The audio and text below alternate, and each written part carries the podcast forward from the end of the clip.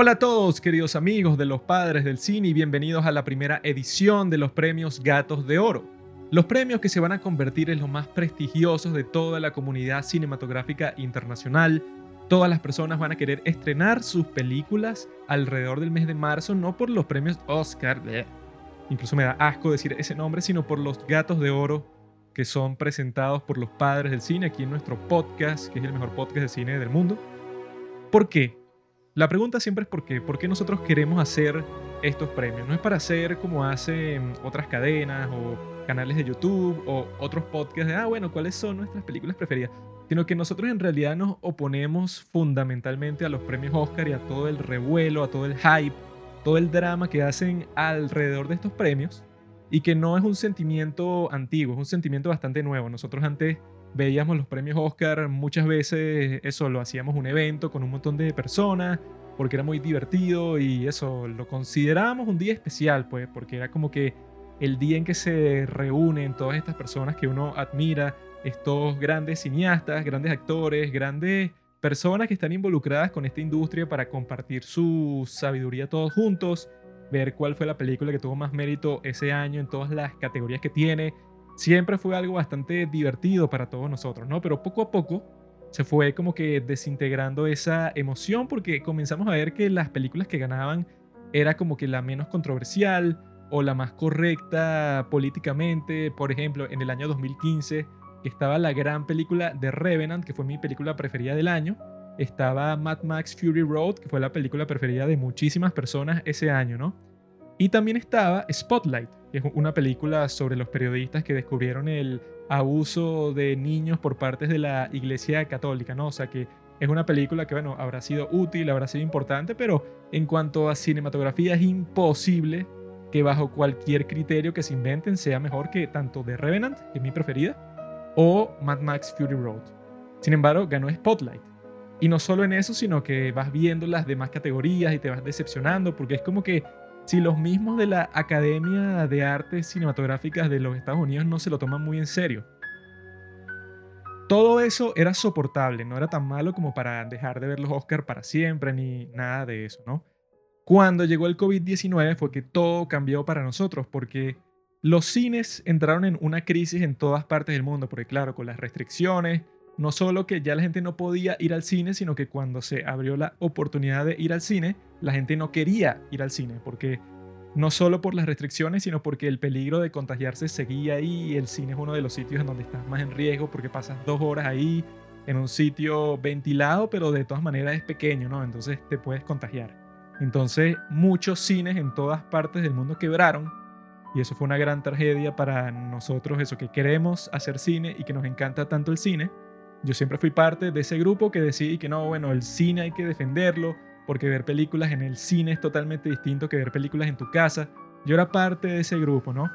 Sin embargo, lo que sucedió fue que los Oscar y la Academia de Artes Cinematográficas, que son los que uno supone que son los que más defienden el cine, hasta el punto de que ellos en sus reglas de las películas que aceptan, la película sí o sí tiene que tener un periodo largo de tiempo en que la pasan en el cine, ¿no? Porque ellos buscan seguir manteniendo la tradición, porque el cine es algo que debe mantenerse, está en sus fundamentos de esos premios Oscar.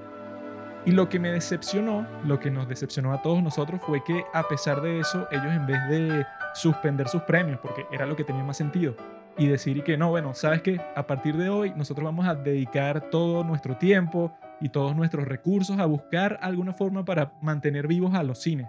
Algo hay que hacer, hay que unirnos y no hay que estar perdiendo el tiempo con premios porque si la mayoría de películas que se iban a estrenar en el 2020 no se estrenaron por la pandemia, entonces no tiene sentido premiar un año que fue tan accidentado, ¿no? Sin embargo, estos tipos no les importó y la excusa que dijeron fue que no, es que tenemos muchas deudas, entonces si no hacemos los premios en un año, o sea, si nos soltamos los premios solo un año, entonces entramos a la bancarrota absoluta y los premios Oscar se acabarán para siempre. Yo no me creo esa excusa porque son los premios más relevantes de todo el mundo, sino que los tipos simplemente querían mantener su negocio porque iban a perder un montón de dinero, obviamente, porque no iban a hacer los premios, pero eso no es excusa para...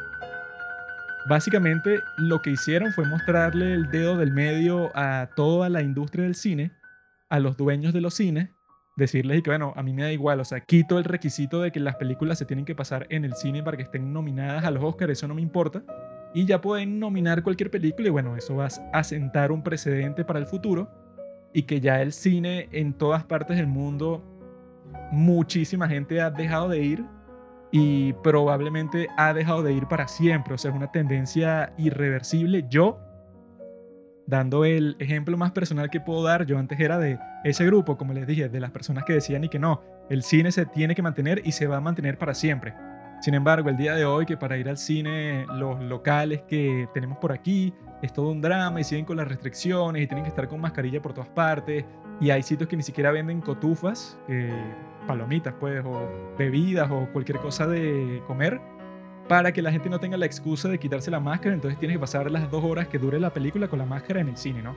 Entonces si ya te ponen dificultades adicionales a las que ya existían, cuando ya mucha gente ni siquiera iba al cine porque ya tienes toda la comodidad del mundo en tu casa, entonces los premios Oscar y toda la gente que está involucrada en eso le traspasaron una estaca de madera por el corazón al cine, entonces yo creo que no merecen ningún tipo de respeto ninguna de las personas que se haya involucrado con esa decisión.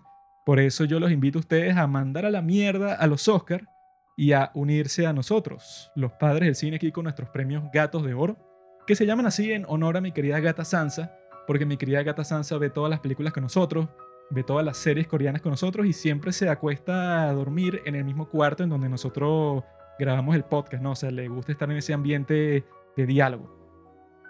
Por eso es que decidimos llamar estos premios así.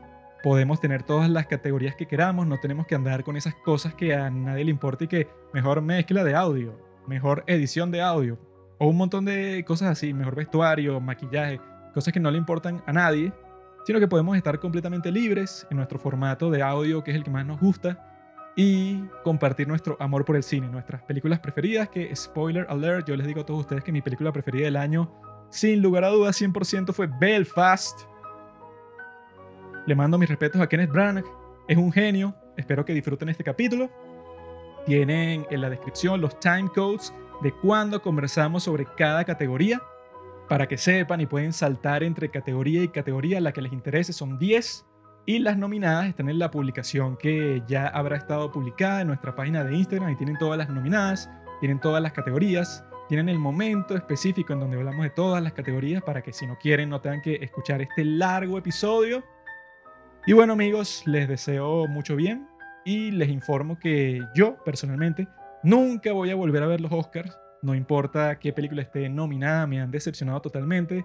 Se han burlado, han escupido en la cara de todas las personas que aman el cine, todos los dueños de los cines.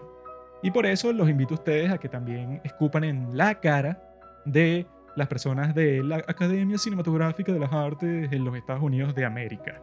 Así que amigos, espero que la estén pasando muy bien. Espero que sus vidas mejoren cada vez más en este nuevo año 2022. Ya veremos qué nos espera y qué pasará para la segunda edición de Los Gatos de Oro. ¿Será mejor que esto? Las películas que nominemos serán mejores. ¿Quién sabe? Yo creo que sí, porque ya se está despejando todo este problema de la pandemia, entre comillas, la pandemia. Así que bueno amigos, les deseo a todos que sean felices y claro, disfruten este gran episodio, esta gran ceremonia.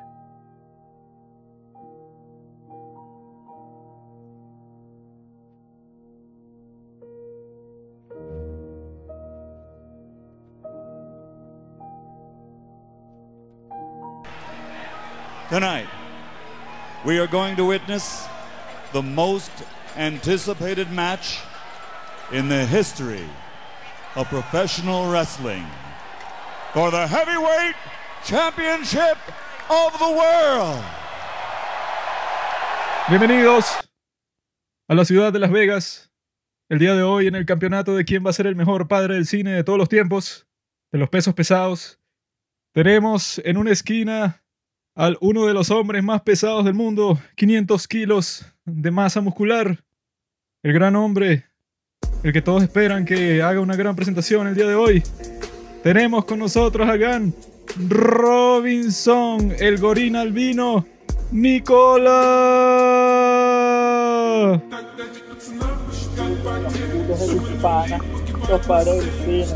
Y tal vez algo más que puños, porque aquí somos unas personas open-minded acerca de la comunidad LGBTQ.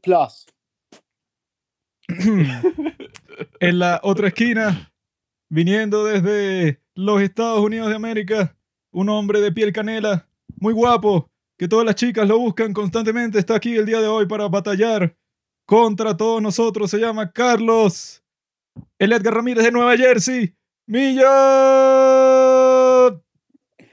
Un gusto estar otra vez aquí con los padres del cine, dando cátedra de quiénes son las verdaderas eh, joyas de esta industria cinematográfica.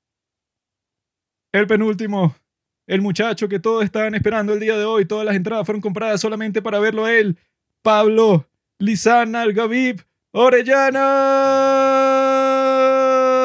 Bueno, bueno, mi gente, ¿qué tal? Estamos aquí representando a la comunidad de los padres del cine, hablar lo mejor del año 2021 un gran año para el cine, un gran año para todo lo que es, bueno, las películas, los actores, etc. Mm. Mis películas ganarán esta noche. Oh. Let's get ready to Aquí estamos, como les dije en la presentación, porque yo presento esta porquería podcast, en Los Gatos de Oro, algo que solo pasa una vez al año, esta es la primera vez al año que pasa esto en toda la historia del mundo. Va a cambiar cómo la gente ve el cine, va a cambiar cómo la gente ve todo lo que pasa en este mundo. Para empezar, antes de pasar por todas las categorías que tenemos las mejores películas del 2021 al día de hoy, vamos a conversar un poco sobre nosotros, sobre lo que hemos estado haciendo, porque esta es una ceremonia de premios, pero bueno, ustedes quieren saber sobre nosotros, o sea, los cuatro padres del cine, juntos por primera vez en toda la historia en este podcast. Vamos a estar conversando sobre qué es lo que hemos hecho, cuáles han sido nuestras reacciones a los últimos eventos de geopolítica mundial. Algo rápido, ¿verdad? Para comenzar con la categoría de mejor película, porque nosotros no somos como, la porquería esa de los Oscars, lo cual los tipos ponen las mejores categorías al final, porque si no la gente deja de ver su porquería de premio como a, la, a la media hora, pues no les importan las otras categorías de mierda, ¿no? Entonces nosotros comenzamos conversando, bueno, y que bueno, que empiecen los dos maricones aquí de Nueva Jersey, ¿no? Eh, bueno, ¿quién empieza, Robinson? Bueno, yo nada más quería este, decirles que estoy muy agradecido de estar de vuelta en este maravilloso podcast. Para las personas que están desde el principio, quiero decirles que disculpen por todas las obscenidades que dije en el pasado. Y a los nuevos, me quiero disculpar por todas las obscenidades que voy a decir. Este es Carmen. no escuchaste que lo que tienes que decir es eso, qué es lo que has estado haciendo, por qué volviste, por qué no estabas, en qué estás trabajando, cuáles son tus metas, quién es tu novio, todas esas cosas. ¿no? Háblanos de tu vida actual. Pero rápido, rápido, no seas muy, como dicen, pues no te pongas a dar un cuento porque no nos importa tanto. Ok, bueno, nada, básicamente me salí el podcast porque las cosas no funcionaron. Juan y Juan Pablo son una mente que funciona como si fuera una sola y yo soy otra mente y al parecer no, nos llevamos bien. Robinson, todos sabemos tu escándalo de acoso sexual que te obligó a retirarte de este podcast. Ya sé que tú te disculpaste con las víctimas, sacaste tu carta y todo, pero bueno, hay que asumirlo. Exacto. Y ahora estoy aquí en los Estados Unidos de América, específicamente en Nueva Jersey, viviendo la mejor época de mi vida sinceramente. No, pobre hombre.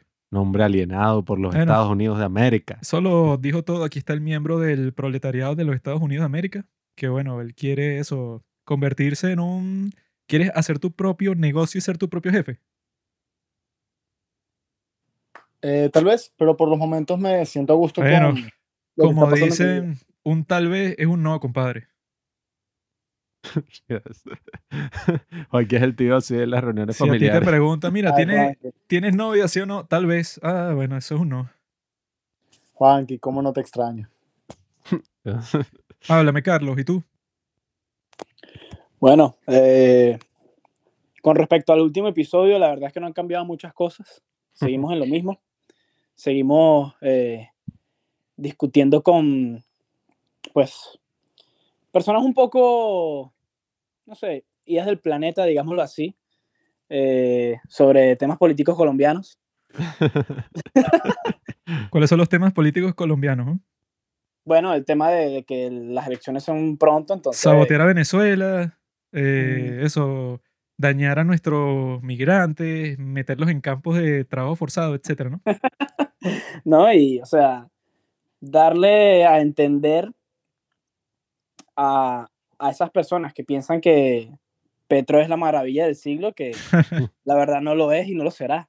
Bueno, quién Pero sabe, bueno. ¿no? ¿Quién sabe? Uno Bueno, dice es eso y de repente el tipo convierte a Colombia en la nueva China, ¿no?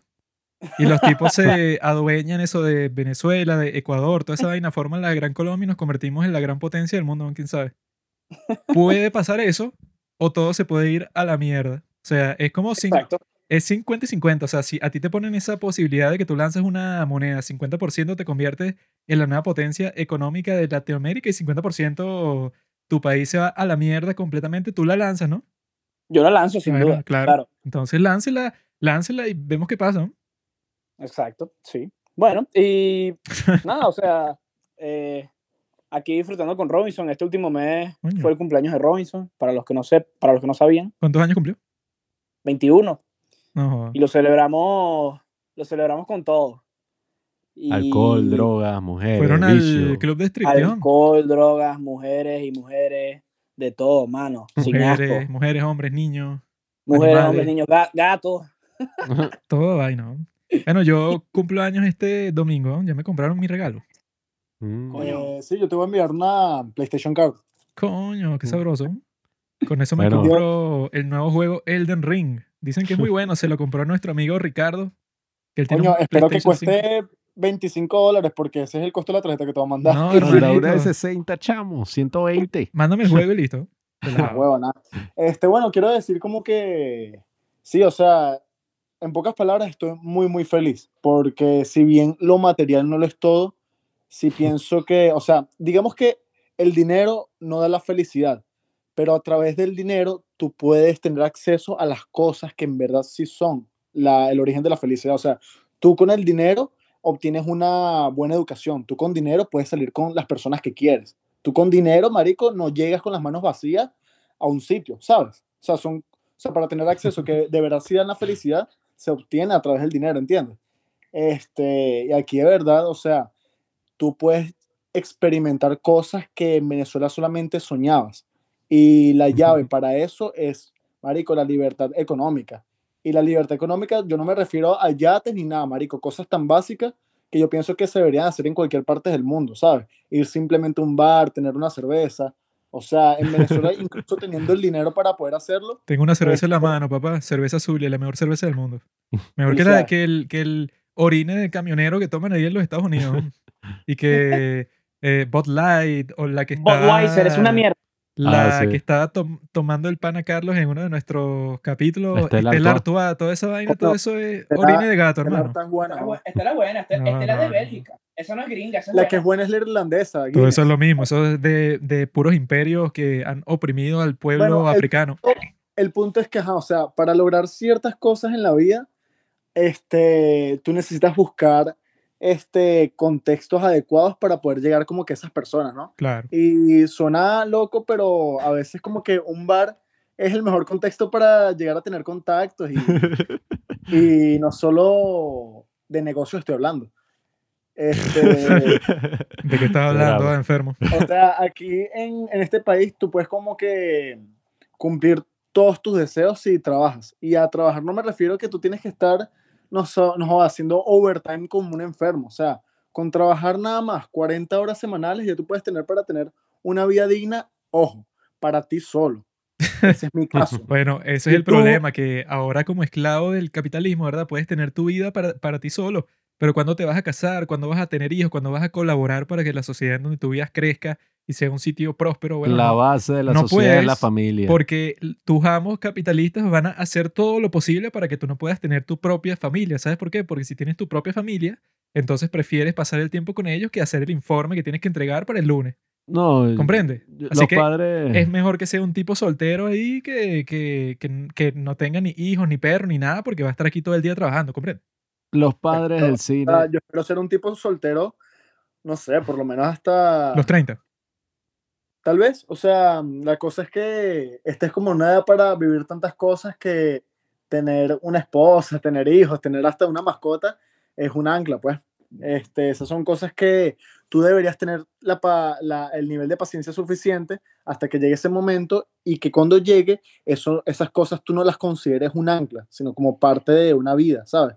Como que, marico, yo siento que si tengo una esposa ahorita, una esposa, no una novia, una esposa Dios. que me casé, marico, y, hijo- e, e hijos, mascotas y buena, yo lo vería como un ancla a esta edad, en este contexto. Yo embaracé a Pero mi enti- esposa a los 15 y nunca he sido tan feliz.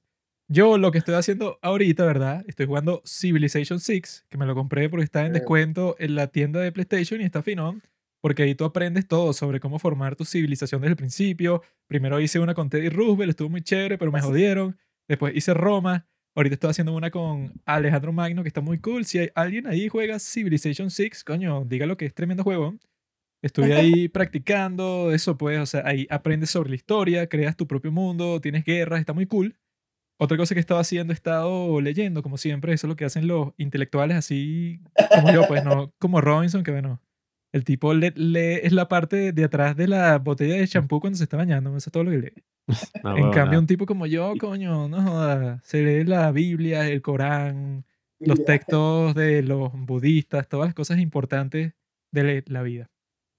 Otra cosa que he estado haciendo, estoy, bueno, saben que por Tandem, eso yo, yo se los conté en nuestro capítulo sobre China, ¿no? Que me he estado dando cuenta que no sé por qué a las mujeres chinas responden más rápido y eso, pues, o sea, como que más largo que las coreanas. No sé por qué, pero lo que he teorizado, ¿verdad? Es que las coreanas, el, día de hoy, eso pues, con tanto contenido y las cosas del K-pop y las series coreanas y toda la cuestión, está muy, mucho más demandada. O sea, están como que un montón de gente que quiere que "Ay, yo quiero tener una novia coreana por todo el contenido que estoy consumiendo, que es de ese sitio, ¿no?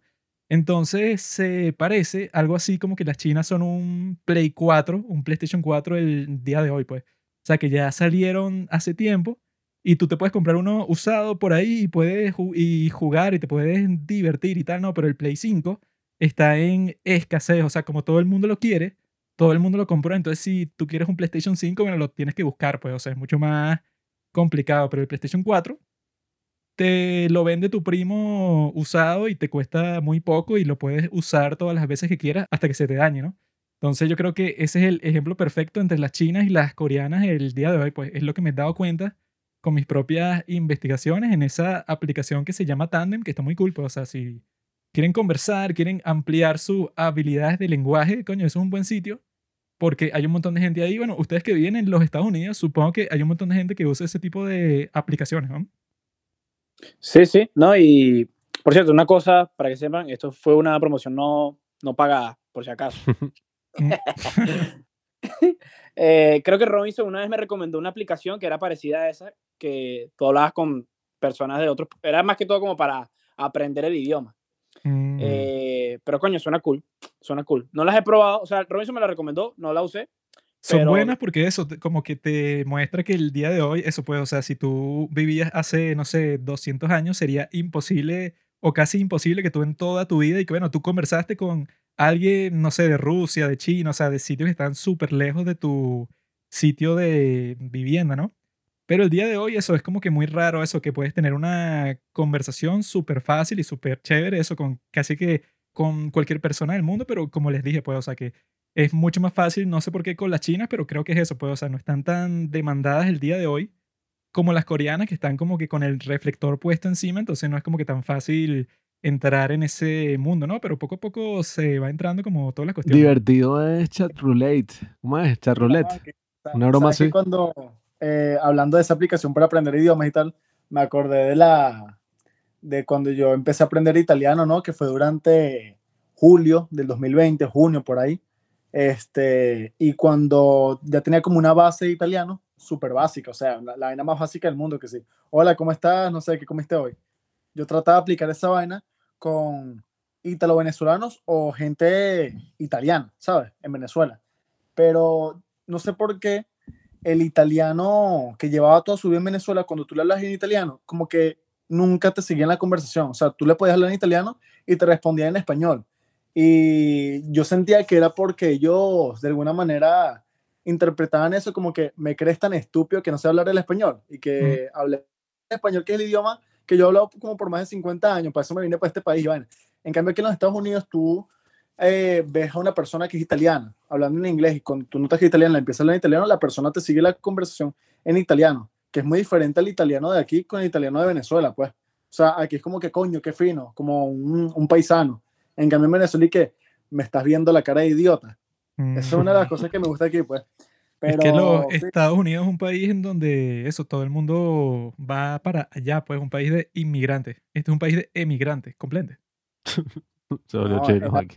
en, algún momento Venezuela fue un país de inmigrantes. Sí, pero hace 100 años. El día de hoy es y que, bueno, los italianos que quedan aquí, con los que tú conversan, ya esos tipos, bueno, casi que se les olvidó el italiano o les da fastidio conversarlo, pues, pero en otros países para los que se va todo el mundo, como los Estados Unidos, se crean como que sus propias comunidades ahí, en donde todo el mundo habla el idioma de su país natal, como hacen los cubanos, los judíos, los italianos, todos esos grupos que, bueno, invadieron los Estados Unidos de América hace cientos de años.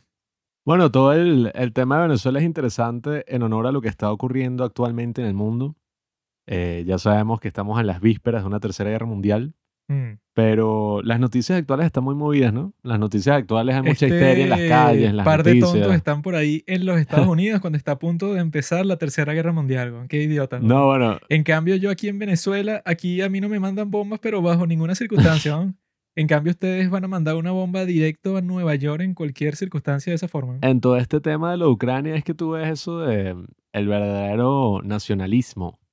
Porque muchísima gente ahorita en la actualidad está como en contra del nacionalismo y dice como que, ay, la gente que se pone así con un show con su propio país a llevar la bandera y eso, pero aquí, bueno, aquí es que vemos lo que el verdadero nacionalismo significa, civiles en las calles armados, defendiendo su patria, todo eso. Y Juanqui y yo decíamos que si fuera en nuestro país, probablemente empiece una guerra y todo el mundo emigra. Yo dudo que cualquier persona se quede y que no, sí, yo me voy a quedar aquí luchando y tal. Pero. Es que también la historia de Ucrania. Coño. Este, Verga. De tipo es Putin. Vladimir Putin. Ah, continúa. no, soy la persona que más sabe de historia, ni política, o política, ni nada de esa paja. Pero es bien sabido que, coño, Ucrania en algún momento fue parte de lo que fue la Unión Soviética. Este marico apoya a Putin. Este escuchó el discurso de Putin el 23 de febrero y él que claro, claro, es que Ucrania está lleno de nazis, entonces hay que hacer algo cuanto antes porque si no ese país se va a volver una locura. Y, el hecho de que Ucrania, ¿verdad? Haya logrado todo lo que ha logrado, coño, poder independizarse, este, tener como una política más inclinada hacia lo que es el occidente, una vaina más este, democrática, ¿sabes? El haber logrado todo eso y sentir que lo puedes perder de aquí a dos semanas y mm. que hoy tú te consideras ucraniano, pero el día de mañana te van a obligar, no, fino, tú te puedes considerar ucraniano, pero tú eres ruso ahora en adelante. Eso es como que, no sé, esto es estúpido, es un ejemplo idiota, pero es como que Colombia quiere invadir Venezuela y ya uno no es venezolano, sino que ahora es colombiano. Tú feliz. Sí, con tu visa colombiana, tu nacionalidad.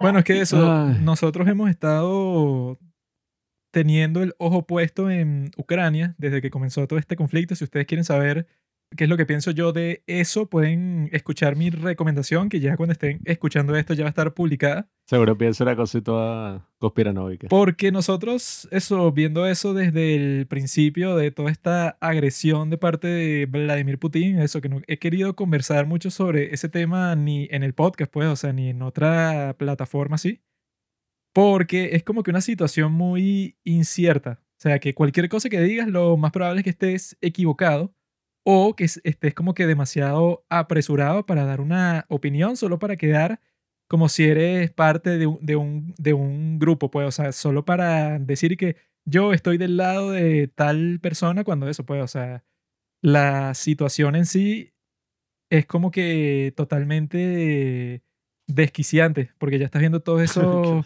videos que están en todas partes, que los tipos, bueno, yo, yo vi uno recientemente en donde un tanque le pasa por encima a un auto y queda totalmente destrozado y después tiene que sacar el tipo de adentro, que era un anciano. Y entonces es como que la primera vez en nuestros tiempos, ¿verdad? Que tienes como que un conflicto como este, que es tan grande y tan influyente en todos los sentidos y que al mismo tiempo tienes un montón de idiotas que ya he visto como, como, como cinco, que publican una foto de mierda en Instagram que siempre es la misma que ponen en sus stories que alguien publica. Entonces como cinco ratas se copian de la foto, ¿no? Entonces la foto lo que muestra es un mapa, ¿no? Y el mapa es que bombardeo en Yemen, bombardeo en Siria, bombardeo en Etiopía. ¿Cuál es el bombardeo que le importa a la gente en Europa? Porque son gente blanca y tal. Hay un montón de gente que está así, ¿no? Y es que, bueno, retrasado, tú que tienes eso. Por eso es que digo que hay un montón de gente que quiere afirmar un montón de cuestiones sobre un conflicto así, solo para quedar bien con alguien, ¿no? Cuando en realidad hay que, bueno, es obvio que algo como esto, eso, todo el mundo está diciendo que literalmente va a cambiar el mundo como no lo ha hecho ningún otro evento desde el 11 de septiembre de 2001, porque eso es, un país con armas nucleares que invadió otro país sin ninguna excusa, pues. Y lo comparan y que, no, hay una guerra civil en Myanmar y que, ok, eso no le importa a casi nadie, porque no es algo que va a, a cambiar el mundo, pues, o sea, no es algo que va a cambiar para siempre la forma en que se relacionan los países, como si está pasando con Rusia. Entonces, por bueno, eso pero que... ahí estás dando tu opinión sobre el tema, ¿no? No, lo- no, estás haciendo el análisis ahí súper caleta. no estoy dando mi opinión porque yo en realidad eso puedo, o sea, tener una opinión como tal sobre lo que está pasando sería hacer como esos, ya están un montón de personas que, bueno, que unos incluso toman el, el lado de Rusia, que no tiene ningún sentido. O sea, porque es y que no, bueno, ¿de qué lado estás? ¿O por qué crees que pasó? O sea, existen como que un montón de preguntas de esa forma, ¿no? Entonces yo no he intentado responder ninguna, sino simplemente estar pensando en todo eso, pues, o sea, que si la gente cuando pasa algo así, siempre existe como que la iniciativa de un montón de personas para dárselas de que ellos son como que superiores moralmente o para tratar de bajarle la importancia, pues, o sea, para decir y que, no, bueno, pero eso es algo, o sea, que si tú lo comparas con todas las otras guerras que están pasando hoy en día, no es tan distinto. Y Sí, la, la- realidad es que, bueno, obviamente que es súper distinto, por eso está en todas las noticias todos los días y ha tenido eso, pues, o sea, una influencia en cuál ha sido la reacción de cada uno de los países que se involucren en eso, pues, o sea, yo creo que dar tu opinión es como que pretender que tú tienes como que, no sé, una sabiduría extra ahí que nadie más tiene, o sea, que tú dices que no, lo que debería hacer los Estados Unidos es, es esto, o lo que deberían hacer para detener a Rusia desde Europa es tal cosa, bueno, en realidad uno no tiene la más mínima idea de qué es lo que en realidad está pasando o por qué está pasando. Lo único que puedes, eso puedes decir como que directamente, es que si tienes acceso a todos los videos de todas las atrocidades que pasan en las guerras de este estilo, entonces, bueno, pues, o sea, no es como que necesario que tú digas y que no, yo tengo esta postura sobre este conflicto, porque la gente eso trata de hacerlo sobre ellos mismos, pues. Así, y que no, bueno, mi reacción es esta, y que, ay, estoy viviendo en un momento histórico y eso me causa mucho estrés y tal. Cuando en realidad eso, pues yo lo que he tratado de hacer, sobre todo de- desde la cuenta de los padres del cine, que bueno, subo stories sobre que si las cosas que están pasando, pero hay un montón de gente que se pone con un show y que, hola amigos, les voy a dar mi opinión y por qué pienso que todo lo, lo que está haciendo Putin está bien. No sé, o sea, que sacan como que una story así y yo, ¿y ¿qué, qué vas a saber tú, huevón? Yo sí creo que debemos tener una opinión al respecto y es la opinión de que cuando un país invade a otro, sea la razón así que se quiere inventar, es como que, marico, el que empezó la guerra fue Putin, todos estamos pendientes de lo que está pasando y creo que el mundo está dando una respuesta casi unánime. Eh, bueno, en la opinión pública todo se inclina a que, bueno, Ucrania está dando la batalla, todos estamos con Ucrania, todos estamos en contra de la Bueno, guerra y la misma Ucrania ni siquiera quiere guerra, pues, o sea... Nosotros incluso estábamos pensando en poner el rostro de Zelensky en nuestro póster de los padres del cine, en quitar al alienígena y poner a Zelensky ahí, porque eso, el tipo quedó como, como el genio ahí frente a todo el mundo, porque lo que decía la gente, y que bueno, eso, casi cualquier presidente diría que bueno, yo me voy de aquí porque yo no soy soldado. Pero el tipo arriesgándose ahí cuando lo estaban bombardeando y lanzándole misiles y que tiene a su familia ahí también, o sea, el tipo quedó como el hombre de acero. Y No hay que ponerse tibios en esta situación, mi gente. Putin es un retrasado. Bueno, ese no es un insulto que debería utilizar. Putin es un maldito. Putin está haciendo algo malo en este momento. Y bueno, eh, yo particularmente, en este momento particular de la historia, además de seguir las noticias, que sí es muy interesante estar metido ahorita en Twitter y ver cómo avanza una guerra así 24/7, es algo que nunca ha pasado, Mm. o al menos en mi vida nunca ha pasado. Eh, quiero hacer un comentario respecto a lo que dijo Robinson, eh, porque bueno, es muy emocionante para nosotros tener a Robinson de vuelta para este capítulo, ¿Mm? Porque se supone que estamos hablando de las mejores películas del año 2021. Pobre Robin. Y bueno, en el 2021 pasaron muchas tribulaciones, pasaron muchos cambios en la vida de todos nosotros. Robinson ya no está, el podcast ha cambiado, etcétera, y creo que es una el buena podcast idea. está mejor que nunca. No, bueno, eso lo decidirá la gente, eso lo decidirá el tiempo, pero Cada vez mejor. Oye, creo que sí es cool que Robinson, bueno, se sienta feliz, que esté ahí haciendo todo lo suyo. Nosotros estamos orgullosos del pana Robinson. Robinson, tú conoces Y la la felicidad. O sea, tú piensas que eres feliz, pero ¿qué es la felicidad? Este, no, de, de verdad puede sonar como una pregunta burda de compleja, pero yo creo que sí se puede responder fácilmente, este, porque ya Juan que me ha hecho esta pregunta, marico, sin exagerarlo, como 10 veces hace como 3 años, weón. Eh, Este- Robinson, ¿tú piensas que eres feliz? Y "Oh, Yo me acuerdo que estábamos que sí desayunando y me hacía la pregunta, yo estaba a punto de irme y que dale, marico, estamos hablando. Robinson, ¿qué es la felicidad? Y yo que, marico, este dicho está obsesionado. Cuando O sea, alguien pregunta eso es porque quiere que tú te desanimes y que, que la de ella. Y que, bueno, no, mentira, cuando eres feliz y que, coño, No, No no, sé, es que ma- feliz. ma- ma- más de una vez Juanqui me preguntó, ¿tú te consideras que eres feliz? Y yo dije, sí, weón. Y Juanqui que pobre idiota. Pobre tonto, cree que No, es feliz. marico. Pero es que es tan difícil resumir toda la felicidad que siento de verdad. Bueno. Porque, o sea, desde hace cuatro meses para acá, ¿no? Que fue, yo llegué a finales de octubre, bueno, yo llegué el 31 de octubre a Manhattan. O sea, yo, yo, ajá, yo estoy viviendo en Nueva Jersey, pero como uno llega súper emocionado sobre, por esta ciudad, que tú lo primero que quieres ir es ir donde está el meollo del asunto, que en este caso es Manhattan, ¿sabes? Entonces, una ciudad que ciudad llena de usualmente- vagabundos. güey. que usualmente es tenebrosa porque la gente está loca de bola. Imagínate un 31 de octubre. O sea, Times Square, ah, Halloween. Todo estaba cerrado, todo el mundo disfrazado, marico. En el subway, la gente que sí que desnuda con 666 escrito en rojo en la Ah, espalda. ¿Qué, es esta vaina? Y las restricciones del COVID. O sea, COVID coño madre, weón. Es que lo, lo que le tienes que tener miedo a las ratas, que parecen unos perros, weón. Ya, Ah, bueno. ya, yo estoy por mi séptimo booster. Pero no, marico, o sea, y resumamos la cosa en, coño, uno, aquí tienes acceso a las cosas que te gustan. O sea, si a ti te gustan los cómics, toma tus cómics. Si te gustan los videojuegos, tienes tus No, videojuegos. joder, puras ¿Te vainas gusta el nerd, cine? weón. Las mujeres, las mujeres. Eso es lo que más me No, gusta a mí, bueno, las mujeres. yo lo que creo es ah, que bueno, si te gustan las mujeres, hermano, anda por un bar, marico, Soy trata, adicto a las prueba vainas. tu mejor prueba tu mejor pick-up line, marico, y échale bola y ponte un par de bolas, pero aquí todo se puede, marico, si te lo planteas. Te yo dar la creo oportunidad. que la felicidad La es un concepto cosa muy, muy fugaz, querido Robinson. La Dijo- felicidad es un concepto fugaz. Dijo que se podía responder rápido y no lo respondió, weón. Este tipo tiene problemas cerebrales. La felicidad es un concepto muy fugaz, mi amigo Robinson, y creo que cada quien vive esos procesos migratorios de maneras distintas. Algunos se emocionan al principio. ¡Sí! ¡Sí! ¡Lo hice! ¡Cagué por la por la boca!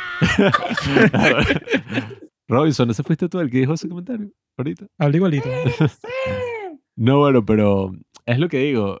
O sea, independientemente de cómo te sientas y todo, nosotros estamos, bueno, felices de volvernos a reencontrar para hablar de las mejores películas del año. Yo particularmente creo que ha sido un año un poco extraño porque, no sé, cuando a uno le dicen las mejores películas de 2021, se supone que uno debería pasar todo el año viendo estas películas, ¿no? No, y al pasa. final del año uno decir que, oye, yo recuerdo el mejor momento que fue este cuando vi esta película, pero como siempre pasa, uno a principios del otro año es que empiezas a ver, bueno, todas las grandes películas que se estrenaron a finales del año, empiezas a ver qué fue lo que verdaderamente se publicó así, Así funciona porque la gente quiere ganar Oscars. Si no existieran los Oscars, Mm. las películas se estrenaran en cualquier momento y ya.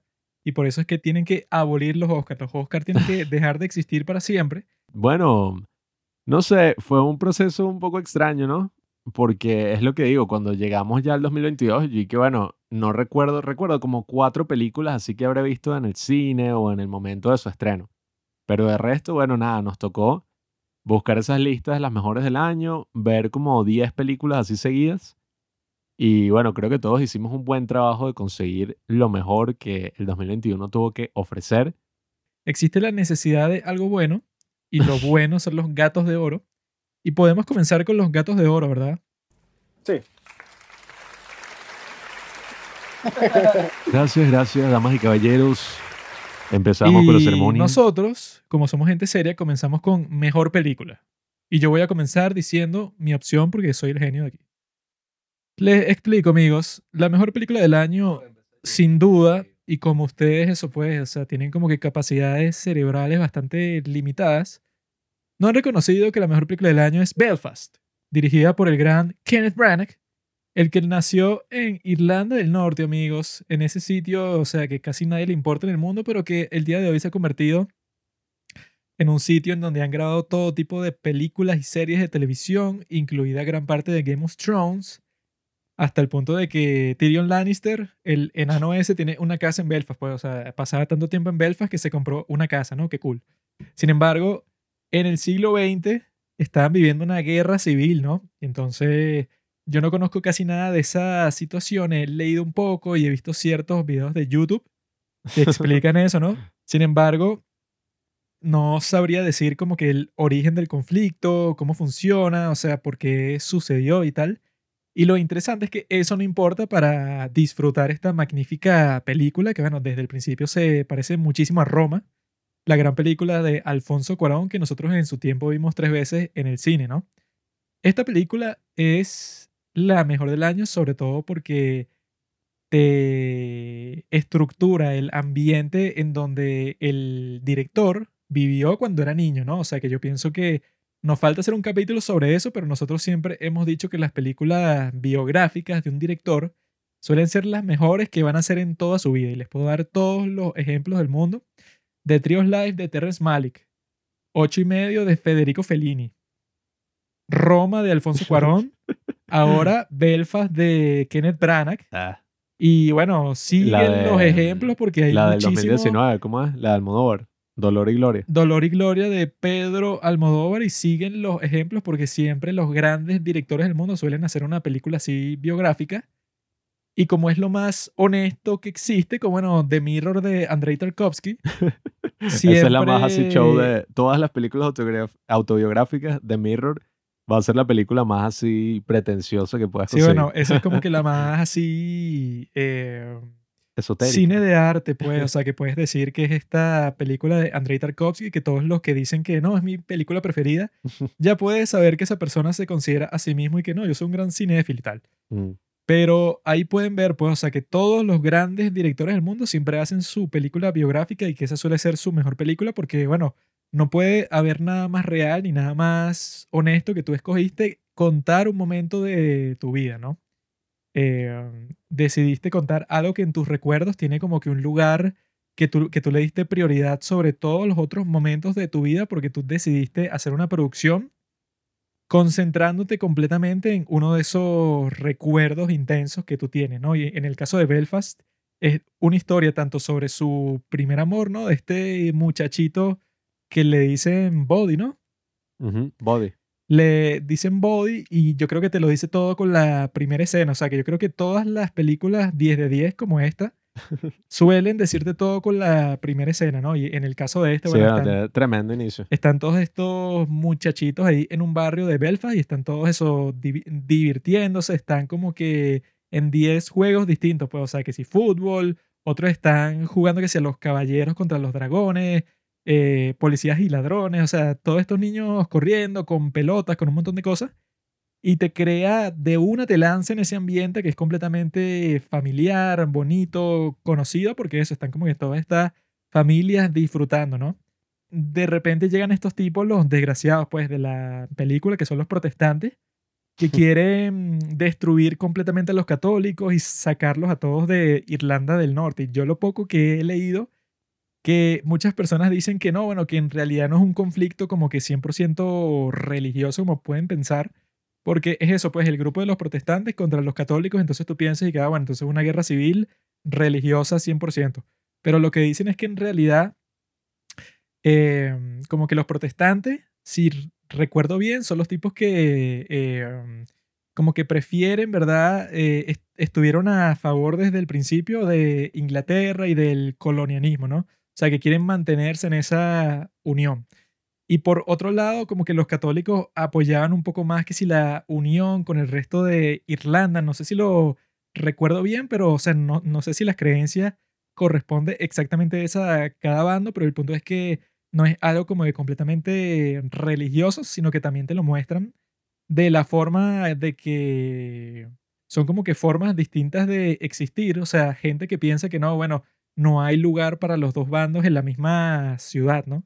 Y la forma en que te lo muestra el tipo es que eso, que no hay paz, o sea, no hay paz posible cuando hay una guerra civil, porque no es como una guerra común y corriente como estamos viendo hoy entre Rusia y Ucrania, que, o sea, que la forma en que terminaría la guerra es que los ucranianos saquen a los rusos y que el resto del mundo eso, pues como que mantenga ese orden, sino que en una guerra civil lo que suele pasar es que, no sé, que sea un genocidio, pues, o sea, un grupo termina o intenta como que exterminar completamente al otro lado porque quieren construir una realidad completamente distinta, pues entonces yo pienso que la razón principal por la que Belfast es la mejor película de todas es porque a pesar de que tú no sepas nada de eso, pues, o sea, te introduce en una familia de Irlanda del Norte de 1960 y algo, ¿no? Te lo muestra de la forma más romántica del mundo y que todo lo que está pasando, ¿verdad? O sea, son como que cosas que tú ves a pequeña escala, pero que son gigantes para este niño, pues, o sea, es desde la perspectiva del niño y que están lidiando, ¿verdad? Eso, pues, o sea, con cosas que tú ves pequeñas, pues, o sea, como que cuál va a ser el destino de una sola familia, si el tipo va a tomar el trabajo o no, qué le va a pasar a su abuelo, cuál es la relación con su abuela, todas esas cuestiones, ¿no? Que tú piensas que puede ser algo completamente banal, pues, o sea, no es que está cambiando el mundo, ¿no? O sea, que eso es lo que me parece genial, pues, o sea, sobre todo las películas biográficas, que los conflictos son bastante moderados, o sea, son pequeños, pero que para la persona, pues, o sea, para la perspectiva del protagonista, es lo más importante del mundo y por eso es que creo que son las películas que tienen más eh, potencia, más poder emocional, porque son las que más se acercan a tu vida diaria. Pues, o sea, una película como Dune puede ser buenísima y es buenísima, pero no te afecta tanto emocionalmente porque eso, pues tú la ves como que muy lejana. Entonces, esa es la explicación de por qué pienso que esta es la mejor película del año ¿Y quién quiere ser el siguiente en defender Yo, su yo, opción? yo. Bueno, Pablo, Pablo ser Ya tenía una pequeña duda. eh, cada quien dice cuál es la razón por la que escogió su película y los demás, o sea, bueno, creo que si no se alarga mucho, ¿no?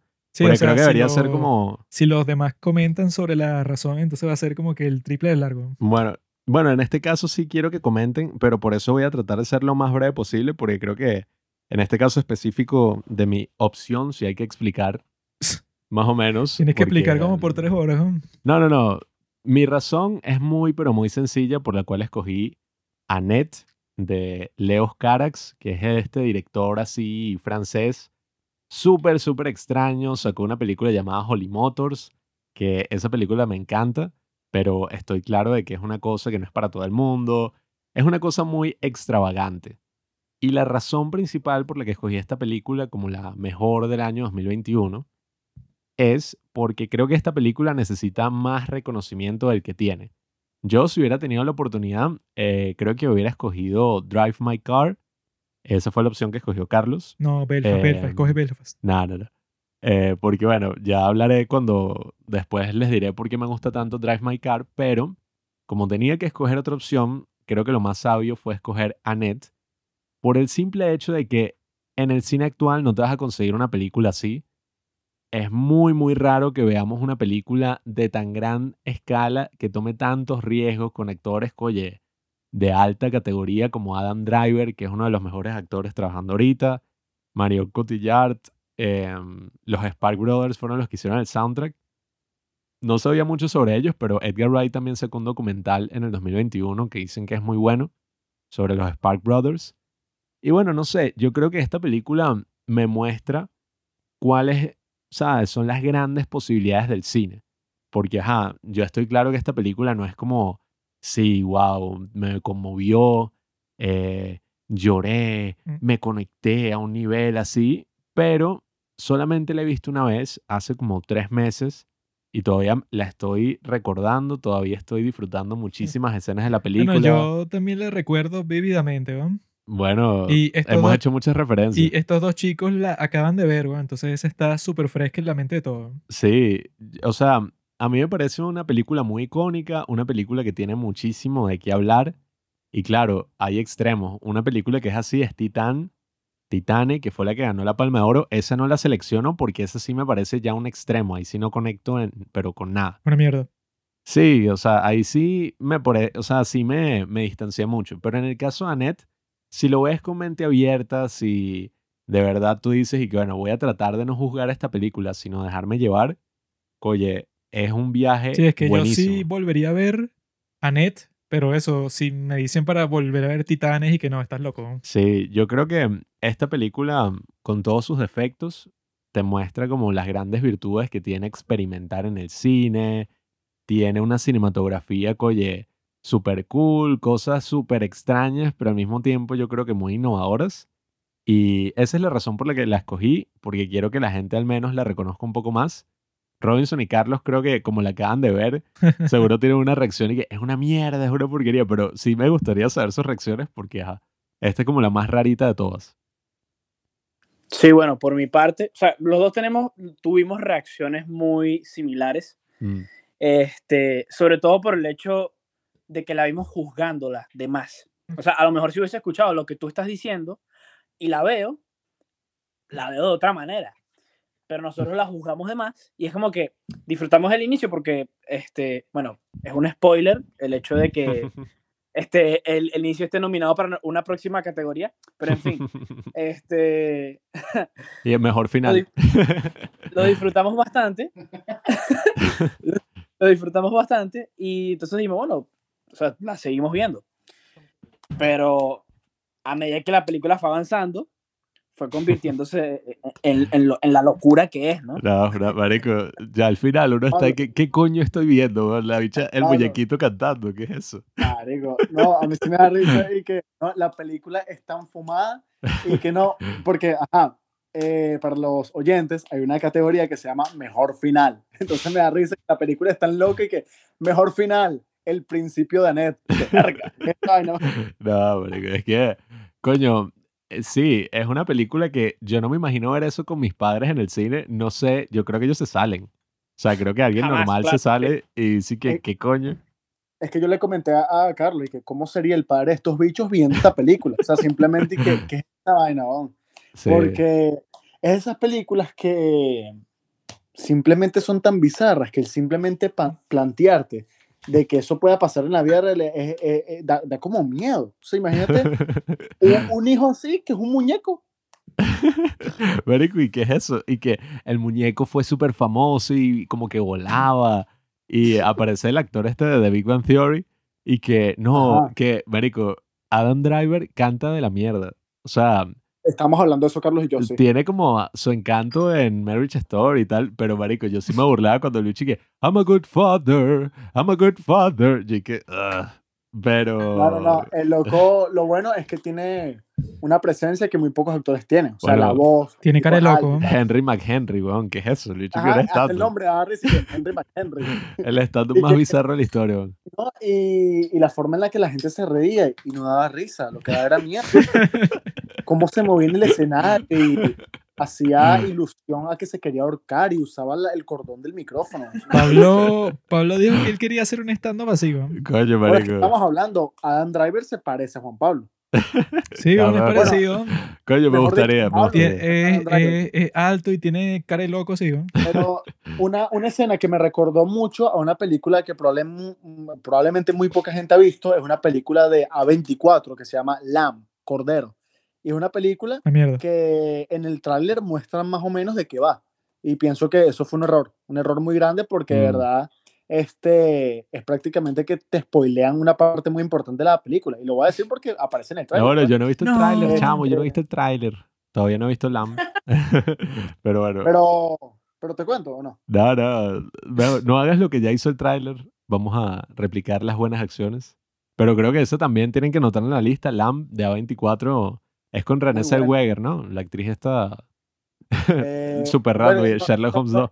no recuerdo en realidad, pero sí es una película que crea una atmósfera muy, muy tenebrosa, o sea, muy parecida a la atmósfera creada por The Witch. Que yo- Mm. ¿Cómo se llama el director? Robert Eggers. Ajá. Una Robert Eggers. película de ese- o sea, más de un terror psicológico, pues. Y no es muy explícita con las imágenes, más como que insinuar lo que está pasando.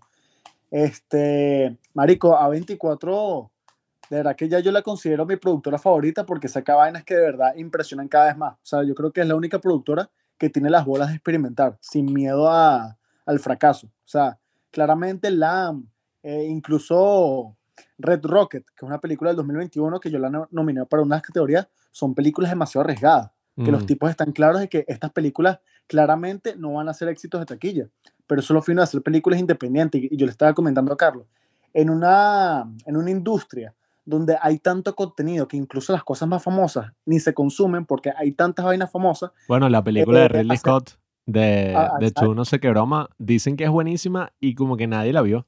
Entonces, ese es tu punto, pues, es verdad. claro, a- a- en un- eh, ya en un mundo, marico, donde hay tanto contenido, a veces lo más estratégico es hacer cosas que no son tan relevantes en cuanto a números, o sea, dinero, sino hacer vainas que de, de- de calidad eh, genuina, ¿sabes? Cosas que Este, por destaquen. ejemplo, eh, actores como Robert Pattinson, Nicolas Cage, sus carreras eh, eh, se, se convirtieron, o sea, recuperaron sus carreras gracias a películas independientes. O sea, Nicolas Cage recuperó su carrera por hacer películas como Pig y Mandy. Bueno, esa es otra de, esa es otra de este 2021, Peak, que es la primera película del director, pero ajá, está cool. Ah, y Robert Pattinson también recuperó su carrera por hacer películas así. Este, pero sí, o sea, pa- para volver al punto, o sea, ya Annette tiene unas, unas escenas tan bizarras que tú ni siquiera sabes qué pensar, porque al final el punto del cine, como cualquier arte, es que te haga sentir. Pero es que estas películas, este, películas de este, este estilo, te hacen sentir tanto que tú no sabes si te gusta lo que estás sintiendo o no, ¿sabes? ¡Upa! sí, bueno, Qué rico. eso era lo que decía mi primera novia sobre mí. Eh, se volvió después mi ex esposa. Y yo Eh, no sé si me pasa eso con esta película. Sí, después Pablo, lo haré. Porque no sé si me gustas o no. sí, o sea, no sé, La quizá, maldita- quizá a la larga esta película, perra. mm, no sé, eh, no sé si pase el, ¿cómo es? Insensible. Estamos viendo South Park, entonces tenemos varios efectos interactivos eh, al respecto. Pasen a hablar de sus películas, maricones. Bueno, eh, es que como estábamos hablando ahí de Annette, Maldito Juan, que es la maestra de esta vaina, maestro de ceremonia. Corta, corta la, la Dale, dale. dispersión. Habla, Carlos, habla. bueno, a diferencia de Juan Pablo, yo escogí una. Bueno, él, él iba a escoger esta película, pero se Yo la robé. escogí una buena película. Nah, no. Está- ojo, Sí, ya, sí, un pe- un- an- lo último que voy a decir, esta la escogió Cayer du Cinema, que es esta mega revista de cine así súper famosa, como la primera, así, la mejor película del año. Wow, Así que tengo a todo el gremio periodístico de mi lado. qué increíble. Es algo verdaderamente destacable. Pero bueno, a Carlos. Bueno, eh, a diferencia de la película que mencionó Juan Pablo, esta película que nomino se llama Drive My Car. Eh, es una película que la verdad, la- o sea, tú, tú, tú, tú ves la duración de la película, que son tres horas, y un espectador promedio se niega a ver ese tipo de películas porque piensa que es muy larga, se pueden aburrir, sabes, todas las razones negativas por las cuales no, no le das una oportunidad a la película. Pero lo que pasa con esta película es que, y, y creo que la razón principal por la cual a mí me pareció la mejor, es que en esas tres horas, la verdad, nunca estuve despegado del televisor, estuve siempre interesado en la historia, y siendo una historia muy, muy, como muy dramática y de, de- como de perdón, de, de- de descubrirse a uno mismo y, y descubrir qué es lo que en verdad, como, o sea, de alguna manera el significado de la vida. O sea, suena muy fuerte y muy eh, rebuscado, pero de alguna manera la película lanza ese tipo de cosas. O sea, tiene, tiene unas cuantas escenas que en verdad son súper fuertes y, y que se te quedan en la cabeza por mucho tiempo. Bueno, todo, disculpa, todo eso de los primeros 40 minutos a mí me voló la cabeza cuando la vi. O sea que primeros 40 minutos y ahí es que aparecen los, así empieza la película. Drive My Car, y que wow. Fácilmente puede ser eso un cortometraje nada más. Mm. Y, o sea, uno lo puede ver y te puede encantar. Y así puedes hacerlo con incluso cualquier otros 20 minutos de la película, que te gusten, lo puedes hacer también, lo conviertes en un cortometraje y es perfecto. Todo es lo del teatro, todas esas escenas con el Kizuki, ¿no? Es que se llama el, el chamo. Ajá, ajá. Takatsuki. Takatsuki. Ajá. Entonces, eh, eh, o sea, obviamente no es un... eh, es inevitable compararla a veces con Parasite por el tema de que es asiática y que, bueno, mucho- Puro chino. mucho- Sí, Nada. pues, y- La película china, ¿no? Ajá. y de que ha tenido mucho reconocimiento mundial, pero, o sea, Parasite es una película como muy, de que, de que en verdad como que la historia como tal te vuela la cabeza. En cambio, en esta película es como que te afecta más todavía todo lo que pasa. Entonces, eh, además de que, o sea, las actuaciones son Mm. es una belleza y, y en verdad es como yo que soy actor y que quiero lograr hacer un gran actor y lo mismo Robinson, es como que uno ve estas cosas y, y es a lo que uno quiere llegar como Mm. actor. Eh, entonces, bueno, básicamente por eso, esa es mi, El mi, tío Vania. mi elección. ¿Sabes cuál papel te quedaría a ti con el look que tienes en este momento, bro? ¿Cuál, cuál, cuál? El zorro, weón, Don Diego de la Vega. Mi papá me dijo lo mismo. Coño, es que sí yo- jurar. Yo he estado viendo el zorro con mi padre. ¿no? Este video te vio el Estamos zorro a- completo. Estamos a punto de terminar la segunda temporada y solo hay dos temporadas y eso, pues tiene el mismo bigote, así que tú tienes, exactamente igual. Mi- Te lo juro, mi papá me dijo lo mismo ayer. Me dijo, coño, Te pareces al zorro. Mi papá también, que es súper fan del zorro, o sea, me dijo, verga, estás buenísimo. Mira, yo Don Diego de la Vega. un pequeño comentario antes de pasar a Robinson sobre Drive Ajá. My Car. Oye, a mí me gusta ese hecho de que dura tres horas. Y creo que eso también es parte de la razón por la que escogí a Annette. Que esas películas como a gran escala, que no es que tienen que ser una broma, bueno, eh, Spider-Man, o sea, un pocotón de efectos y broma, un show. No, o sea, sino esas películas que pueden llegar hasta las tres horas y, oye, uno cuando ve una película en la actualidad, uno está con el teléfono, uno siempre está como distraído. Uno no. Tú. No, no. Porque sea, no, el no. mérito principal que tuvo Drive My Car, Drive My Car, que dura tres horas, es que Pablo no se durmió, ¿no? Es increíble, o sea, es Felicidades, Juan Pablo. uno de los méritos más grandes, o sea, En verdad sí, en verdad sí. es increíble. Pero, coño, en este mundo así donde lo que más consumimos son o videos de YouTube o incluso TikToks, Reels que duran 30 segundos, un, un minuto, dos minutos, no sé. Oye, el hecho de que uno se pueda sentar y permitirse entrar en una historia por tres horas seguidas y no es como una serie que, bueno, vas a estar así haciendo binge watching, o sea, te vas a estar llenando la cabeza de información, taca, taca, taca, taca. No, en el caso de estas películas es como que te sientas y ves una historia así que te lleva lentamente por la vida de un personaje, te metes así como que en todas las situaciones bueno, en las que él está. esto va en contra sobre cualquier sabiduría popular que te pueden decir y que no, bueno, la gente si no entiende qué es exactamente lo que está pasando en todo momento en tu película, entonces tú hiciste un mal trabajo como Claro. guionista. Pero en el caso de esta, o sea, te mantiene eso interesado en lo, en lo que está pasando por las tres horas y hay muchos momentos que tú estás confundido, pues, o sea, que tú no sabes la historia completa como eso, como pasa en las buenas obras de arte que usan, pues, o sea, ese misterio. O sea, que tú estás y que, bueno, pero ¿cuál es la, re- la relación que tiene este tipo con su esposa? ¿Por qué no la deja? O sea, ¿qué es lo que en verdad está pasando ahí? Y que tú no sabes qué es lo que en realidad está pasando, como a las dos horas de la película, es que te enteras y que, ah, claro, es que esto es como que mucho más complejo de lo que yo pensaba, pues, pero eso, Claro. el día de hoy siempre te dicen, no solo con las películas, sino con cualquier contenido, es y que no, o sea, la gente no puede soportar cinco segundos de incertidumbre sobre nada, o sea, tú, tú tienes que llegar, tú tienes que llenar todo tu contenido con información 100%, explica todo lo que está pasando todo el tiempo, pero esta eso pues es un fuego lento, pero súper paciente y con una estructura eso pues que está hecha perfectamente para lo que quiere lograr. Es buen cine. Buen cine no tiene que ser, bueno, la historia más loca del mundo o algo así, sino una película que se toma en serio a los personajes y que te hace como, bueno, pensar que ellos tienen una vida más allá de la pantalla, ¿sabes? Porque, oye, incluso me parece tan interesante que cuando tú ya estás viendo la película y ya se está acabando, esos primeros 40 minutos se sienten como algo del pasado, ¿verdad? O sea, se siente como que algo Sí, que yo viví hace dos años y tal. No se siente como algo que viste hace, no sé, una hora. Entonces, bueno, eh, me gusta mucho Drive My Car. Creo que a todos nos gusta, pero bueno, Robinson, es tu momento de brillar. Yo elegí como mejor película del año Spencer. Eh, ¡Guau! Y, Láncele tomates. No, de verdad me pareció una película muy conmovedora. Me recordó mucho a Jackie, pero creo que esta me impactó mucho más. Probablemente porque la vi a una edad más madura. O sea, Jackie, si no mal recuerdo, es el 2016. O sea, yo tenía como 15 años. Ahora teniendo 21, no soy coño un tipo que ha vivido mucho, pero sí uno puede ver las cosas de una perspectiva más madura, ¿no?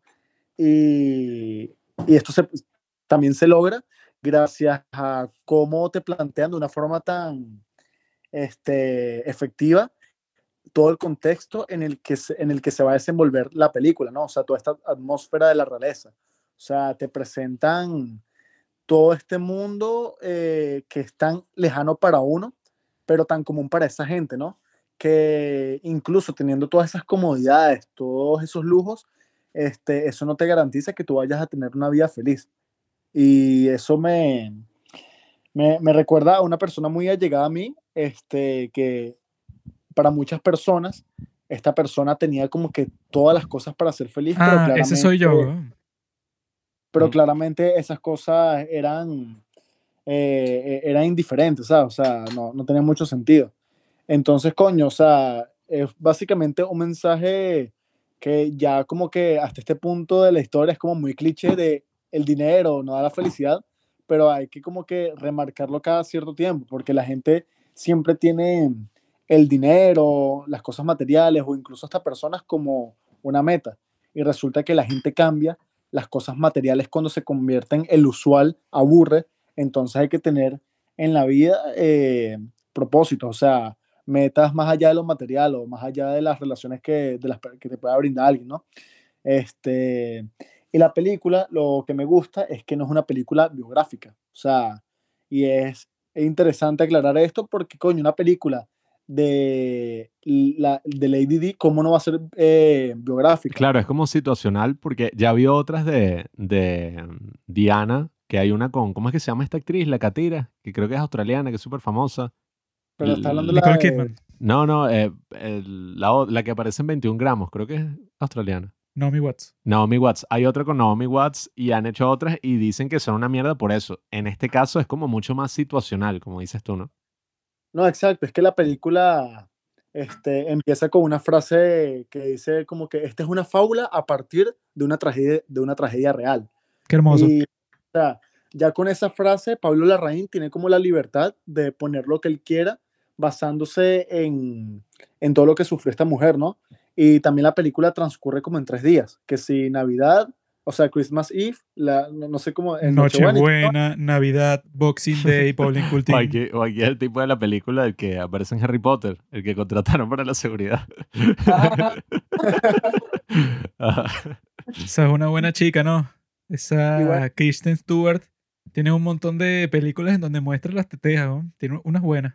Ah. Harvey Weinstein.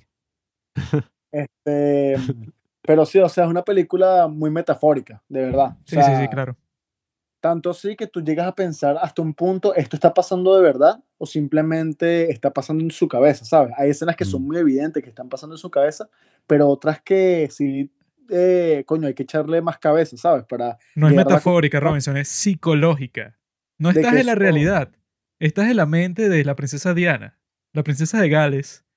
Ay, pobre mujer, sufrió Claro, tanto. la película te mete directamente en la experiencia, qué sé yo, psicológica de Diana durante tres días, pues, y como tú dices, se da esas libertades de pensar, coño, ¿qué, qué estaba viendo este carajo en ese momento? Bueno, eso es más entretenido, o sea, le puedes dar ese mérito al, al director que el tipo no se puso con un show y que, no, bueno, en realidad la versión histórica lo que hizo es que esta- estos tres días los pasó de esta forma. La muestran cuando era niña, después cuando era Ichi, después cuando al sino final que el, murió. el tipo tiene toda la libertad de eso, pues el tipo habrá especulado y que, bueno, ella estaba como que en una situación muy difícil y entonces yo te voy a mostrar, ¿verdad?, cómo se sentía ella, o sea, no tengo que estar como que en el diario de su vestidora, entonces ella a esta hora hizo tal cosa, o sea que hay muchos directores que se, que se ponen con ese show, eso de que todo sea como que 100% verídico en cuanto a la historia real, pero en este caso el tipo se toma todas las libertades para mostrarle a ella en, realidad su, psicología, ¿no? Y esa parte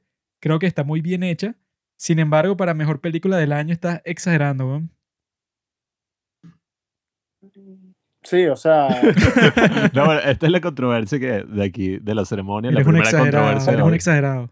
yo, o sea, si para complacer a Juanqui podría hacer una mención especial. O sea, este, está Tic Tic Boom, que también es muy buena, pero yo creo que tiene más mérito en cuanto a cómo tú haces una película que podría ser aburrida, ¿verdad? Fácilmente, a ser tan entretenida, porque Spencer pasa volando. Bueno, nosotros, el problema creo que fue que Juanqui y yo no, en verdad no conectamos con la película porque yo ya estoy un poco Porque cínico. la protagonista es mujer, weón. No, no. Cuando la ¿qué es protagonista es mujer, Yo que soy misógino, ya yo empiezo a pensar que, nada, hermanito, este No. tipo es una llorona. weón". Yo ya en este punto estoy un poco cínico y entiendo todo lo que tú dices, que coño, es verdad, o sea, el- no es que ella tiene que ser feliz porque es de la realeza, pero marico, yo en este momento estoy como que, y qué gran problema que tú tienes, ¿no? que coño, estás rodeada de tanto lujo y a Claro, ti te gusta la comida rápida. Robinson está llegando como que a la reflexión que suelen llegar muchos jóvenes, ¿no? Que tú conoces a Carlos Marx. Tienes que conocer a Carlos Marx para llegar a eso, pues, como que la cúspide de la reflexión filosófica en cuanto a cuáles son los problemas materiales de tu vida económica, La ¿no? O lucha sea, de clases, la de relación tu de clase social, de todas las cosas que tú estás pasando el día de hoy como un joven proletario en la ciudad más capitalista del mundo, ¿no?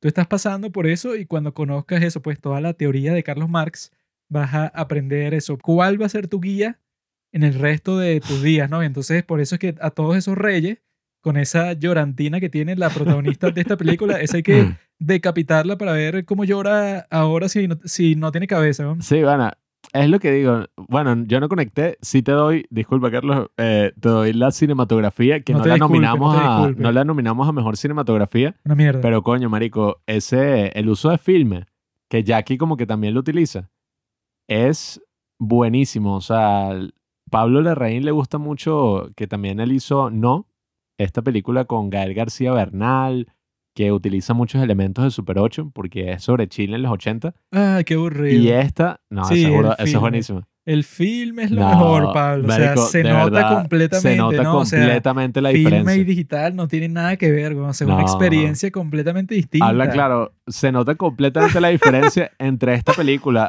así en filme y no sé, um, The. Power of the Dog, por ejemplo, que Pura es así súper digital. No, no, es pura falsedad. Bueno, pero una cosa más para complementar un poco lo que dice Robinson.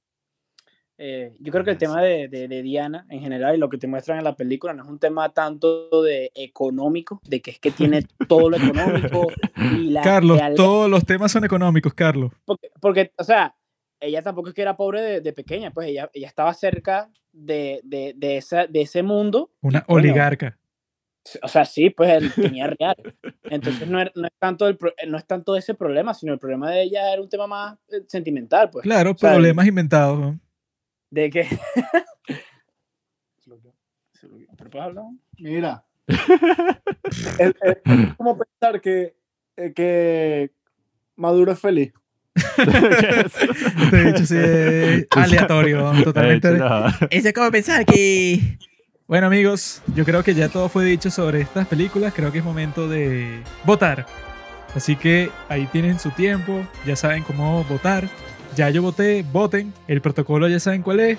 Síganlo. Y yo estoy aquí pendiente de sus votos y voy a anunciar lo más pronto posible para todos ustedes que están escuchando. Yo tengo el poder de la edición.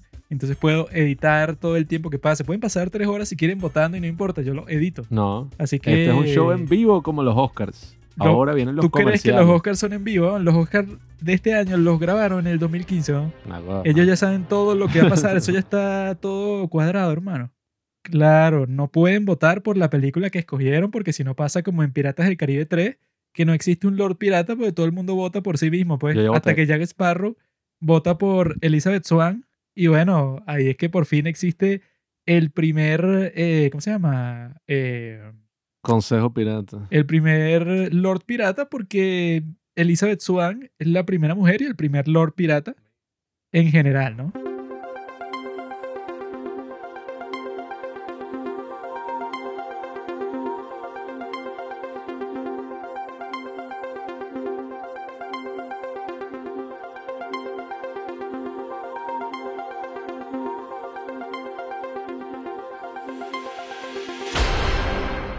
Bueno, ya puedo anunciar los resultados.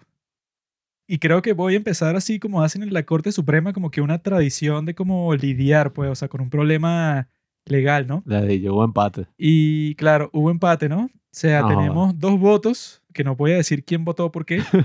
tenemos dos votos para Drive My Car y tenemos dos votos para Belfast, ¿no? Ajá. Entonces, señores, les explico. Eso ha pasado en otros festivales de cine, yo lo he visto, por lo tanto declaro que hay dos ganadores de mejor película, Belfast y Drive My Car. ¿Qué les parece, amigos? Me parece Claro. más que justo. Claro, claro, más que justo, las mejores del año son Belfast y Drive My Car. Por lo tanto, se van a compartir este premio, el primer gato de oro que vamos a dar en toda la historia, es para estas dos grandes películas. Así que Kenneth Branagh y el maricón japonés que dirigió la otra, que no sé quién carajo es, están invitados a venir aquí a Venezuela a que yo les dé una botella de cerveza, pues no tengo ningún premio de mierda. O sea, es- Robinson. es como un NFT, pues completamente digital, una foto de mi gato. Ese, eres es- un hijo de el premio. puta, Robinson. Eres un hijo de puta. quieren- No votaste por Annette. Nadie votó por Annette. Yus- Si quiere- Yusuke Amaguchi. sí, bueno, llama. Yusuke, si estás escuchando eso, bueno, estás invitado a darte una cervezada aquí o te puedo mandar el NFT de una foto de mi gato y ese es tu premio, pues. Pero ahí lo tienen, pues, o sea, el primer premio es compartido, o sea, que genial. Yo creo que compartirse un premio no es nada eh, Vergonzoso. vergonzoso, pues, o sea, porque como dice mi gran ídolo Woody Allen, el tipo, bueno, él dice que no se le puede dar premios al arte y tal, porque es como que muy subjetivo, pero bueno, eso pues, o sea, nosotros, obviamente con los premios no estás tratando de determinar cuál es en realidad la mejor película del año objetivamente, sino ahí saben qué es lo que nosotros pensamos cuando vivimos y cuando hablamos, ¿no? Entonces, ahí tienen, pues, el primer gato de oro como lo tienen ahora, eso pues, o sea, son para dos películas y yo creo que es justo, pues, o sea, las dos películas, a mí me parece que Belfast es mejor, Nah. o sea, eso pues, personalmente, pero no es como que una opinión así como que totalmente autoritaria con respecto a lo que está pasando, ¿no? Entonces ya podemos pasar a la próxima categoría, yo creo que podemos hacer lo mismo, pues eh, es la categoría que no está en los Oscars porque son demasiado mariques para tener una verdadera controversia en los Oscars, ¿no? tenemos la categoría de peor película, ¿no? Cada uno tiene la suya, la mía es Don't Look Up. La gran porquería que, bueno, que se volvió como que muy importante en los padres del cine porque nosotros hicimos un meme que pusimos en Instagram sobre Don't Look Up, ¿no? Y es genial porque es la película perfecta para saber quién de tus amigos es pusilánime, ¿no? si tú conoces a alguien que se puso a tuitear o puso en Instagram y que ves, es que si tú criticas a The Look Up, eso es porque eres parte de la gente que, que, que no quiere aceptar que el mundo se va a terminar. Si no te gusta mi película, eres parte del problema. Sí, bueno, eso fue. Por eso es que mi elección para peor película es esta, porque es la única película que salieron un montón de estúpidos así y que no, bueno, eso pues, la gente que no le gustó la película es que es parte del grupo de gente estúpida que son los que te muestran en la película que son los responsables de que se termine el mundo, pues no es como nosotros, pues la gente sensible, que sabe que el calentamiento global es el peor problema de toda la historia, cuando ya esa narrativa es todavía más gracioso todavía con lo de Rusia y Ucrania, porque eso pues es la narrativa más estúpida de todas, No opines, porque no ya opines. todo lo que tiene que ver, eso no es una opinión sobre eso, pues sino que todo el mundo está diciendo que bueno, todos los objetivos del calentamiento global, eso de carbón cero que de- decía un montón de gente, eso se acabó ya completamente, porque la gente dice que bueno, ok, ya no podemos depender de Rusia y probablemente en el futuro tampoco dependas de China porque dicen que los tipos están esperando para invadir Taiwán, ¿no? Entonces dicen que lo que quieren hacer todos los países es ser independientes en su producción de energía, ¿no? Y para que eso pase, los tipos tienen que gastar en los combustibles fósiles, en todas las vainas que supuestamente contaminan y tal. Y eso va a mandar todos esos objetivos del calentamiento global para la basura, ¿no? O sea que, bueno, para la gente que piensa que es la peor emergencia de toda la historia, bueno, será muy feo y tal. Pero en realidad, bueno, son como que necesidades de la historia. Y fue como yo dije en nuestro capítulo sobre si vivimos en 1984 o no, que yo pregunté, pues, o sea, ¿qué es más probable? Que pase un conflicto mundial, no sé, o sea, que haya un malentendido, un accidente y de repente se lancen bombas nucleares y el mundo se vaya para la mierda. O que sea así eso, pues, no, que, ay, que la temperatura subió 3 grados y de repente es el día después de mañana, todo está inundado. No tiene O sea, que ser una. yo una les posición. pregunté eso, pues. ¿Cómo se dice? Tan política. Sino más, obviamente, sí es una posición política, pero eso más es allá lo de eso. principal de todo, porque esta Sí, sí. película, además de eso, no ofrece absolutamente nada. Ajá, es que eso es lo que un- digo. Es, es un chiste, como todo, pues, como película, como mensaje. Más allá Por eso de es que eso, la, la la película puse no, como ajá. peor película, porque eso, como mensaje político es estúpida, como mensaje ambiental es estúpida, como película es una mierda. O sea, es todo una basura. Leonardo DiCaprio es un idiota, weón. El tipo usó su discurso de marica de los Oscars para hablar sobre el planeta, weón. O sea, toda la gente involucrada, Jennifer Lawrence, que, y que se quejaba de Trump, que era la peor persona del mundo, y la tipa viaja en jet privado a todas partes, que dicen que es lo más contaminante que tú puedes hacer con tu vida para siempre. Pues. Separa el arte del Entonces, artista. es tantos idiotas involucrados. El tipo que la escribió era el que le escribía los, arti- los di- discursos a Bernie Sanders.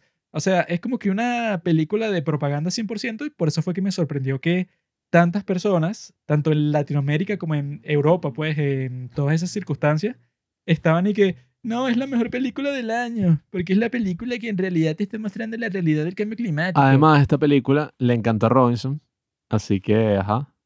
Estoy Ya- haciendo, estoy avergonzando a Robinson en este ya podcast. eso te dice todo. Si le encantó a Robinson, bueno, No, bueno, un dato curioso Creo que sobre. ya nosotros hemos hablado suficiente sobre Don't Look Up. Ya, ya. Entonces, bueno, hasta ahí va. dejo. Ajá, tú puedes decir un lo dato que curioso pero- sobre Don't Look Up. Ajá, pero hasta- ahí dejo mi explicación de por qué creo que es la peor. Y bueno, los invito, pues, a todos ustedes, voten por esta película como la peor.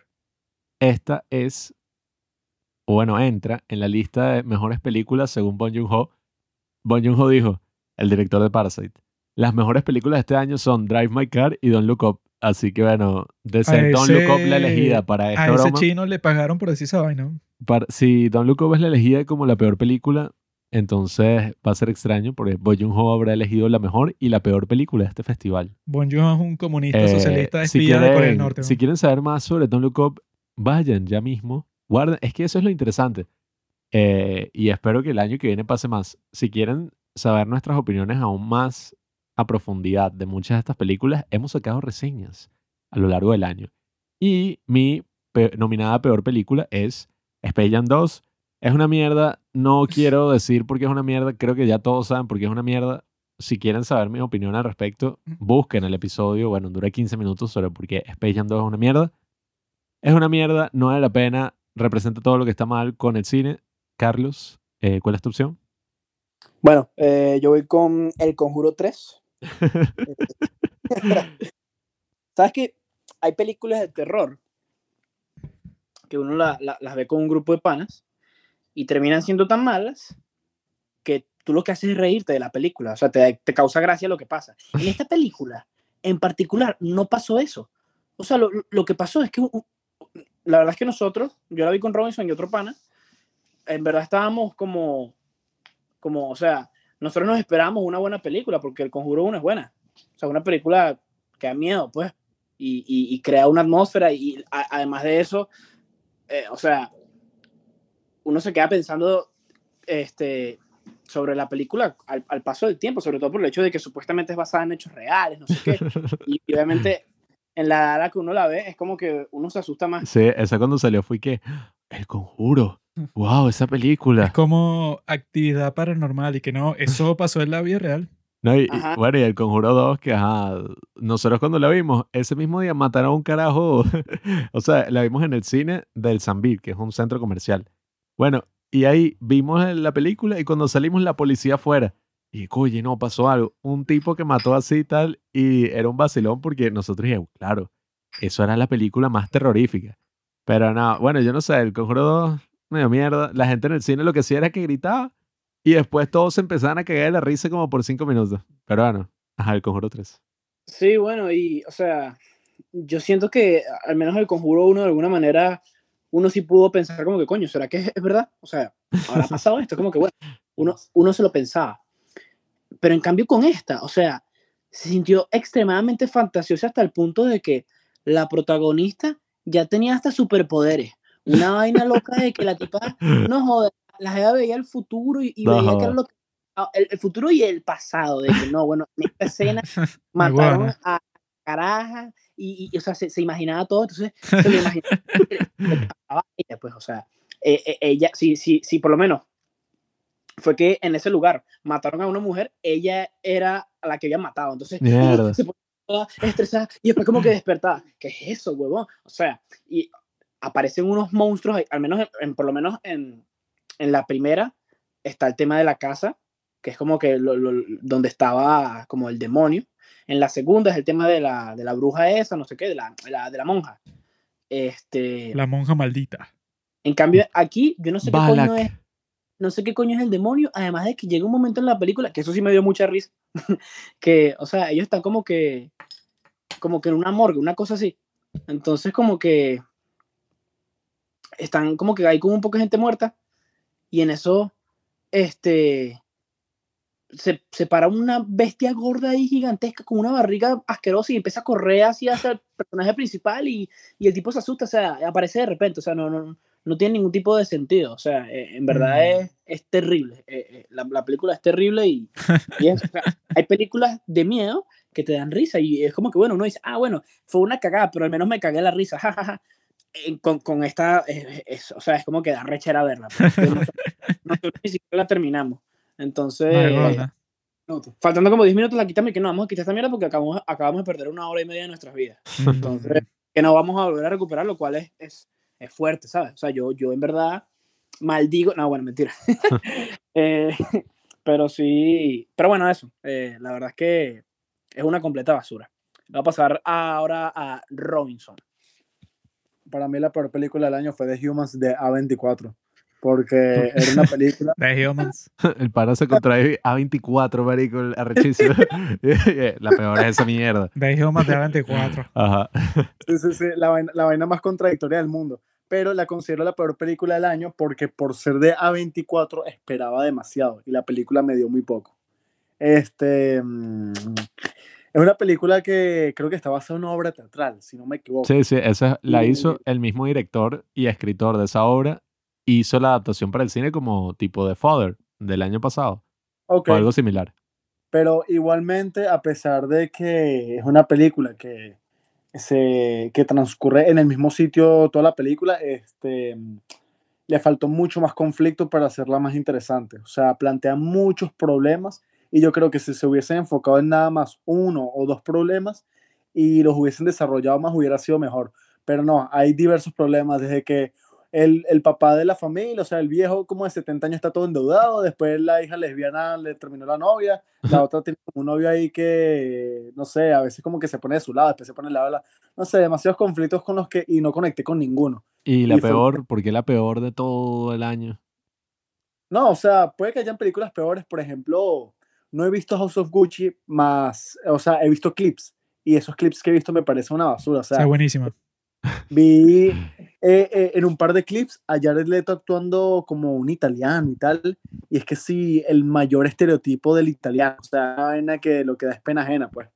Probablemente si lo hubiese visto, este, la hubiera considerado como mejor, peor película del año, pero como no la puedo jugar nada más por unos clips, ¿sabes? Es como The Humans, es una película que a pesar de no ser mala en sí, pero sí yo, esperaba mucho de la misma, este, y no me lo dio, la, la considero la peor película del año, pero es la más decepcionante. porque sí, es- fue muy decepcionante, esperaba mucho. Eso sí, las actuaciones están muy bien, yo creo que la falla viene del guion. Mira, No chavita, no votes antes de que se tenga la discusión, porque el punto es que existe la posibilidad de que después de la discusión de la película, que cada uno dé su opinión, cambie tu opinión, ¿comprendes? Entonces no votes hasta el final, hasta que existe el proceso de votación que empieza ahora mismo. Ya el desgraciadito este votó, pero bueno, los demás voten.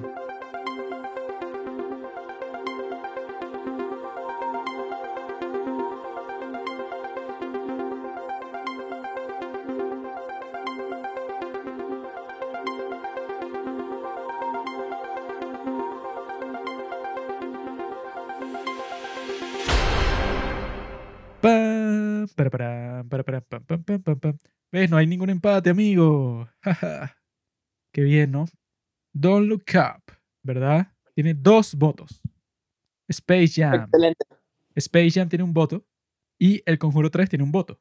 Por lo tanto, Don't Look Up es la peor película de todos los tiempos. Perfecto. O sea, se gana el primer gato de oro que nosotros hemos otorgado a la peor película, claramente es una basura. Cuando pasen los años va a ser como con The Shining, que ganó el Razzie, y va a ser y que, mira, Don Look Up ganó la peor película de los Gatos de Oro y en verdad es una de las Y- mejores películas de la década. Cualquier persona que piense que esta película no es que es buena, o sea, que vale la pena poner sus ojos en la pantalla mientras se está reproduciendo por medio segundo. Bueno. Son estúpidos, pues, o sea, son un grupo de gente que hay que tener en un campo de trabajo hasta que mueran de cansancio. No se pues. sorprendan si Don't Look Up gana mejor película en los Oscars. Ahora vamos con la tercera categoría, mejor actor. Y yo les cuento que mi amigo de mejor actor, esperen que busque el nombre, porque es un poco complicado. Silencio. Toma, Yo lo tengo aquí también. Yo aquí tengo nominados, Silencio. El mejor actor, ¿verdad? Que yo escogí es el protagonista de Drive My Car, cuyo nombre es Hidetoshi Nichijima. El tipo me parece el mejor actor del año porque, bueno, No hables del conflicto de Eh, Ucrania aquí. en las tres horas el tipo está en todas las escenas, ¿no? Y el tipo, desde el principio, ¿verdad? Lo que te hace preguntarte así que, bueno, ¿qué está pasando? Es sobre todo su rostro cuando el tipo ve que hay un tipo cogiéndose a su esposa, ¿no? Que el tipo ama a, a su esposa con todo su corazón, como yo también amaba a la mía, ¿no?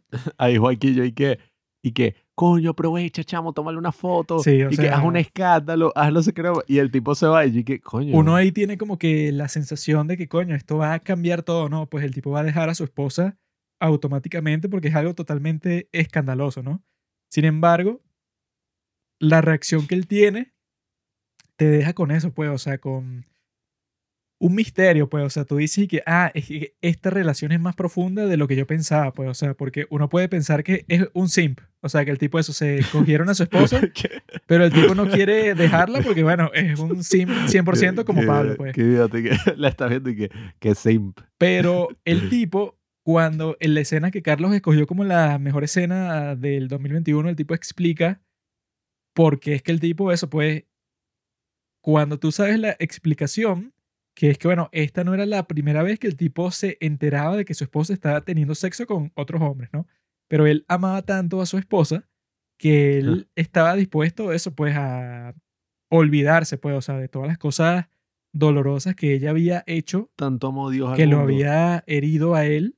Y entonces él, la explicación de, o sea, su expresión y su reacción cuando ve que otro hombre se está cogiendo a su esposa, el tipo reacciona a eso, pues, o sea, como de completamente pasivo, pues, o sea, no hace nada, no se divorcia, el tipo solo ve la, rea- la realidad y la acepta porque el tipo está como que, bueno, yo amo tanto a esta mujer con la cual yo tenía un hijo y ese hijo murió de neumonía. Esa es la mejor escena actualmente, según tú, de... No, o sea, este yo tipo. no digo que es la mejor escena actoralmente, sino que eso, pues, o sea, solo su reacción como, como actor fue lo que uno pensó que era y que, ah, coño, o sea, tú al principio no le entiendes y cuando te lo explican es y que, ah, bueno, claro, él estaba expresando que su, rel- que su relación con su esposa, con esta mujer, era mucho más profunda que eso, pues, así tu esposa te esté engañando con múltiples hombres, como era su caso, él no le importaba porque él estaba ahí, bueno, esta es la mujer con que yo me casé, esta es la mujer que tuvo a mi hijo y mi hijo murió.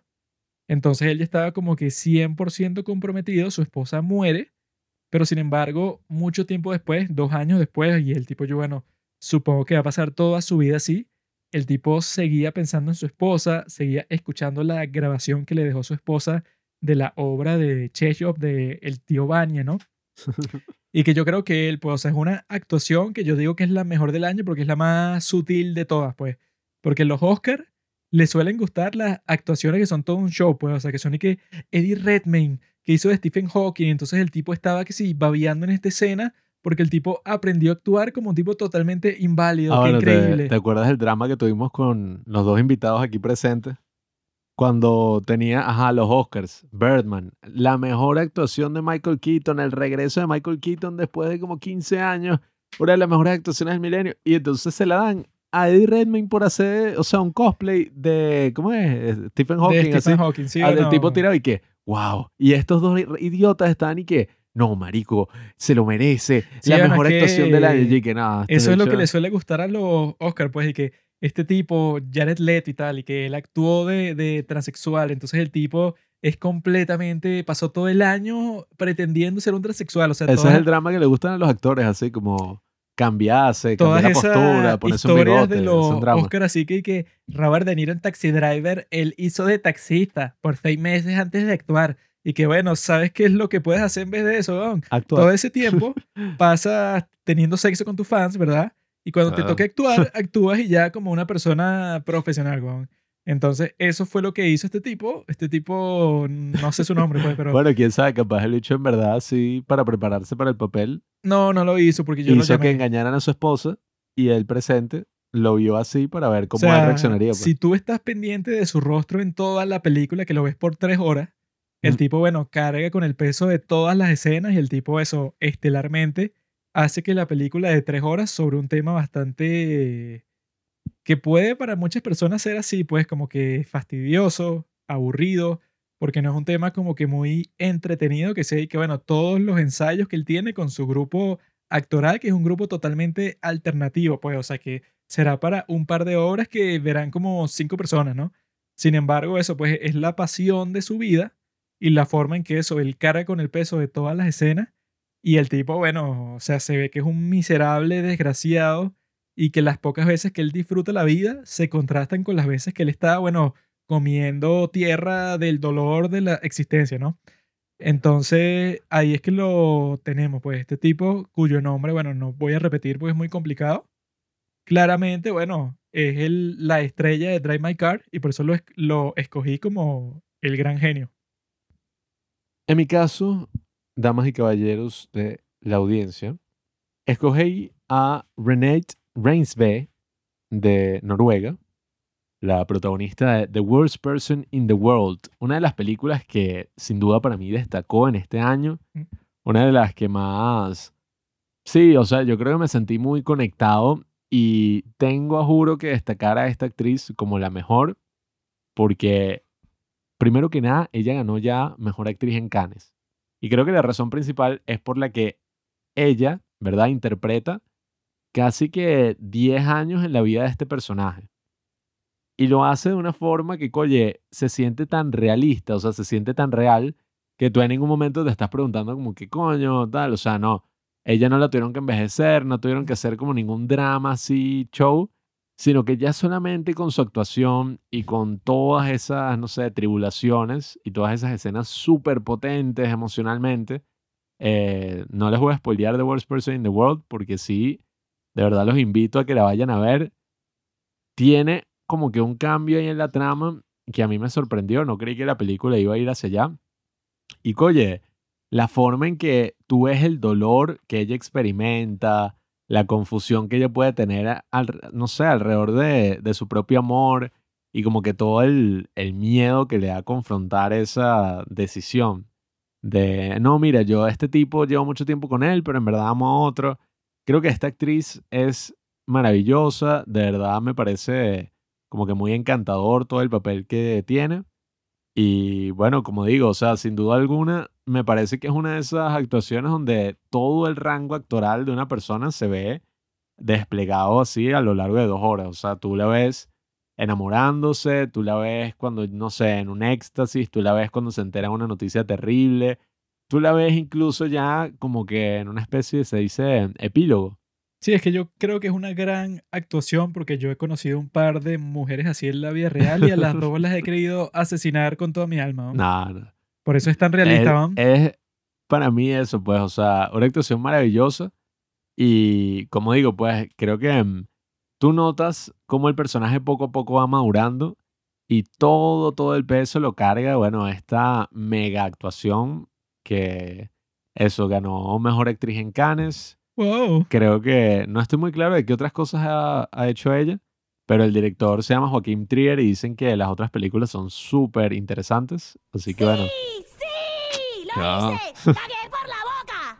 ¡Cagué por la boca! Eh, no se dejen- yo lo que les diría es eso, no se dejen llevar como por esas shows así de Juanqui, de esos actores así secundores, ¿no, compadre?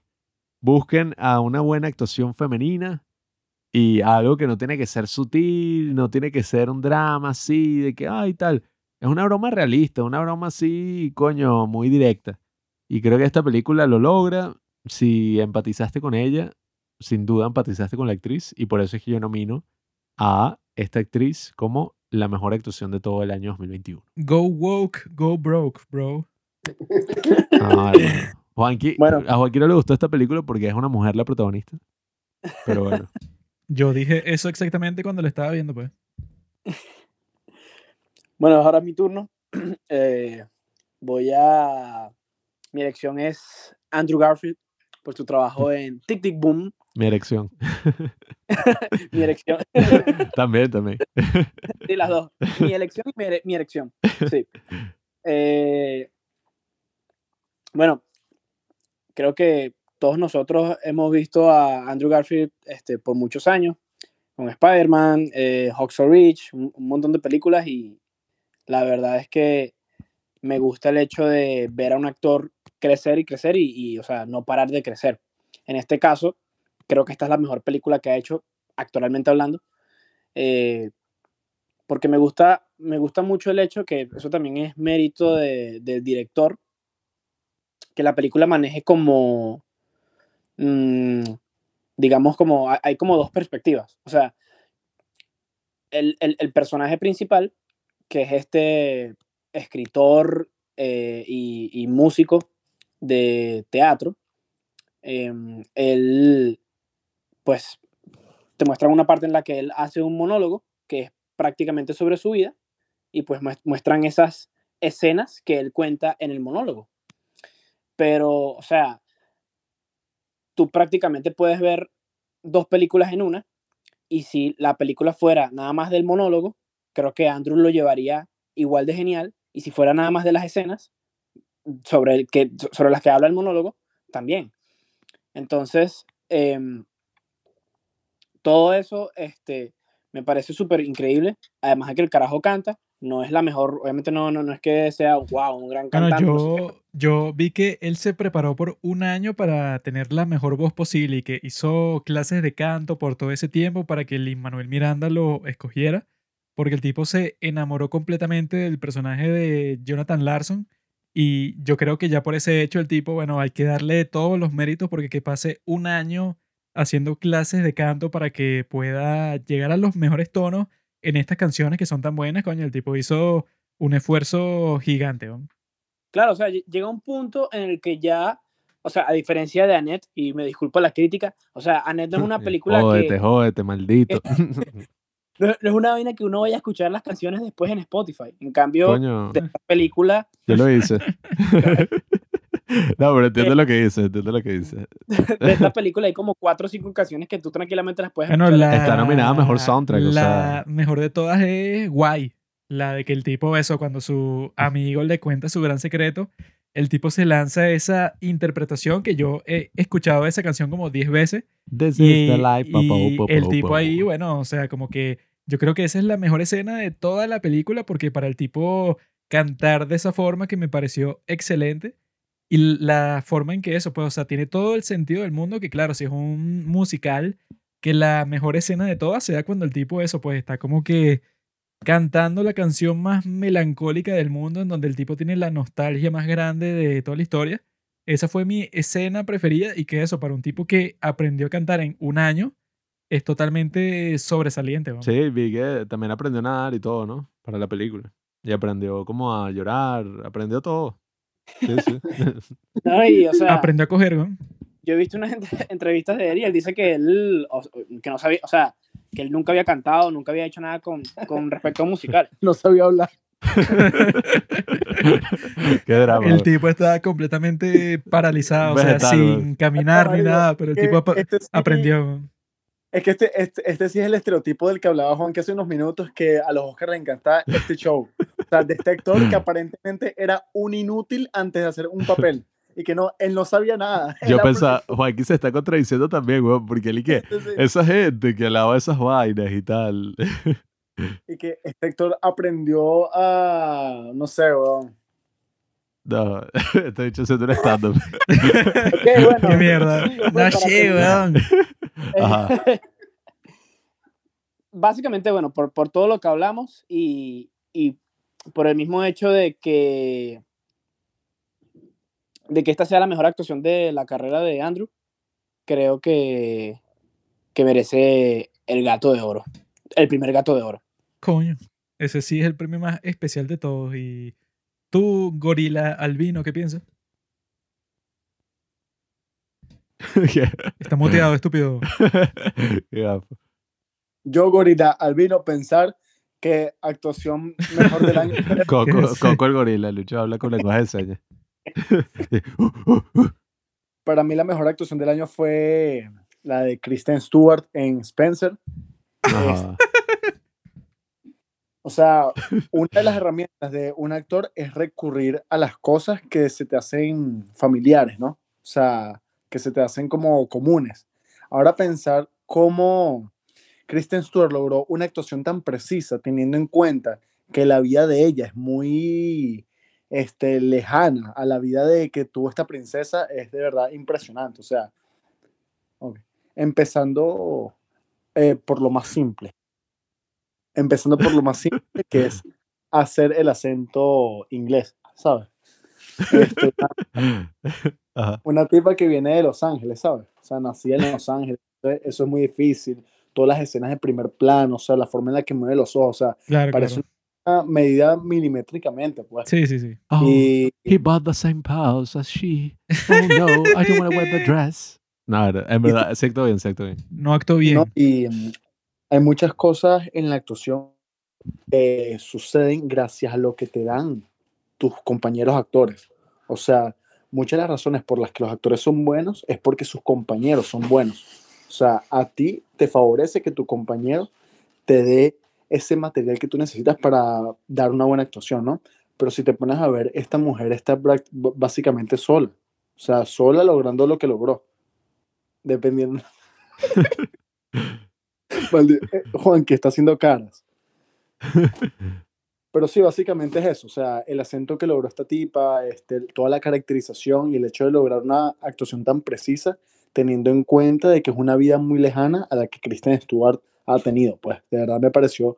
Esa La es rica de cuna. Yo la conocí. O sea, nació en una familia aristócrata. Estoy totalmente en desacuerdo con Robinson, pero creo que la razón no es tanto Kristen Stewart, que me parece de todas formas una terrible actriz, sino que su guion que le dieron era como que un estereotipo así, como que una romantización de la princesa Diana, porque todo lo que decía era un show, o sea, la, la tipa no podía ser y que, no sé, me siento triste, sino que yo soy como una mantis religiosa, me están sacando una pierna porque soy un insecto y me están torturando. O sea, cualquier cosa que decía o cualquier cosa que respondía era un drama así exagerado que se estaba mostrando como si la tipa fuera la más elocuente, la más witty del mundo. Cualquier, hipócrita. cualquier respuesta que daba a cualquier cosa era un show. weón. Era y que, no, bueno, yo esta tarde pasaré a torturarme toda, toda la noche porque ustedes son unos torturadores Se llama ingleses. poesía, mi bro.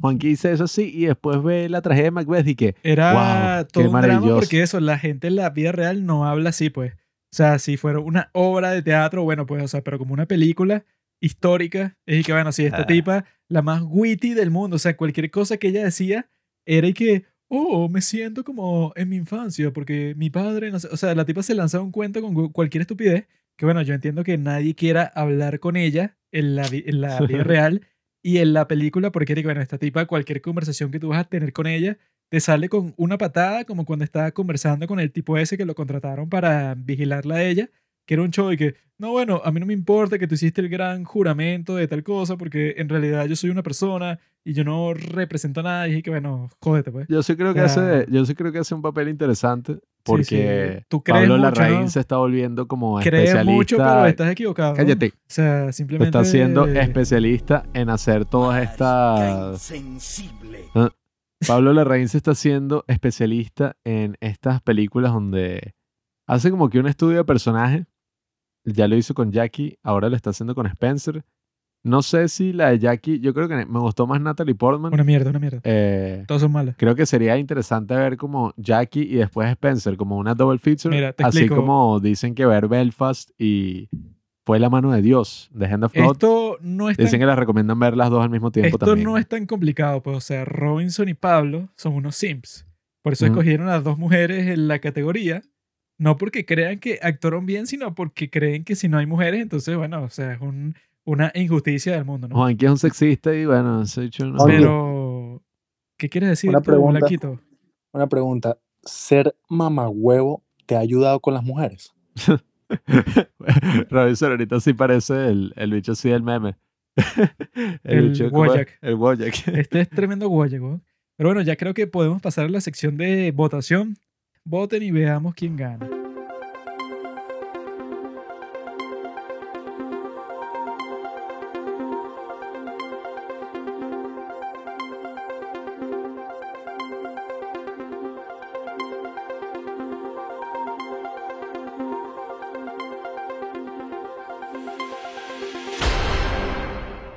Ok.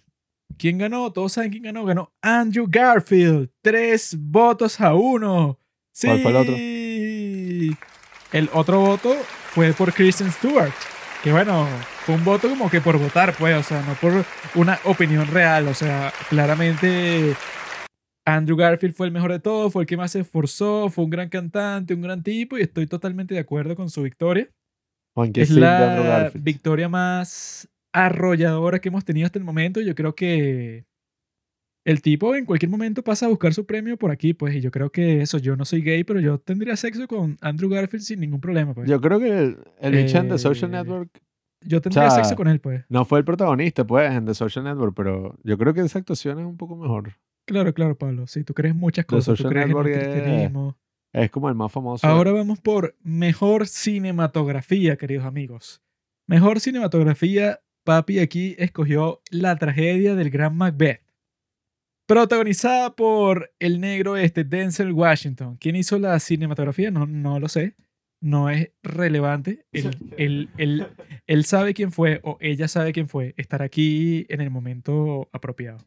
Yo escogí The Tragedy of Macbeth porque los tipos se enfocaron en que, como dije, pues en nuestra reseña de, en 15 que hicimos de Macbeth, yo lo que dije ahí fue que esta película de Macbeth, como es una adaptación, entonces tienen que ofrecer algo nuevo, pues algo cinematográfico.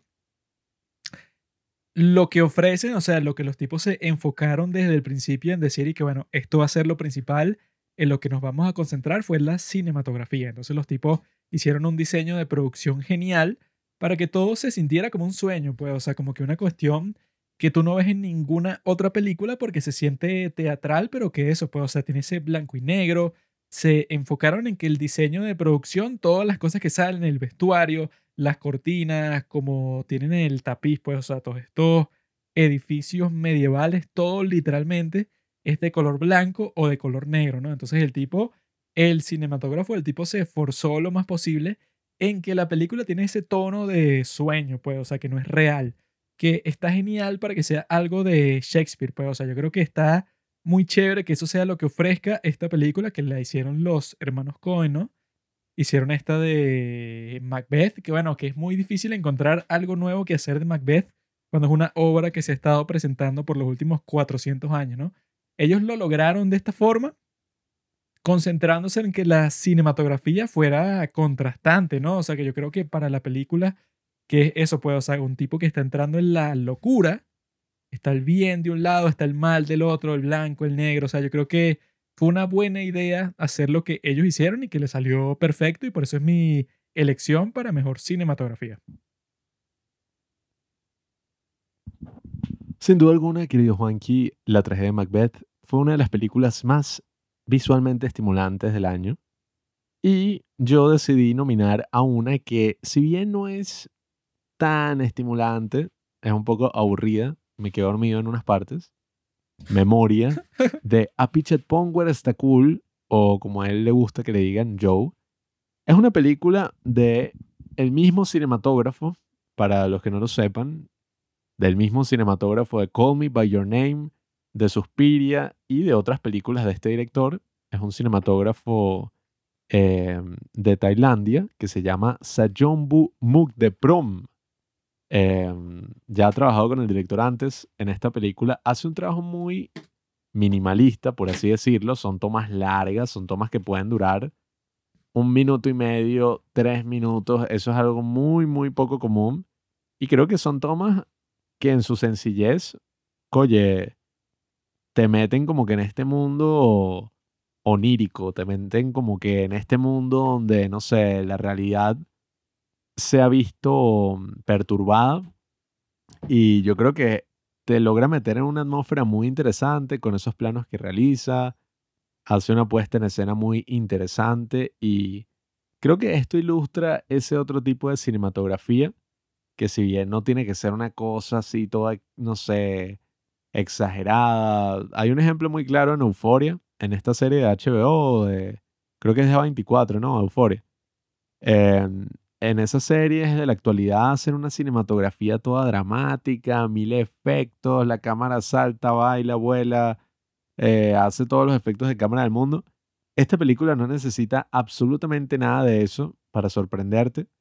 Y bueno, nada, este es mi nominado a Mejor Cinematografía, Memoria, de Apichat Ponguer hasta Cool. Y bueno, ajá, Carlos. Eh, bueno, mm, mi elección es Dune. La Mm, cinematografía de Dune la hizo el pana Greg Fraser, eh, el cual creo que cayó como anillo al dedo de esta película y por la cual hace un, un excelente trabajo. Eh, digo que, que cayó como anillo al dedo porque él fue también este cinematógrafo en The Mandalorian y en Rogue One. Entonces ya ha estado envuelto en este tipo de producciones y pues creo que esta categoría tiene que ver un poco con la próxima, este, que es el- todo el tema de la atmósfera. Y pues este tipo en su trabajo, la verdad es que te genera eso y, o sea, te genera como toda la atmósfera como oscura y además de como toda, este, pues, grande y, como de, de- de- del exterior y de todo lo que puede ser, no sé, estar en otro planeta y todo ese tema, este, me parece brutal. Además de que ahí, la verdad es que hay, hay- hay unos planos en específicos que, que, o sea, creo que la parte fuerte de Dune, más que la historia, es todo el tema de la producción y, y en eso va toda la cinematografía que tiene. Eh, creo que es uno de los puntos más fuertes.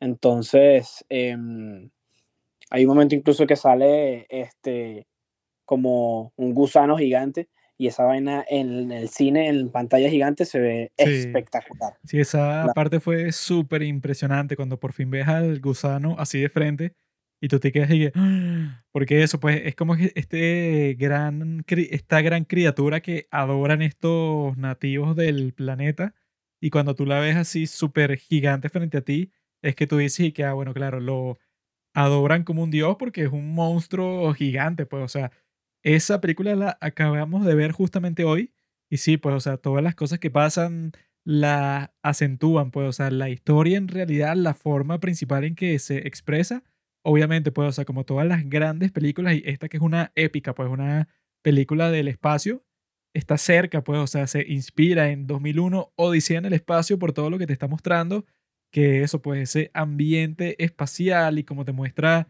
las batallas, como te muestra los viajes espaciales, todo lo que te muestra es totalmente original, totalmente especial, totalmente nuevo, pues. Entonces yo creo que sí, pues, o sea, que la cinematografía de Doom es completamente excelente. Sí, ¿no? Y el, el tipo en verdad es buenísimo. Tú ves este, que por lo menos él va a ser el, bueno, fue el cinematógrafo en, en The Batman, la próxima que, que va a salir como en una semana. Y coño, no he visto la película obviamente, pero he visto el tráiler y la verdad que se ve súper. ya estamos con el hype así al borde. Sí, de una. Entonces, entonces bueno, sí, esa es mi elección. Greg Fraser por Dune. Doom. Mi elección como mejor cinematografía es Belfast. Este, este cinematógrafo se llama Harris Sambarlukos. Tiene un apellido griego. Todos tienen unos, unos nombres griego raros, ¿verdad? súper cool. Sambar locos. Este cinematógrafo, este cinematógrafo es el mismo de Thor, que es una película Por eso es tan bueno. muy, muy, muy, muy infravalorada del MCU, porque para mí es una de las mejores. Claro, Esa la dirigió Kenneth Branagh también. también. Entonces ya son, estas dos personas ya han trabajado antes y eh, hacen una buena dupla. Y lo que me gusta tanto de esta cinematografía es que tratan, eh, la, la- tratan la cinematografía como si fuera un actor más. ¿A qué me refiero? O sea, cuando estás en la época de las protestas y todas estas manifestaciones así, todas caóticas, este, tú sientes que estás ahí. Pero también cuando hay escenas más tranquilas, más sutiles, como cuando el niño está en su clase y se está mirando con esta chamita que le gusta y tal, la cámara se, también como que se acopla a esta situación. Y eso hace que se sienta como si fuera un personaje más, ¿entiendes? Entonces, sí, o sea, yo creo que hicieron un buen trabajo y todos los ángulos, todas las decisiones de cámara, o sea, todos los ángulos que hay en la película son simplemente espectaculares, pues, o sea, hay escenas que simplemente se te quedan grabadas, este, incluso horas y días después de que ves las películas, o sea, hay una escena demasiado impresionante que están viendo una obra de teatro y toda la película es en blanco y negro y los únicos que se ven en color en la película este, son unos actores en, en una obra de teatro que están viendo, o sea, yo lo interpreté como que, bueno, en estos momentos tan oscuros, lo único que tiene sentido es el arte y este espejo social que es el teatro. Bueno, O sea, dicen yo- que, que es uno de los usos más creativos de los últimos tiempos, así del blanco y negro, porque literalmente es eso que tú dices, Robinson, la película que están viendo, la obra de teatro, ese es como el color de su vida en una época que era, oye, muy, pero muy difícil para un niño de 11, 11 años, ¿no? Sí, o sea, yo creo que es verdad lo que tú dices, que juega con ese contraste mucho, o sea, con... Tiene un montón de partes que son totalmente íntimas, pero al mismo tiempo tiene otras escenas que sí le ponen como que toda la forma del espectáculo.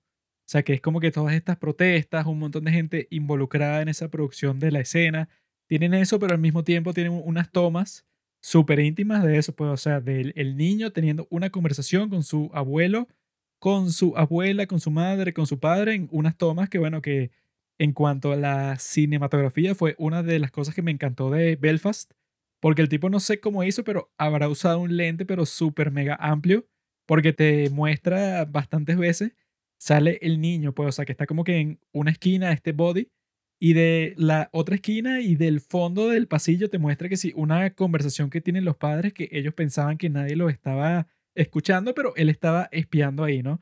Entonces el hecho de que te muestren todo en el mismo plano, te muestran eso, pues siempre hacen énfasis en la perspectiva del niño, que el niño es- está escondido, pero al mismo tiempo está viendo algo que no debería haber sido visto por él porque era como que lo que le escondían sus padres, ¿no? Los padres teniendo sexo. Entonces yo creo que todo eso en cuanto a cinematografía está perfecto, pues, y no sé ni cómo lo hicieron, pues, porque lo muestran Sí. demasiado genial. Se Y llama un lente de 13 milímetros. Pero es- eh, en las que yo pensé, wow, o sea, qué decisión tan certera haber posicionado la cámara aquí. Hay una escena en particular donde los padres están discutiendo sobre qué decisión van a tomar sobre su futuro como familia, o sea, si van a dejar el país, si se van a quedar, la esposa está reacia a esa idea, el esposo sí se quiere ir para el coño, y el niño está escuchando toda la discusión, que si a 20 centímetros, bueno, tampoco así, pero como, si, como a un metro, Ajá. como a un metro de donde están ellos, ¿no? Entonces, o sea, donde está posicionada la cámara, Mm, este da la sensación de que el niño está al lado de ellos sí. y que fácilmente puede ser descubierto. Sí, o pero sea no es así. que él está Es apenas escondido, ¿no? esta sensación. Sí, pero que en realidad, e- eso pues el lente es tan amplio que tú piensas que no, él está justo al lado, pero en realidad él solo escucha y es casi imposible que lo descubran porque está bien escondido, ¿no? Pero sí te da la sensación de que el niño piensa que en cualquier momento lo van a atrapar, pero que no te lo dice, sino que te lo muestra directamente porque tú sabes que él tiene miedo, pues, o sea, porque las discusiones de sus padres en esos contextos tan estresantes siempre eran bastante intensas. Sí, ¿no? Y yéndonos hacia un lado más sentimental, no tan técnico, esa, esas situaciones para un niño o para un adolescente siempre son este, este, abrumadoras porque son decisiones en las que tú no tienes mucha participación. O sea, todo está sujeto a lo que decían tus mayores, pues. Sí. Entonces, la cámara sí, sí es muy importante. Y bueno, ni hablar de las veces en las que hay como explosiones de carros y cosas así. Es muy interesante pensar cómo en películas donde las explosiones son dos o tres, como mucho, tienen mucho más impacto que en películas de acción donde hay una explosión cada 10 minutos, ¿sabes? O sea, y Sí, aquí sí. la cámara de verdad es muy importante. Hay una escena donde explota un carro, este, que es una explosión súper simple, pero la forma en la que está grabado es tan impresionante. Ay, oye, la cámara está dentro del carro, está afuera, sí. o sea, Es juegan que con estás- todo esto. tú ves Transformers y tú que pura basura. ¿no? Bueno, vamos igual- con la votación, ¿no? Yo Ah, creo ya, que- ya, hablando desde un- una, algo muy, muy personal, aquí los cuatro sí nos sentimos muy identificados cuando la película se acaba, pues que ponen escrito en la pantalla como que, como que dedicado a los que se quedaron, a los que se fueron y a las vidas que se perdieron. O sea, es muy fácil sentirse identificados como venezolanos, ¿sabes? Y eso me conmovió mucho. Sí, Eso es correcto, compadre. Eso fue lo mismo que pensó mi padre, que le gustó bastante la película, sobre todo esa parte, pues. Que el tipo lo pone al final como un homenaje para todas las personas, porque eso, pues el tipo claramente quedó desde el principio de su vida y para el resto de su vida totalmente marcado por ese hecho de la guerra civil en Irlanda del Norte, ¿no? Podemos pasar entonces a eso, pues a la votación.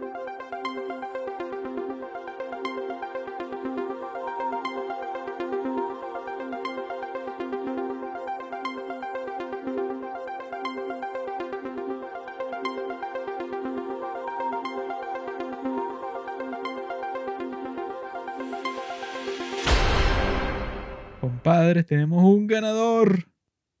Como siempre, porque este sistema es invaluable, es un sistema perfecto. El ganador es June. Aquí, ¿cómo es que se llama el cinematógrafo, Carlos, para que venga a reclamar su premio? El pana Greg Fraser. Greg Fraser, amigo, yo te conozco desde que eras niño. Tienes que venir aquí, hermano, y te vamos a dar, eh, no sé, te vamos a preparar un café, porque eso es mi especialidad. Este maldito lo dice con mucho entusiasmo. Y te mando un NFT de la foto de mi gato. No, yo, no. El único que votó por Belfast, se lo voy a decir a toda la gente Ah, para bueno. que quede claro, bueno, Ya sabemos que es el zorro que está ahí. Carlos. Ese fue el que Bueno, votó porque por no podía Belfast. votar por Doom, pero Claro, o sea, claro. Coño, es que Pero Dune, al final como que todo el mundo quería Doom, pero fueron tres votos contra uno. Dune es como una cuestión así. Al igual que Andrew Garfield. Sí. Monumental. llevó dos así. Sí, sí. Nosotros que lo volvimos a ver hoy, sí, de verdad se siente como una broma así monumental. Bueno, una locura. Yo no Sí, sé bueno, ni cómo hicieron todo eso en el desierto. Cada plano de esos tipos, no sé ni cómo lo habrán estructurado. O sea, una cuestión que uno se quede que es ahí. ¿Qué carajo? Belfast es admirable, obviamente. Ahora toca mejor atmósfera.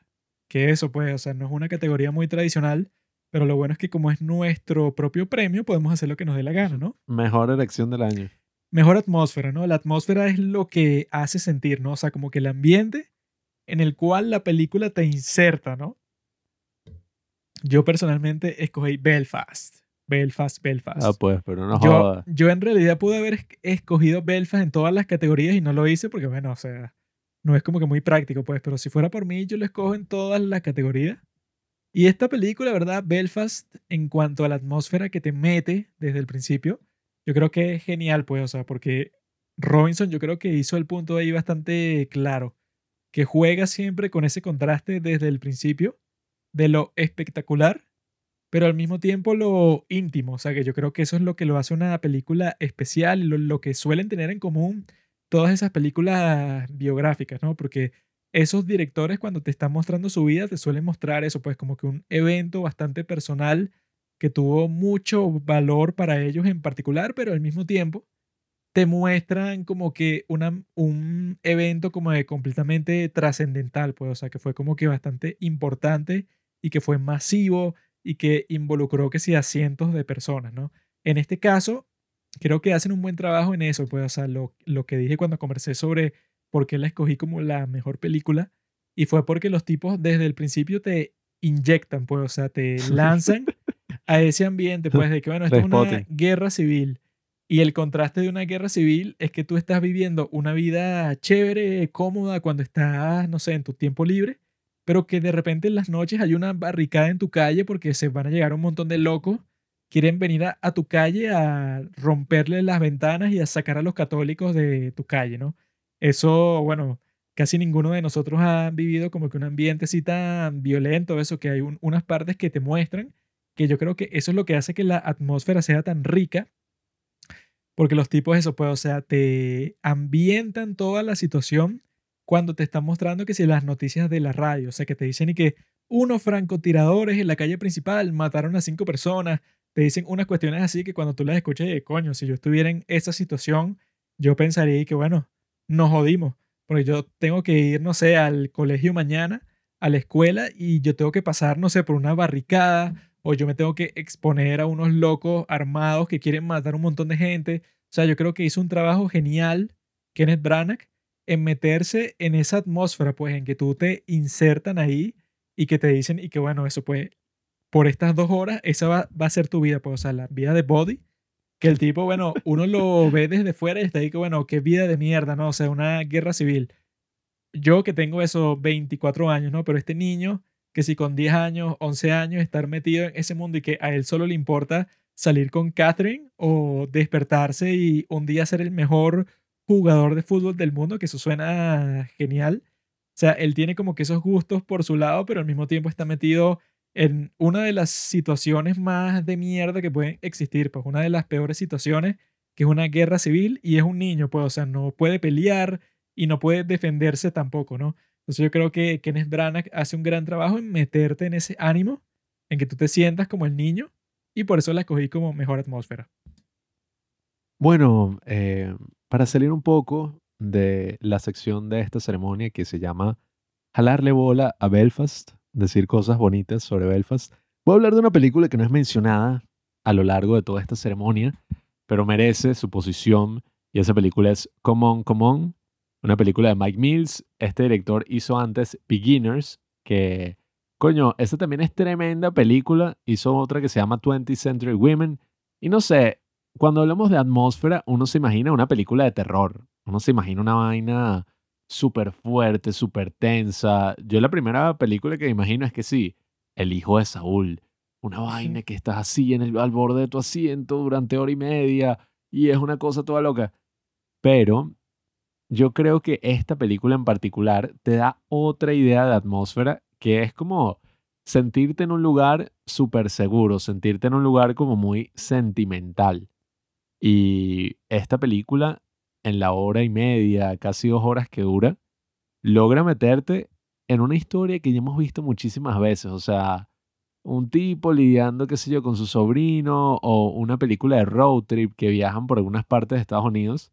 Pero, oye, la forma en que está construida con esas entrevistas que le hacen a los niños, con toda la forma en que lidian así con las emociones y te ponen todos los textos que están leyendo.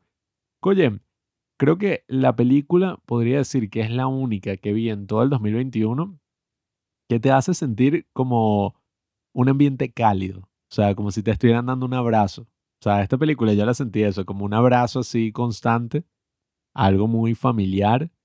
Y creo que en cuanto a atmósfera, toda la película te da esa sensación. O sea, toda la película te mete como que en este mundo así de lo que significa ser niño y lidiar con todas estas emociones nuevas y todas esas dificultades que pueden surgir en la crianza. Así que bueno, mi nominación en esta ceremonia es Common Common, una película que yo pienso que tiene que tener un lugar sí o sí entre las mejores películas del 2021.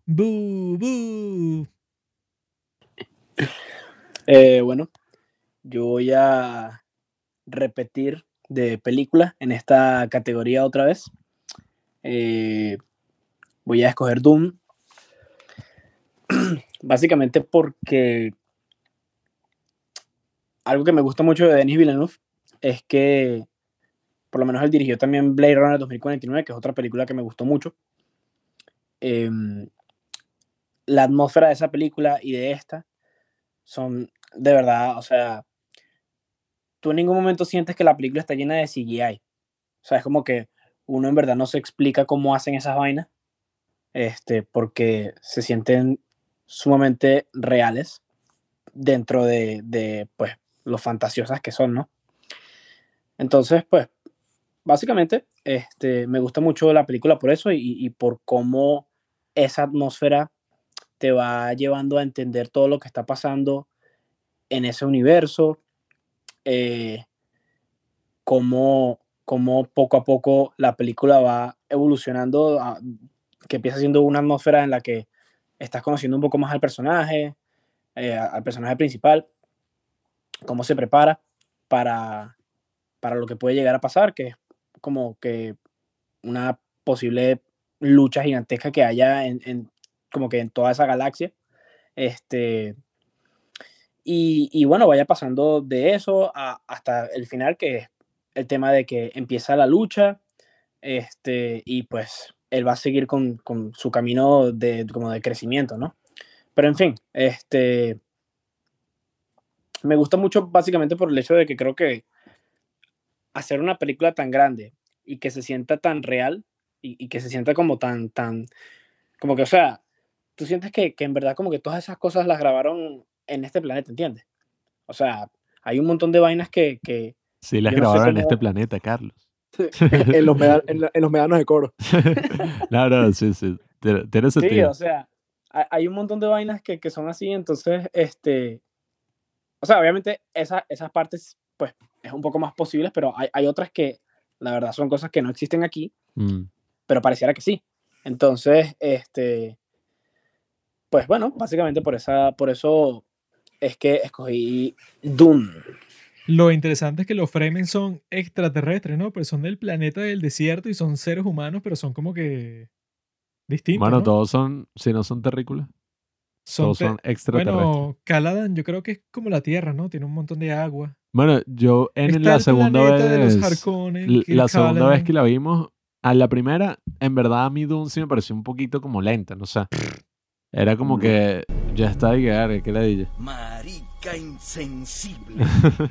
no, o sea, en la primera sí tengo que confesar que Es no conecté mucho. buenísima, es buenísima. Pablo es un cínico. Pero viéndola por segunda vez y teniendo ya más claro cuál era todo, pues la historia, todas las cosas que ocurren, creo que tú te metes mucho más en esa atmósfera que es una especie de ópera espacial. Sí se siente como algo súper épico, sí se siente como una especie de drama político con, bueno, dimensiones así Bueno, es que yo vi que universo. un montón de gente cuando salió, cuando se estrenó, era todo un show y que no, no es como en El Señor de los Anillos, que la primera parte te muestra, es como que una película individual y tal, y que bueno, huevón, si te pones con ese criterio estúpido y comparas cualquier película y que en El Padrino el elenco es mucho mejor, o sea, no tiene sentido, pues, o sea, si tú te pones a ver cuál es la naturaleza de Dune, que yo no me he leído los libros, pero un montón de gente decía que Dune naturalmente es una película, bueno, no una película, una franquicia que es bastante seca, pues, o sea, que es como que sobre conflictos políticos espaciales. Entonces no es como Star Wars y un montón de gente la comparaba, esta de la parte 1, con Star Wars o la comparaba a eso, pues, o sea, con las películas más emocionantes del mundo, como que para decir que la atmósfera de esta era aburrida. Y yo lo que es, eh, bueno, no yo, pues, o sea, yo lo que vi por ahí es que la gente decía y que, bueno, es que esta película está hecha para expresar eso, pues, o sea, que esta franquicia no es así como Star Wars o no es así como cualquier otra ópera espacial así súper emocionante, sino que es su propia franquicia, pues, o sea, es su propio ánimo y eso es lo que la hace única, pues, entonces no quieras cambiarlo, sino que acéptalo como es, pues. Bueno, Robinson, dinos cuál es tu opción de atmósfera. Para mí la mejor atmósfera de año- del año fue la de Spencer. Me, me gusta mucho cómo crean todo este palacio, pero de una manera tal que parece una película de terror. O sea, habían veces que yo sentía que yo estaba viendo, de alguna manera muy extraña, el resplandor. Ah, bueno, Porque- sí, sí tiene unas yo alusiones ahí. Dije eso, soy un genio. Yo- Cuando... tiene ciertas partes del soundtrack que son así como que cuando, disonantes, ¿no? Ajá, cuando aparece un personaje así, utiliza la misma técnica que se usa, que utiliza Kubrick en El Resplandor, que es que Sí, si sí. ponte, aparece Robinson y suena y que ¡ting! O sea, sí, pues sincroniza los sonidos a lo que está pasando. Sí, es muy similar. Se me incluso- aparece Robinson en mi casa y me pongo a gritar, güey. Mm. eh, incluso hay escenas donde Diana camina como en los pasillos del palacio. Y es muy similar a las escenas en las que Jack Nicholson está caminando por el hotel. Este, y toda esa atmósfera creada este, en un palacio que debería ser un sitio donde uno, coño, desearía estar ahí. Wow, yo quisiera estar en este sitio con todos estos lujos y estas habitaciones tan amplias. Es todo lo contrario. O sea, te da como una sensación de rechazo, como que yo no quisiera estar en ese ambiente tan, terrorífico. Aunque yo sí quisiera estar en la cocina, marico, en Aguara. In- una tienda ahí. in- incluso la cocina, o sea, la atmósfera que te crea como tan, tan bizarra. O sea, yo, yo a veces creía como que, que tanto show, que tan, Ah, no, claro, tan- sí. que ta- porque son tan metódicos con todo El afiche que que decía como yo que creo, no hablas mucho porque todo lo escuchan. sí, yo creo que el disgusto que tú puedes llegar a sentir como espectador es muy similar al que siente Diana. O sea, porque son tan metódicos, porque hay tanto silencio, porque no puedo hacer esto, porque no puedo hacer lo otro. Hasta, marico, hay una escena que me hizo sentir tan incómodo. Es básicamente como que tú no te puedes vestir con las cortinas abiertas y, y le cosen las cortinas y es básicamente diciéndole, ya tú no puedes ver la luz del día. Yo me sentí tan abrumado, es como que, marico, o sea, no puedo hacer nada, o sea, tengo todo esto, pero a la vez como si no tuviera nada. Y esa atmósfera está muy, muy bien creada. Y, ni hablar cuando la tipa se escapa y va a su antiguo, a su antigua casa. Parece muy, es muy similar a la, a las escenas en la película esta, La Dama de Negro, con Daniel Radcliffe. Y sí, o sea, a pesar de que es una película que no tiene que ver con nada del género del terror, sí da mucho esa sensación. Y sobre todo si viste El Resplandor. Sí, bueno, yo estoy de acuerdo. Creo que sí logra esa broma así de película de terror cuando uno no se imaginaría una película de terror. No se imagina un drama todo ahí show y que, ay, la historia de la reina. Pero bueno, vamos con las votaciones, compadre.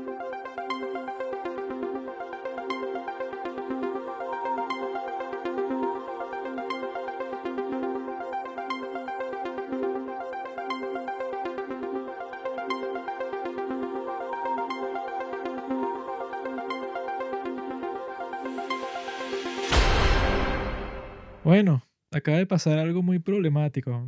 Cada uno votó por una película distinta. Lo cual, eso pues... Vamos a... Categoría queda desierta. Esta categoría queda desierta, no hay ningún premio para esta categoría. Porque eso pues, mira, lo que sí le vamos a dar no es un premio, sino aquí sí voy a confesar cuáles fueron los votos de cada persona, ¿no? No, eso es secreto. Los voy a confesar porque las personas, pues, o sea, los desgraciados que estuvieron en esta categoría no van a recibir ningún premio. Ese premio, bueno, no los quedamos nosotros. Carlos García Millán votó por Belfast, lo cual es una gran opción. Nah. Pablo votó por Spencer porque es medio retrasado. Yo vo- voté por Doom. Y Robinson votó por Come On, Come On. Robinson y yo estábamos alineados ahí. Sí, hicimos un trato previo. No, es que, no, no. Fue, común, es fue muy buena. como un 69, ¿no? Entre Robinson y Pablo y entre Carlos y yo, pues. Habla bien de como común, Robinson. Cada uno no que escogió el este del te quite el otro. derecho. Cada, cada uno escogió el del otro y eso creó esta situación, pero eso, pues yo lo que quería decir con respecto a eso no, es que no, habla bien Robinson. de Como nosotros, no, no, no. Nosotros eh, en estos premios van a ser distintos que otros premios como los Oscars, pues, o sea que hacen todo no. un show que de mejor cinematografía le dan el premio al cinematógrafo, ¿no? Pero nosotros en estos premios va a ser mucho más simple, o sea, lo que vamos a hacer, todos los premios se lo damos al director. Porque si, no, Ah. si no fuera por el director, el actor no hubiera actuado de esa forma, el cinematógrafo no hubiera trabajado de esa forma.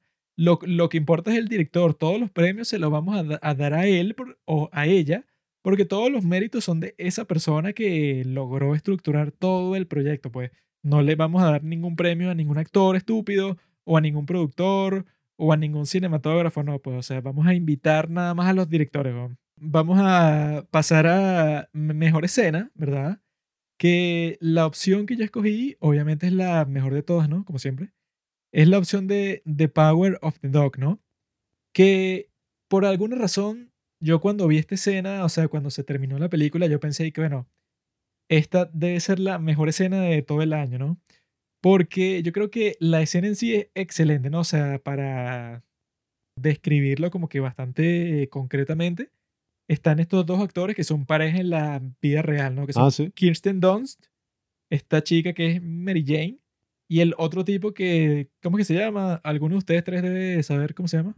Jesse Plemons. Y Jesse Plemons, que el tipo, bueno, actúa en todo, pues en Breaking Bad, en Fargo, en un montón de series y en un montón de películas. Ellos hacen de pareja en Fargo, por eso yo me preguntaba si... Ellos dos, ¿verdad? Están en las montañas. Y entonces yo creo que para en realidad comprender esta escena tienes que tener en cuenta tanto el pasado como el futuro, ¿no? Como en todos los eventos del mundo, ¿no?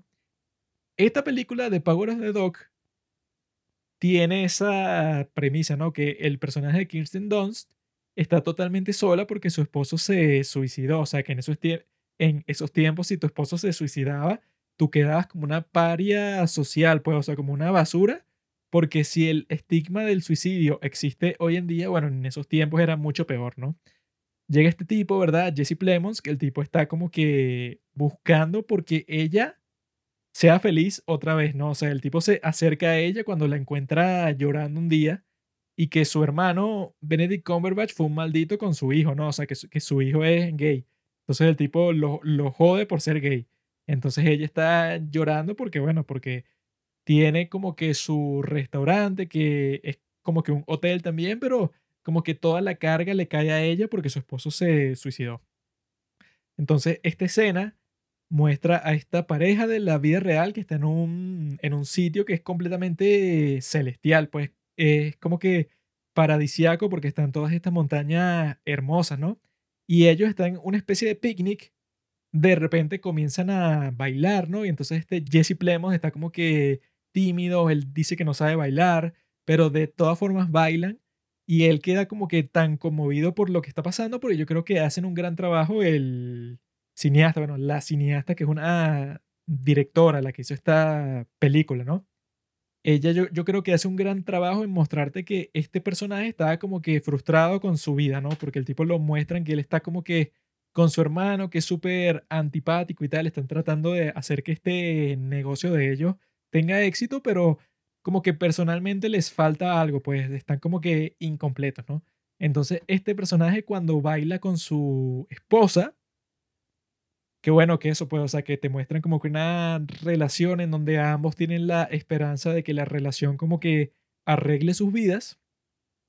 El tipo se pone a llorar luego de bailar con ella, ¿no? O sea, que es como que un corte en la escena que me pareció totalmente inesperado a mí, porque yo estaba de que, bueno, estaban bailando, estaban en un picnic, pero de repente se corta la escena porque él se siente tan conmovido por la experiencia que se pone a llorar, ¿no? Entonces yo estaba de que, coño, este tipo te muestran ese lado de su personaje, ¿no? Que es un lado que no sueles ver cuando es una película del oeste, una película de vaqueros. No es algo que tú sueles ver, pues un vaquero llorando. Y el tipo llora porque dice que, ah, bueno, que bien se siente no estar solo, pues, o sea, por fin estar contigo, con su esposa. Y la escena en sí es genial, pues es súper conmovedora por lo que sabes de los personajes, pues, o sea, que los dos están buscando algo en esa relación como que para complementar sus vidas, ¿no?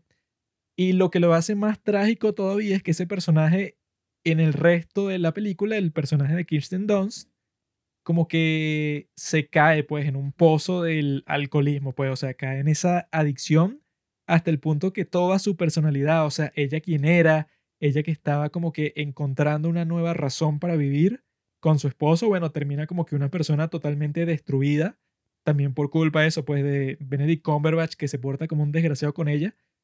Y yo creo que esa escena para mí es la central de la película completa, pues, porque es como que la única en donde ellos tuvieron como que eso que ellos buscaban al principio, pues el ideal de su relación y que fue totalmente destruido si al final ves cuál es su situación, ves que eso, que Jesse Plemons, el tipo estaba como que decepcionado, pero que no lo quería mostrar, pues, o sea, que él seguía apoyando a su esposa, pero obviamente estaba decepcionado porque su esposa, bueno, cayó en el alcoholismo, pero de la peor forma posible, porque era como que su salvación dejó de ser la relación y pasó de ser el alcohol, pues, o sea, que es algo totalmente deprimente. Bueno, a mí Por eso me es que gustó. esta escena destaca así, pues, o sea, es como que lo que ellos estaban buscando duró muy poco, pues, o sea, fue el ideal que tenían y por eso es que yo les cojo eso, pues, como la mejor escena del 2021.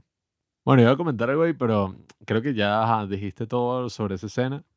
Yo voy a hablar de mi escena favorita de todo, todo, todo el 2021, que fue el principio de Annette. Porque si estamos hablando de escenas, esta escena a mí me parece perfecta. Imagínense que todas las películas comenzaran así. como que con una canción donde aparecen todos los protagonistas, no sé, juntándose para hacer esta sinfonía que se lleva a la calle y que refleja como las grandes partes de esta película. Así que creo que la escena es muy autoevidente, no hay que reflexionar mucho sobre ella, sino que es algo mucho más visceral. Te guste o no te guste, Annette, esta escena estoy seguro que sí te va a gustar, incluso si no te gustan todo el resto de las vainas que pasan en la película, esta escena musicalmente, en todo el nivel del espectáculo, como eso de llevar el teatro, llevar el musical a la calle de una forma que es, bueno, muy reminiscente, muy referencial a lo que hace este mismo director en Holly Motors, que una de mis escenas favoritas también es un acto musical que ocurre en esa película. Así que bueno, nada, yo creo que esta escena captura muy bien el espíritu y la energía de todo lo que vemos después. Y oye, es justo lo que necesitaba para el 2021, ¿saben? El 2020 fue una mierda en cuanto a cine y en cuanto a casi todo lo demás. Y coño, ya que le di, o sea, la pandemia, eh, la sociopolítica, o sea, la situación geopolítica del mundo, tantos problemas que pasan que, oye, yo creo que a veces el cine también funciona como un catalizador y nos puede como desconectar y conectar con esas partes emocionantes del arte. Y coño, yo creo que esta escena inicial te emociona así, pues como cuando vas a ver un musical, una obra de teatro y tú no estás pensando en más nada, tú estás pensando como, ver, qué emocionante lo que estoy a punto de ver. Yo le dije que escogiera la última de Annette, que es mucho mejor. weón. Porque Nah. yo cuando terminé de ver Annette, yo estaba ahí que, coño, o sea, se sacaron de la nada una escena así súper intensa y súper conmovedora con esta niña, que yo creo que es la mejor actriz de toda la historia. weón. Sí, la. Esa niña sí que es y que, bueno, se pone a cantar súper seria sobre una situación totalmente absurda, pues, sobre que estaban usando a esta niña como que la, la mejor cantante de la historia para ganarse todo el dinero posible del mundo y que la, la niña se convierte de un títere a una niña real y que esa niña real, eso pues, o sea, yo no me imagino cómo hicieron para que esa niña actuara de esa forma sobre la última escena que yo cuando la terminé de ver, ahí fue que dije que no, bueno, o sea, es perfecta, pues, o sea, canta perfecto, actúa perfecto, todo es perfecto. Hubieras elegido eso, ¿eh? si fueras más sabio. Bueno, eh, mi elección es una escena de Drive My Car. Creo que esta película tiene. Yo, yo estaba entre. O sea, tenía tres elecciones, eh, pero me decanto por esta, que es el momento en el que. O sea, como estábamos hablando al principio de, de la película, eh, hay preguntas que te haces al principio de la película que luego son respondidas, mu- mu- mucho después. Este, esta es una escena, para no spoiler tanto, en la que se responden esas preguntas, ¿no?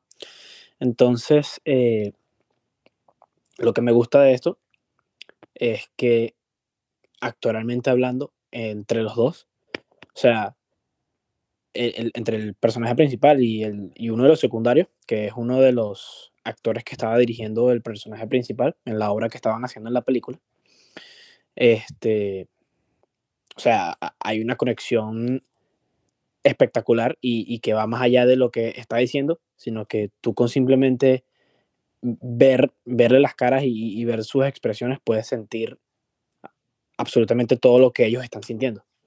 Este, creo que eso es muy difícil y está perfectamente logrado. Entonces, eh, me conmovió muchísimo esa escena, me encantó.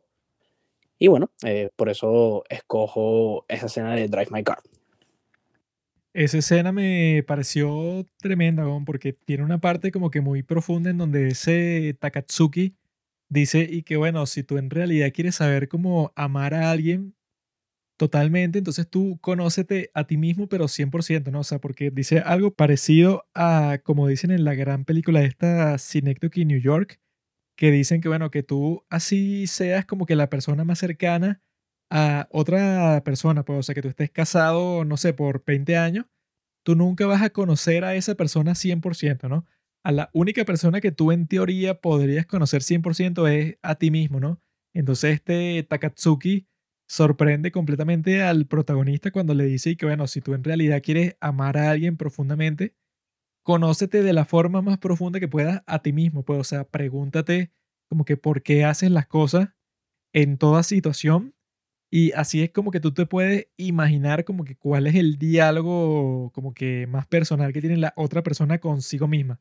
Solo si tú tienes esa reflexión personal contigo mismo, es que podrías eso, pues, o sea, tratar de comprender a otra persona 100%, ¿no? O sea, que el tipo se quedó totalmente en shock porque él pensó que, bueno, que este era un actor así, huevón que se cogió a su esposa, pero el tipo en realidad piensa cosas así como que bastante profundas. Momento de catarse de ese personaje y cambia todo el ritmo de la trama, todo el rumbo de la trama. Bueno, muchachos, para mí la mejor escena del 2021, y esto lo pienso objetivamente, es la escena de Therapy de Tic Tic Boom. La escena en la que Andrew Garfield, ah, And- Andrew Garfield. Ajá. Andrew Garfield discute Está con, mascando el su, agua. discute con su novia de básicamente por qué no me prestas atención.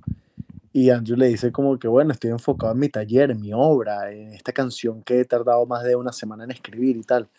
Este, yo creo que es muy fácil sentirse identificado con esa escena, este, incluso si no eres un actor, incluso si no eres artista. Claro, pero ya no tengo que- novia y no tengo ninguna obra en la que estoy trabajando. Exacto. Ya Ah, que. Todas las personas, a pesar de tener un gran objetivo en la vida, también hay otras cosas que queremos hacer. Entonces, este mm, actor tiene toda esta disyuntiva de, coño, quiero hacer mi obra de teatro, quiero escribir canciones, pero a la vez quiero mantener una relación estable. Entonces, yo creo que es muy fácil sentirse identificado con eso. Y, mm, y además de eso, la canción es buenísima. O sea, yo yendo al trabajo, en el bus, me pongo los audífonos y puedo escuchar la canción. O sea, Ya disculpa, Robinson. eh, ¿Qué escena? O sea, ¿esa es en la que ellos como que rompen o cuando él está nadando? ¿Cuál es esa?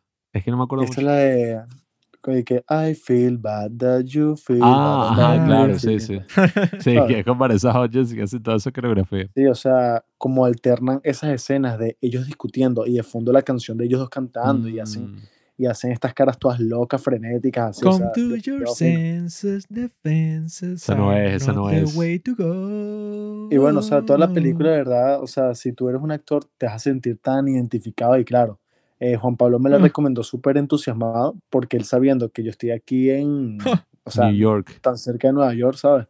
Este, estás en y con Kansas. esta- Con, estas ganas tan grandes de ser actor, es muy fácil sentirse identificado. Hay una escena en particular que me pegó tan fuerte, que es cuando Andrew Garfield, en un domingo tan busy en el café, en el diner, Ah, le ya. sirve unos huevos este, a, a un cliente, pero no como él los pidió. Y el maldito le dice que estos no son los huevos que yo te pedí, por eso nada más eres un camarero. Y es interesante cómo esta persona tan talentosa, con esta capacidad de hacer cosas tan grandes, de hacer arte, puede equivocarse en una actividad tan simple, ¿sabes? Que es servir un plato, un, hue- un huevo eh, cocinado una- de forma incorrecta. Over ¿sabes? and over and Sí, bueno, tú- over tú que has trabajado en eso- Bueno, en esos trabajos de servicio. right. Bueno, amigos, voten. When I emerge.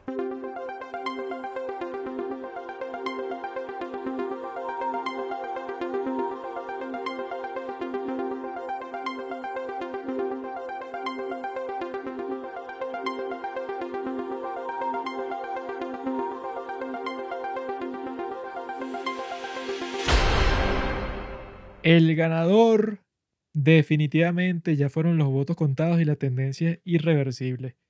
El ganador es Drive My Car. No, Drive My Car se va a llevar todos los gatos de oro. Hasta el momento es la película que parece que va a ganar todo, hermanito. Necesitamos es pagarle a alguien que sea como el traductor de estos premios y sé que Drive My Car es la nueva película del director Hideo Hakashima que ha ganado la mayor cantidad. Una paja. Hideo Hakashima, hermano, ganaste, weón. Drive My Car, coño, esa escena en el carro, ¿no? O sea, fue completamente independiente, pues. O sea, te está mostrando cómo es que funciona la película, ¿no? Es como el gato cuando es hippie. El gato con el sombrero. Eso era lo que estaba haciendo. Ah. Bueno, Que sé que perrito en la vidriera. estos chamos no vacilan. Carlos tendría que estar, bueno, Bueno, hermano, viéndose loco. vamos a pasar. Carlos, bueno, lleva una buena racha, ¿no? O sea, sus opciones van triunfando en este momento. Ahora vamos con mejor soundtrack, weón. Yo escogí No In es the película más entretenida. No, hermano, es mejor soundtrack. Mejor soundtrack. Ah, no, bueno. Pablo No, tiene este dicho- razón. Este dicho es el. ¿Cómo es que se llama? El Steve Harvey, el de los Oscars que. Pablo. y o no, mentira, lo de que La La El Land. de mis universos. Ah, el de mis universos y el de los Oscars y que La La Land. Pablo tuvo razón por primera vez en su vida. Qué increíble. Ay, Juan. Ahora lo que toca es eso, película más entretenida, hermano. Eso es el premio que todo el mundo está esperando. Ese es el más importante de todos porque al fin y al cabo el cine es entretenimiento, pues. O sea, la gente que se Claro. pone con un show con el cine y que, ay, el arte. Señores, el cine no es arte. El cine es para Cine pasarla bien. es una sea, operación tú pones, mercantil. tú pones una película ahí, ay, mira, ganó dinero, no ganó dinero, eso es lo más importante, hermano. Y la mejor película, la más entretenida de todo el 2021, todo el mundo sabe que es El Escuadrón Suicida, papá. No joda. Yo cuando vi esa película, tiene el mejor comienzo, el mejor medio, el mejor final. Pues es la película perfecta. ¿no? Eso sí fluye, Esa se la puedes ver 10 película, veces. No joda, yo la he visto ya tres veces, weón. es una película perfecta. weón. Y lo mejor de todo, nosotros hicimos un capítulo en este podcast sobre comparando, pues, o sea, la de Suicide Squad con la Suicide Squad de mierda, esa basura con Margot Robbie, eso que tuvo todo el hype y que no, esta va a ser la película que, bueno, que convierta a DC en una vaina un poco más flexible, pues, o sea, que no sea la basura esa con puras películas totalmente serias, sino que esta va a ser de comedia, va a ser divertida, tal y tal y tal. Y fue una basura, pues, o sea, tú comparas la primera de Suicide Squad con ese guasón de mierda, con esta gran película que es perfecta en todo sentido, que la hizo mi amigo James Gunn.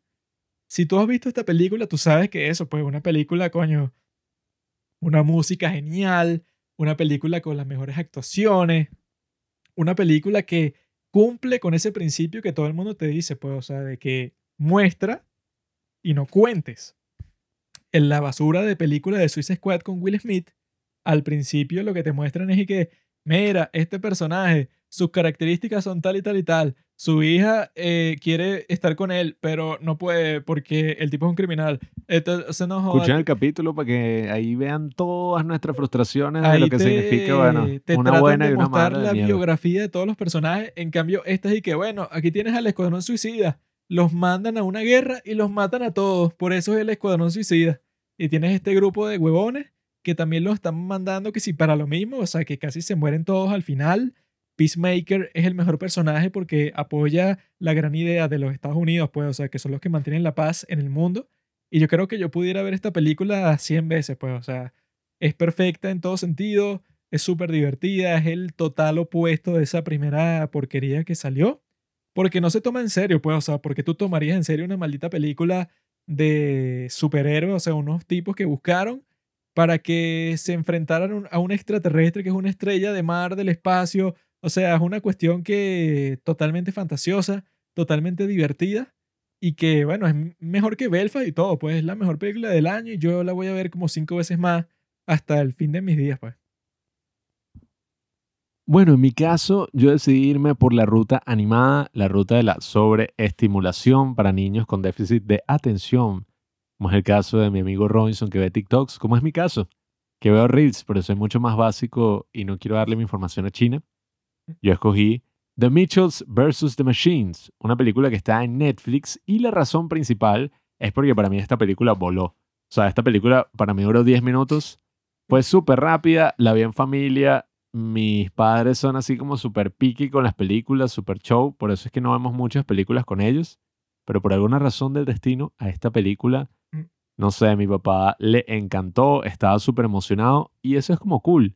Es como interesante ver a las generaciones anteriores, a los viejos, pues, a la tercera edad, reaccionar con la misma emoción que tú tienes con una película. Es como esa unión de las brechas generacionales. Y esta película está animada de una gran manera. La hace, creo que está como es, estos dos tipos que hicieron Spider-Man Into the Spider-Verse, Chris Miller creo que se llama y otro dicho ahí, están relacionados con esta película. Ellos fueron los mismos que hicieron Lluvia de Hamburguesas. Esa es otra película súper entretenida. Y bueno, nada, esta película es una mega diversión. Me gusta más de Suicide Squad, sin embargo. Y bueno, nada, Carlos, cuéntanos ahí qué es lo que es con la tuya. El fin de Summer Fair. Mi elección aquí es Tic Tic Boom, gran musical de nuestro ídolo Lin Manuel Miranda. un crack, un genio, todos lo amamos. Eh, creo que su primera película como... Creo que es su primera película, ¿no? ¿Sí? Creo, sí, creo que es su primera película como director. Su primer, exacto, su primera película como director, sí. Porque In the Heights no la dirigió, creo. No, no. Entonces, bueno, su primera película. Y creo que el punto principal en esta categoría es que sea una película ligera y que uno pueda ver las veces, o sea, las veces que uno quiera y no pase nada. Vacilar. En Entonces, bueno, con esta película uno vacila mucho, uno conecta demasiado, es demasiado disfrutable, pasa volando también. Entonces, bueno, eh, para hacerlo muy básico, eh, me voy por ese lado. Eh, yo incluso consideré, consideré ponerla como mejor película, pero bueno, eh, ya vimos que Drive My Car mereció ese lugar al 100. Entonces, bueno, paso aquí la batuta al Yo señor me identifico completamente con esa película porque yo soy un gran artista. Entonces yo le dije a Pablo que cuando la estábamos viendo y que no, bueno, cuando yo estrene mi gran obra, el Teatro Divino, yo me voy a morir un día antes, ¿no? Entonces Pablo va a estar como que tratando de concretar eso, pues, o sea, de encargarse de todo el asunto, pero yo voy a morir justo antes de que mi obra se convierta en un éxito mundial que va a pasar en todos los Ah. países del mundo. A todos nosotros nos pasó como al protagonista de Tic Tic Boom. Sacamos nuestro cortometraje y que, wow, mira, el mayor director de cine de, no sé, de Estados Unidos la fue a ver.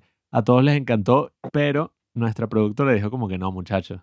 Tienen que sacar más cortometrajes porque todavía no, no es su momento. Así que bueno, cuéntanos, eh, Robinson. Piragua. Piragua.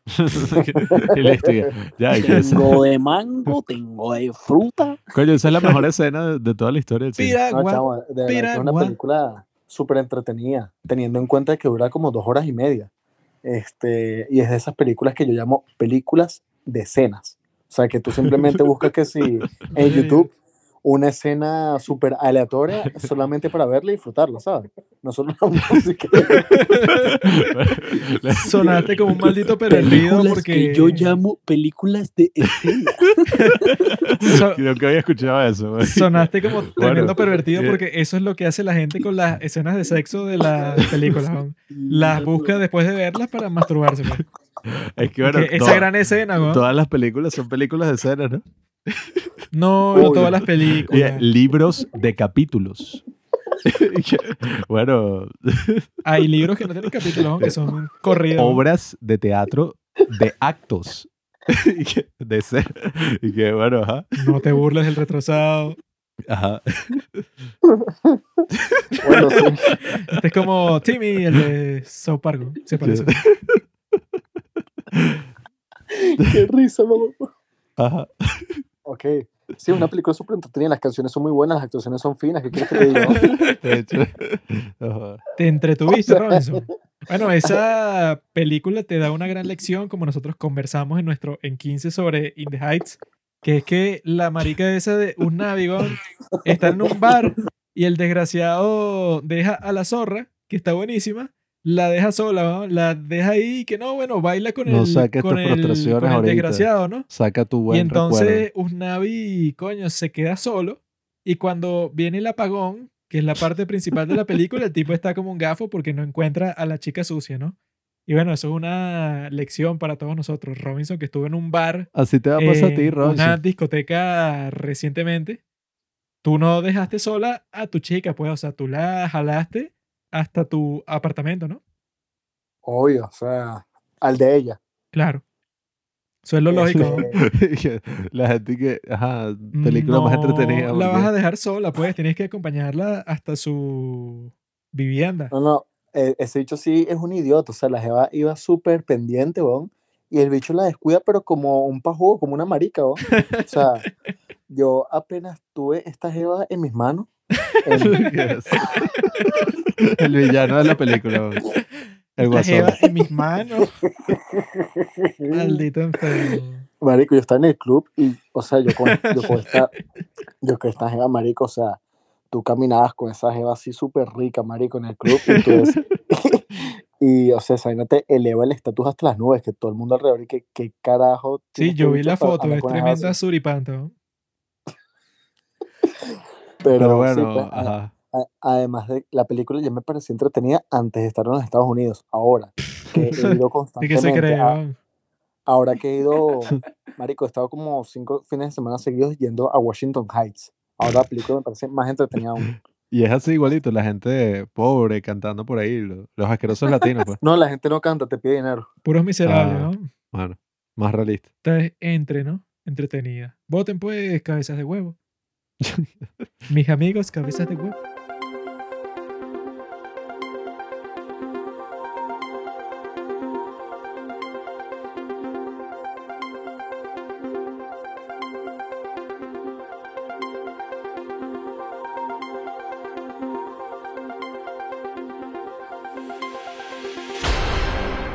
Bueno, amigos, siempre, como dicen, pues, o sea, siempre se impone el mejor. Y la película ganadora del primer gato de oro que le damos en esta categoría de más entretenida se trata de The Suicide Squad de James Gunn. ¡Uh! James Gunn, amigo. Tienes Sube. todo el derecho de llegar a mi casa aquí en Caracas Sube y yo te premio. doy, bueno, eso pues, o sea, tu café, tu NFT, todo es para ti, compadre. Tú hiciste el mejor movimiento del mundo. Marvel te canceló. Tú te fuiste para DC y realizaste esta obra maestra que nunca se va a repetir porque es una de las mejores películas de toda la historia. Ese mundo, ¿no? fue uno de los movimientos Sigma del año 2021. Eh, el tipo lo cancelan, ¿qué hace? Hace la mejor película de superhéroes de la historia para la vaina competitiva. Para Y lo otra- hizo casual, pues, o sea, lo hizo relajado y las otras maricas del estudio de Marvel lo recontrataron, pues el tipo No, quedó como, no jodas, como yo cuando mi ex esposa me volvió a recibir, luego de que su novio la trae, la dejó por quinta vez con un muchacho en el, en el vientre. Ay, el Bronx. Ahora eso Fue o sea, cuando, eso fue como cuando el gran Luis Figo se fue de la basura del Fútbol Club Barcelona al Real. Madrid y ganó una Champions en el Real Madrid. Marica insensible. es un desgraciado traidor, weón, ese figo. Por eso ese es le que lanzaron una cabeza de cerdo. ¿no? hasta el día de hoy, Bueno. cuando pasa por Barcelona, no jodas, lo tratan de asesinar, weón. Ganó una Champions, una Champions comprada, weón. Eso los tipos conversaron ahí con la UEFA y no jodas, se quedaron con nuestra Champions. no empiecen a hablar de fútbol, esto es de cine. Ay, mira, se Todos saben que quien le gusta el cine y el arte no, no se mariqueó completico.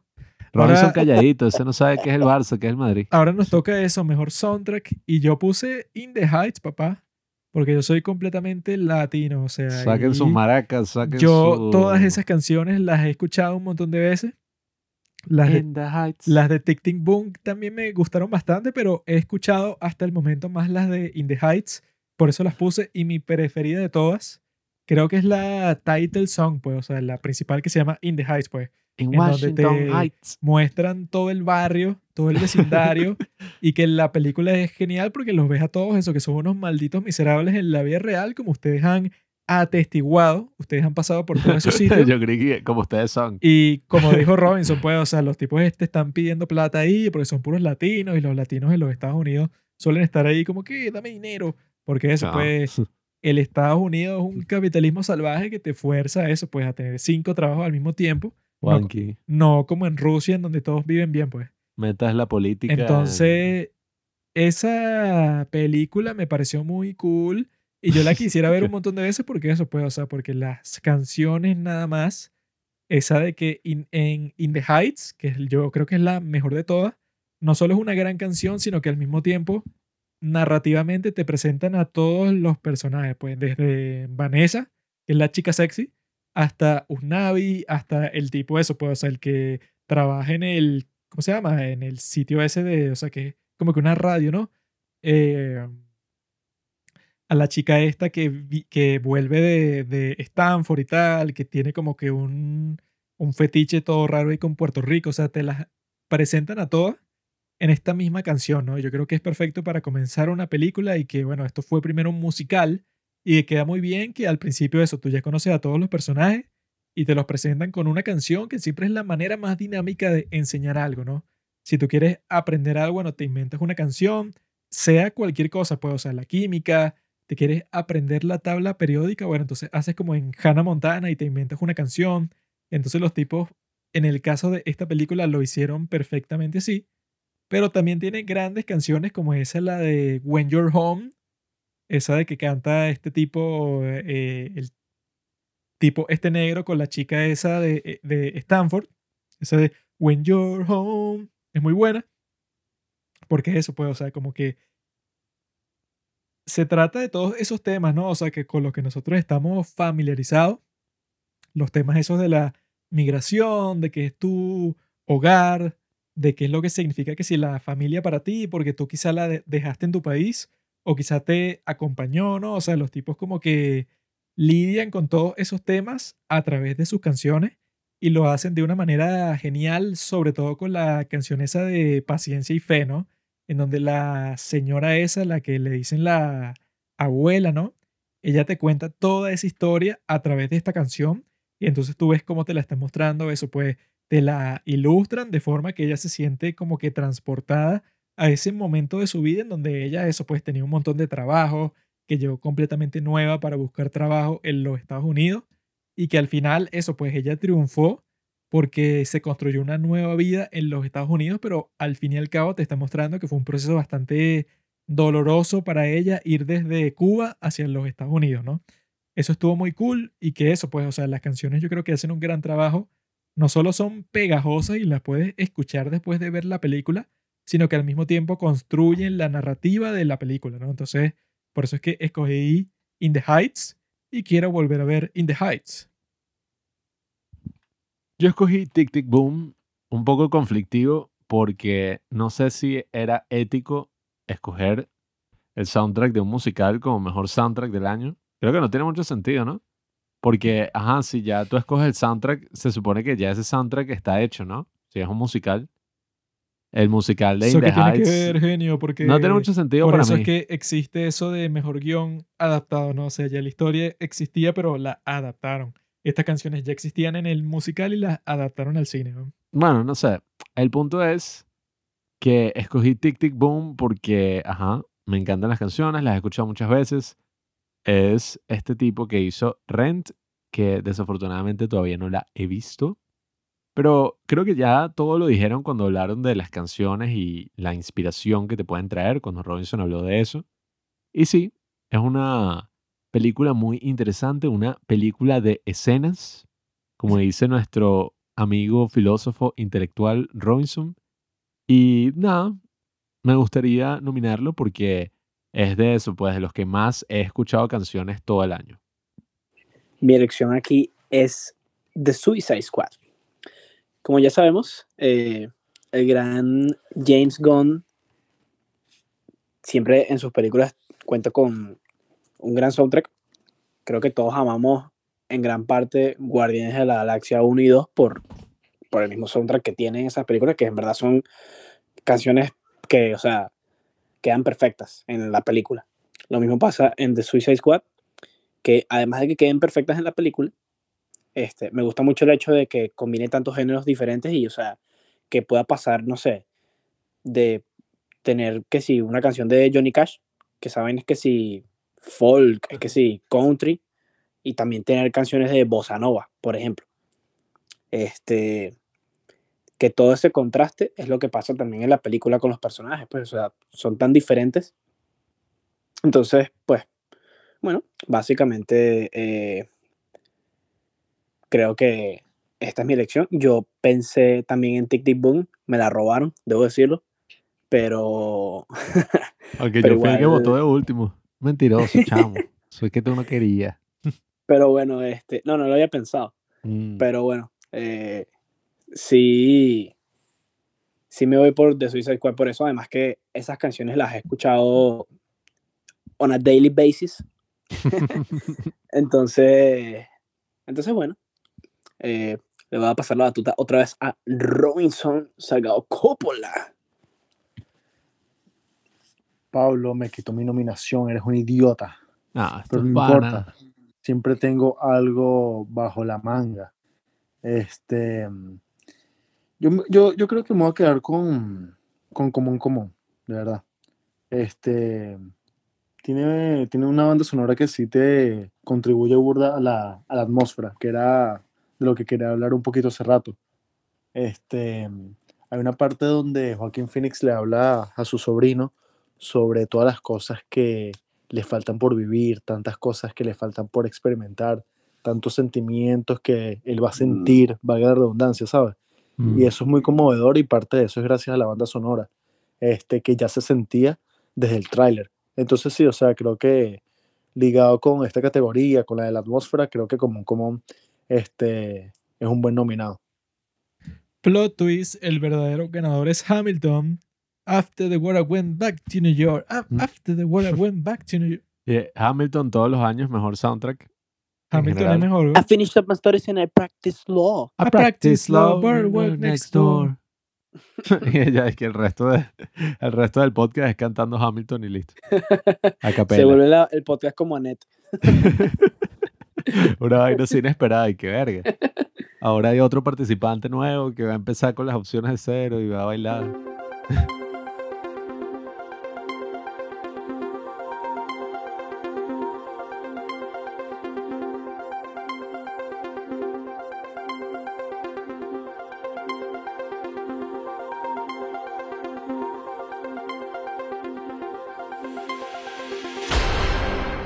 La determinación final es que Tic Tic Boom sea hecho con el premio.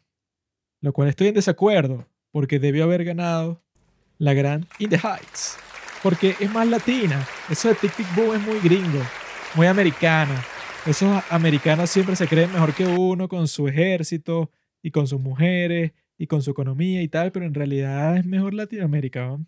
Pero lamentablemente, bueno, el gato de oro es para nuestro gran amigo Lin Manuel Miranda, que lo venga a buscar. Él hizo todas esas canciones y bueno, es el director de la película y en estos premios solo le damos el premio al director. Si viene otra de las parias, de las basuras esas del elenco, y que Aunque yo fui el mejor actor. y que bueno, me da igual que tú seas el mejor actor, weón, porque tú no hubieras podido hacer nada si no fuera por la ayuda del director. Pues el director al final es el responsable de todo. Tic Tic Boom solo ganó porque eh, los gatos de oro siempre quieren hacer como controversia, drama, y entonces querían dar como el premio póstumo, ¿sabes? Como Ledger. Y no, como el carajo se murió, vamos a dárselo, pues, con simpatía. law, boardwalk next door. Mira, para esta próxima categoría yo creo que lo mejor es que cada quien, o sea, antes de entrar en por qué la decidió, diga el título para que la gente esté advertida con los spoilers y bueno, Bueno, es que eso adelante puede- a la próxima. La gente, ¿verdad? En nuestro podcast puede ver siempre los códigos de tiempo y puede ver si le interesa escuchar cierto fragmento del podcast porque ahí es que saben qué es lo que viene, ¿no? Entonces ahí tienen determinado que la nueva categoría es mejor final. Y yo por mejor final tengo la gran película llamada Memoria. Ya, pero ajá, memoria, yo escogí cuál. Yo escogí The Power of the Dog. ¿Cuál escogiste tú, Carlos? Yo escogí Spencer. ¿Y tú, Robinson? Red Rocket. Bueno, ya saben, hay spoiler de eso. Si no las han visto, adelanten en las próximas categorías. Juanqui, te toca. Ay, pobre Pablo, preocupado por, ay, el spoiler, eso es una vaina del 2005, ¿no? la gente Ah. del día de hoy que, ay, me sé el final, bueno, ve la película, ¿no? qué show. Este final, ¿verdad? El de Memoria es el mejor final no solo de este año, pues, sino de todos los tiempos. ¿no? La pel- o sea, la razón por la que la película, ¿verdad? Tiene el mejor final es porque la película en general es una mierda, o sea, la película es que no, ay, que, que no, que esta vieja eh, que está loca, la tipa está escuchando un sonido y se imagina cosas Ay, y conoce un tipo que, bueno, que es como que un monstruo, pues, o sea, que no sabe qué es y el tipo como que de repente se duerme, pero parece un cadáver. Es una tipa que está loca, ¿no? O sea, que ella está en Colombia, pero es gringa y está, no, que yo quiero comprar como que un refrigerador y que pone una planta, o sea, es una tipa que está loca, ¿no? Entonces ella pasa su locura, ¿no? Está buscando el sonido que ella escucha de vez en cuando. Y bueno, pasan un montón de cosas que no importan, pues, porque yo creo que nadie va a ver esta película. O sea, la vimos nosotros por cosas del destino, pero yo creo que la mayoría de la gente no, va a ver esta película. El peor tipo de marketing Pero de toda la historia. el final es que, de alguna forma, la explicación de toda la extrañeza de la película es que hay una especie de ovni en la selva. O sea, hay una nave extraterrestre en la selva y que al final te muestran una toma hermosa de la nave como que despertando de la selva como que las naves se le la, la naves no, las luces se le prenden y es como que bueno, despierta el extraterrestre y se va hacia el cielo, ¿no? O sea, sin ningún tipo de sonido. Juanqui en Y esa yo- escena y dijo que no, este que es la mejor película del mundo, weón. Sí, yo dije que bueno, esta es la mejor película de la historia porque bueno, de la nada, o sea, totalmente inesperados y que no, bueno, en realidad la explicación de toda la extrañeza, no solo de la película, sino del personaje este todo raro, Hernán, que tú no sabes qué carajo, o sea, como de cuál es la explicación de su comportamiento tan- extraño y de la misma tipa, pues, o sea, tú dices y que, bueno, esta tipa está loca o que la explicación final es que todo se debe a los extraterrestres. Y yo puedo aceptar siempre esa explicación, pues, o sea, si esa es la explicación de cualquier cosa, Indiana Jones de, 4. no sé, eso, pues, de la invasión de Rusia a Ucrania, si la explicación son los extraterrestres, yo digo que, ah, bueno, perfecto. Así o sea- pasó cuando vimos la de Indiana Jones. Vimos todas, la 1, la 2, la 3. Y cuando vimos la 4, que es la más mierda, este Juanqui que, coño, tremendo final y que la nave espacial y tal, y que esta es la mejor de todas. Y dije, no, Este es el mejor final de todos porque yo estaba dije, qué película tan fastidiosa, weón. o sea, la antes de este gran final hay una maldita toma en una sala de una casucha, de una choza de mierda en el, en el medio de la, de la nada, en donde se mantiene la misma toma de la loca con el extraterrestre, como que eso pues, no sé, como que ella lo toca y entonces no, tú eres como que una antena. Entonces yo a través de ti es como que siento el pasado y ella tiene como que una experiencia toda rara en donde siente los recuerdos que él tuvo de una invasión, no sé, Ah, que lo sacaron de su casa, una cuestión así. Y de repente, después de esa escena de mierda, es que viene ese final en donde de repente eso, pues un maldito platillo volador, pues un- una nave extraterrestre. Y yo cuando pasó eso y que, ah, bueno, si esta es la explicación que me dan, pues perfecto, pues este es el mejor final de toda la historia. ustedes por eso la escogí, pues. Ustedes la vieron, Robinson y Carlos. Eh, lastimosamente debo informarte que no. No la vimos. Yo sabía esto, ahí calladitos los dos, no, jodas. No dicen nada, ¿no? no hicieron la tarea. Pasan el cuaderno de control para escribir Pero escógela igual, eso no importa. ¿no? Ah, bueno, ok. Debe ser que los tipos de los Oscars ven todas las películas que nominen, eso es pura. Sí, weón. y que No, no, y- y- yo vi Transformers porque estaba para mejor sonido, entonces la vi, que pura paja. no, y supuestamente hay como que una lista específica de las que pueden llegar a estar nominadas. Y son como 300 y pico películas. O Sí. sea, Ellos la vieron que tú vas a ver toda esa mierda, weón. y son puros viejos así que no saben ni prender el televisor, pero de alguna forma vieron 500 películas. weón. Eso si tú les mandas un reloj así y les haces una fiesta, ya esos votan por la tuya. Eso es así.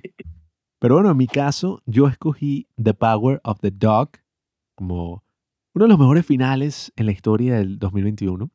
Porque, oye, a mí me agarró muy desprevenido. Yo viendo la película, tiene como que ese soundtrack así de Johnny Greenwood, que es el mismo que hizo el soundtrack de The Master. Y crea un misterio un poco parecido. O sea, bueno, es más parecido, como me había dicho Robinson, a The Phantom Thread, esta película de Paul Thomas Anderson, porque uno como que no entiende muy bien qué carajo está pasando.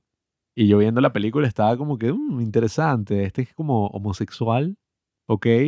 Eh, hay una relación un poco extraña con este adolescente casi adulto.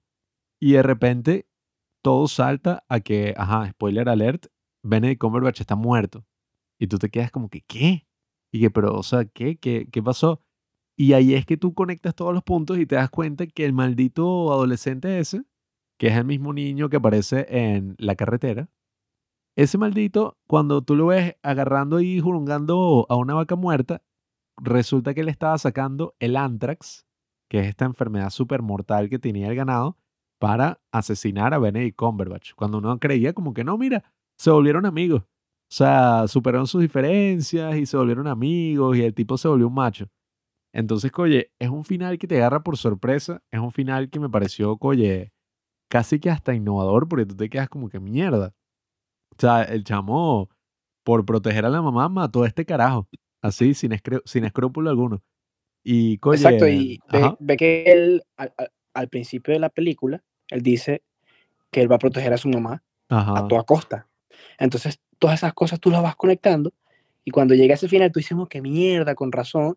Y tú ves que el carajo al final termina con una sonrisa cuando ve a la mamá con, con Jesse Plemons, porque bueno, este pana sí la trataba bien. Porque sabes que ve que también él habla de que, de que su papá se murió, Mm, pero tú te pones a pensar y a lo mejor fue él que lo mató, porque ve que el papá supuestamente, ve, claro, porque ve que el papá le, le entraba coñazos a la mamá, que era un mal padre. mm. Y él dijo, y Entonces- que era un alcohólico, yo fui el que Mm. lo consiguió. Eso no lo había pensado, ¿no? Ese niño Claro, huevón. es un... Es como el de Psycho.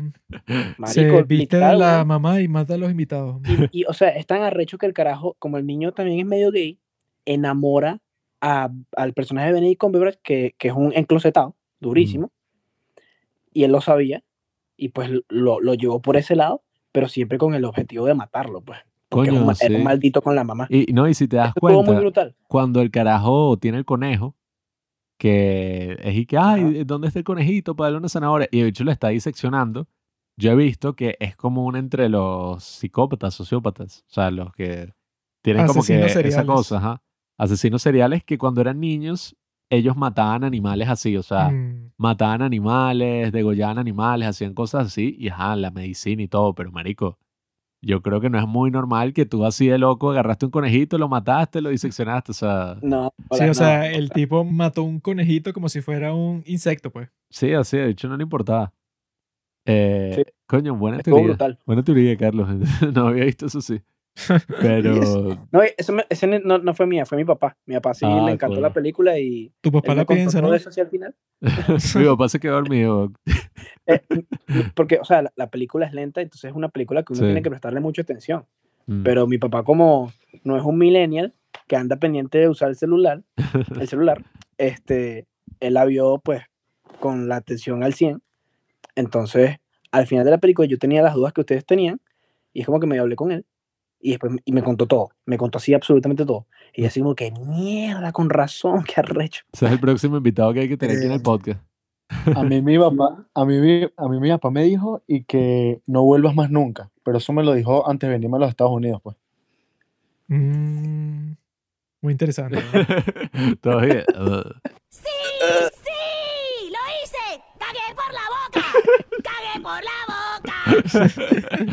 Ay, coño, ese episodio de South Park es bueno. Se mete comida por el culo y la quedan por la boca. Pero bueno, eh, The Power of the Dog es mi opción. Carlos, cuéntanos la tuya. Eh, bueno, mi opción es este Spencer, que Eh, No, ha sido bastante controversial en estos premios. Spencer ha sido la película controversial de estos premios. Siempre va a haber una. Y Spencer definitivamente. es una mierda. Y que Spotlight, Moonlight. Ajá, exacto.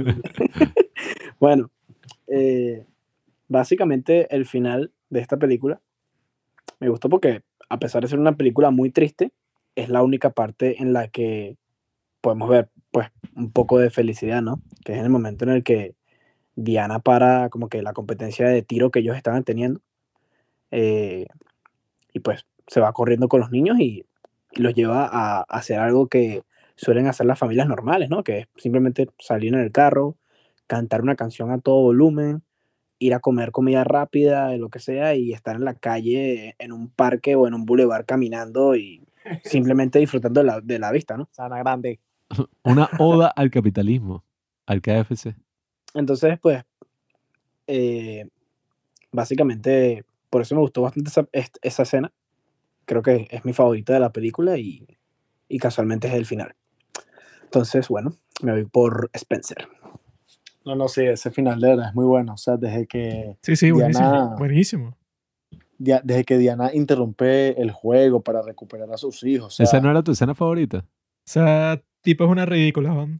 Deja a los muchachos disparar, lo están disfrutando. Eso es lo que tiene que hacer un hombre para Ya, volverse hombre. ¿Cuál es que fue tu escena ahorita de Robinson?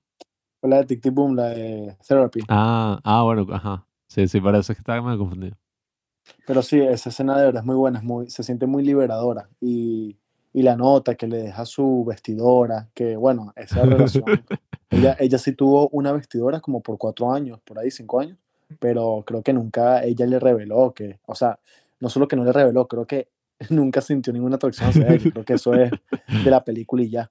Pero sí, esa, esa escena es muy liberadora, ¿verdad? O sea, ella recuperando a sus hijos de esa partida que ella no quería que ellos fueran parte, o sea, es muy eh, emotivo, de verdad. Muy ridículo. Y bueno, mi, para mí, mi final favorito, verga, este, es que esta película es demasiado buena, marico, Coño, demasiado ese buena. es el peor. Yo no, bueno, pues es que, que como no la he visto, buena, no, no la quiero saber, pero bueno, marico. Silencio, Bueno, ¿qué silencio, eso es más importante. Este, la película trata sobre un, una- un ex actor porno que llega a Texas, que fue la ciudad en la, una- a la ciudad en Texas donde él se crió, ¿no? O donde vivió mucho tiempo, pues. Entonces viene como que con la cola entre las patas, como decimos los venezolanos. Este, y viene como que buscando trabajo, aplica a diversos trabajos, unos que no tienen que ver con el otro, y al final se sincera y dice, mira, yo te hablo claro, yo lo que soy es un actor porno. Y chique, si quieres me buscas como Mike, no sé qué vaina, de hecho parece que sí en 1500 películas como un psycho. Entonces después consigue que sí trabajo, pero vendiendo que sí marihuana. Y un día, marico, este, lleva a las jevas donde él está viviendo, este, como que a comer donas, ¿no? Como para, como para endulzarlas y tal. O sea, literalmente y metafóricamente, pues, como para que no lo echen de la casa, porque está viviendo que sí arrimado. Y ahí conoce a una jeva que está muy, muy, muy, muy buena. En la película tiene 17 años, pero en la vida real creo que no. Si es de 17, mejor. Y es pelirroja y es súper sexy, entonces empiezan a tener una relación, marico, demasiado candente, o sea, cogen demasiado y, y es demasiado excitante, marico, hay que admitirlo. Entonces la loca, Hay que admitirlo. entonces nada, marico, el, bicho empieza a vivir experiencias súper incómodas, marico, empieza a pasar roncha súper feo y al final de la película lo despojan de todas su, de las poquitas cosas que él tenía, que sí, de su dinero y hasta de su ropa. Entonces el bicho, que si una noche antes de que ese, pro- esos problemas pasaran, él le había dicho a su amada, mira, vamos a volver a Los Ángeles, te voy a convertir en una estrella, tú naciste para hacer porno. Y la jeva como que, ay, tú me haces tan feliz, de verdad, estás haciéndome cumplir todos mis sueños. Y que, ok, te espero mañana a las 10 de la mañana en la puerta de mi casa. Y él y que, ok, estaré ahí. Entonces, antes de que sea el día siguiente, este tipo en la madrugada, marico, que sí que le quitan la ropa, le quitaron sus ahorros y Coño. trota desde su casa así todo sudado, desnudo, hasta la casa de la chama. Entonces, cuando llega, este, después de todos estos minutos tan, tan incómodos, donde ves a nuestro protagonista, a este héroe, que lo ponen como un héroe, uno siente que es como, ¿sabes? Que a pesar de que bicho es un maldito, uno está de su lado, ¿sabes? Y quieres que las cosas le salgan bien. Este, después de todo esto, él llega a la casa de la Jeva y cuando tú crees que las cosas van a seguir yendo mal, sale la Jeva en un bikini tan sexy, weón. Y la película se acaba. Ese es el final, weón. Sí. Eres un enfermo. Este bicho, ¿Qué tan Es que sexy puede que ser lo- lo que el, el bikini para que tú digas que ese es el mejor final de este todo el lo que quería 2021? era weón? Un final de Pornhub, weón, una vaina. Y que no, el mejor final fue de un video porno que yo vi hace unos cinco días, en el cual la, la MILF le dice al hijo que mira, papi, el mejor final fue el final de la porno que vi después de la película.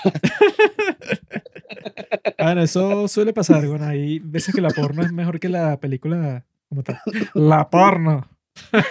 que yo la pongo en un cassette, pues así de VHS. Que que, ah, no, bien sabroso, ¿no? Pero de verdad, de verdad, vean esta película, la van a disfrutar demasiado. Pero bueno, ya que el sádico este dijo que es un maldito violador de, de niños y niñas, eh, creo que podemos decir eso, pues pónganse a votar y vamos a ver qué pasa. pues.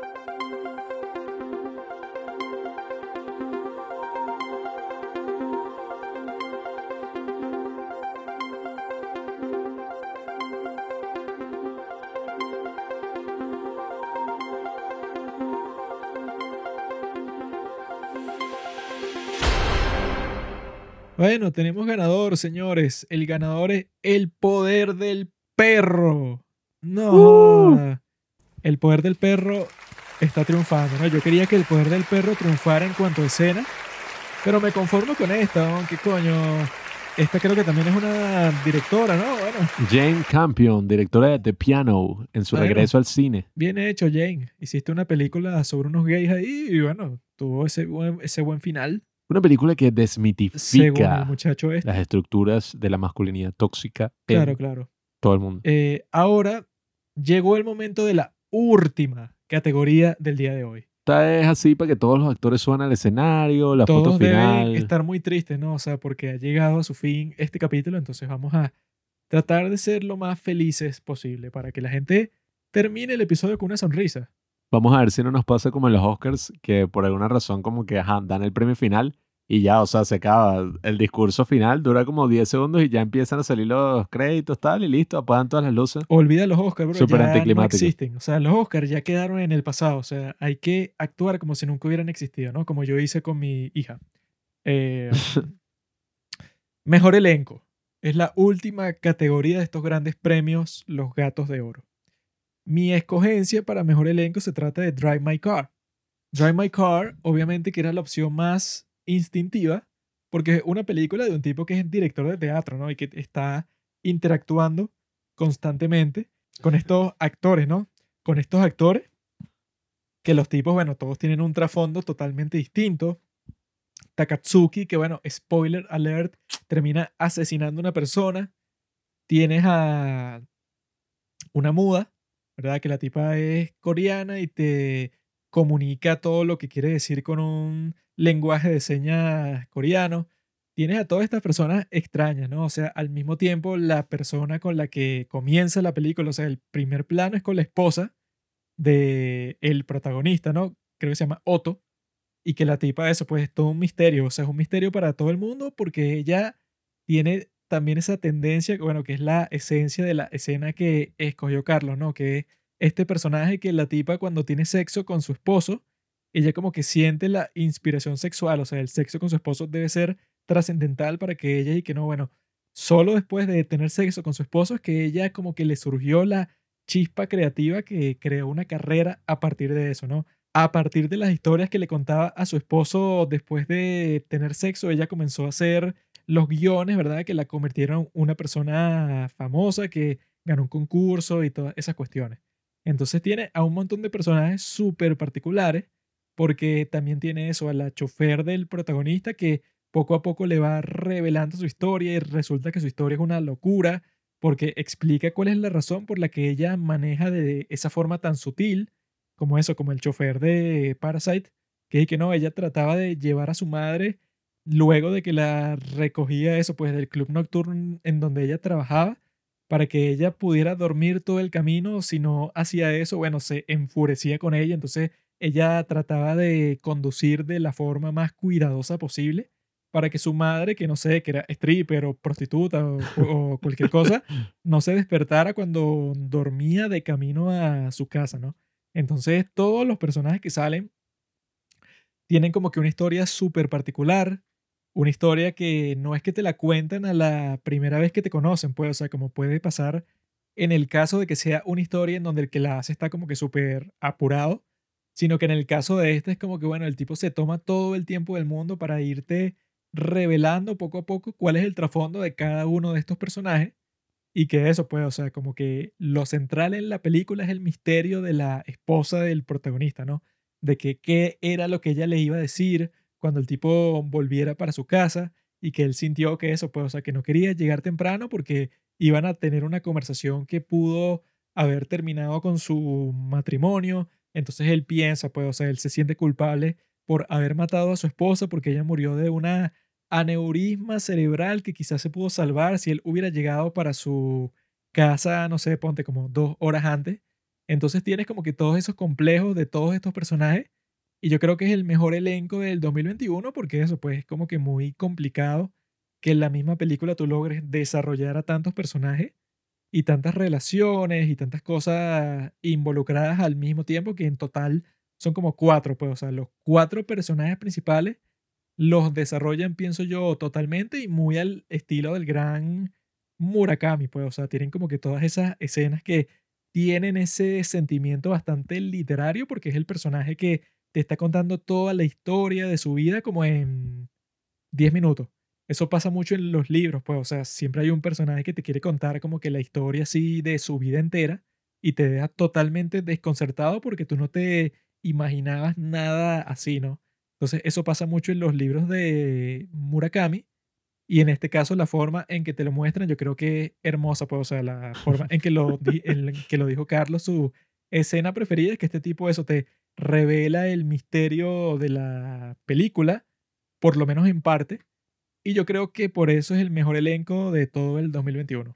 Yo tengo una duda en la forma en que considero esta categoría, porque yo creo que para mí mejor elenco no es necesariamente, no sé, mejores personajes, personajes con mayor profundidad o mejor integrados, sino yo creo que para mí el elenco es esa película que logró integrar a una cantidad así, bueno, no sé si considerable, pero una cantidad de personajes interesantes, de actores, y que cada uno aporta como algo interesante a la película de manera cohesiva. Y para mí la película que hizo eso y que nomino también para que esté entre las mejores pues del 2021 fue la película que al parecer Robinson y Carlos odiaron, Licorice Pizza, del gran Paul Thomas Anderson, uno de los mejores directores que trabaja en la actualidad. Me pareció tremendo elenco porque si te das cuenta aparecen los mejores actores de la actualidad. Aparece Sean Penn, aparece Bradley Cooper, No, aparece... ¿Cuál es el otro? No sé, o sea, el punto es que hay como unos cameos muy, pero muy cool. Aparece Tom Waits, incluso el hecho de que el tipo, yo vi que Paul Thomas Anderson eh, trabaja con estas cantantes así indies que son la protagonista de la película, las hermanas eh, que tienen una banda y son tres personas. Entonces, claro, Paul Thomas Anderson las conocía y dijo como, oye, voy a poner a una de ellas como la protagonista, a las dos como las hermanas y a los papás como los papás de las tipas y todos van a actuar. Que además actuaron muy, pero muy bien, o sea, parecían actores todos. Entonces, oye, el mismo hecho de que utilice al hijo de Philip Seymour Hoffman, a me encanta porque Philip Seymour Hoffman era, bueno, uno de mis actores favoritos y es casi que como un homenaje, o sea, que uno pueda ver a su hijo trabajando con uno de los directores que mejor lo utilizó. Y, oye, el chamo también se la come para tener 18 años, aparecen como también otros adolescentes y otras situaciones. Y la película en sí, oye, no es una vaina trascendental, o sea, no es ni la mejor de Paul Thomas Anderson, pero, oye, es como una especie de retrato así de la adolescencia, de esos momentos así como de esa época de los 70, que ahí fue donde se crió Paul Thomas Anderson. Y, oye, creo que te muestra un repertorio de personajes súper interesantes, o sea, gente loca de esa época, cuando Sean Penn salta con la moto y el otro carajo se lanza un discurso para que todos se reúnan. Dígame el personaje de Bradley Cooper y su asistente, que es como un desquiciado que anda por ahí.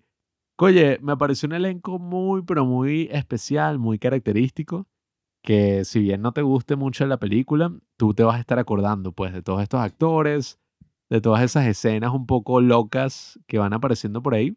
Y bueno, por eso es que yo lo nomino como el mejor elenco del año 2021. El problema principal con tu opción es que la protagonista de esa película es la persona más fea que yo he visto en toda mi vida. Eso que tiene, eso Y que ya tiene, con es respecto a eso ya perdiste porque si lo comparas con el mío, esa esposa del protagonista Otto es tremenda hembra que yo quisiera eso, que sea mi amante, por lo menos.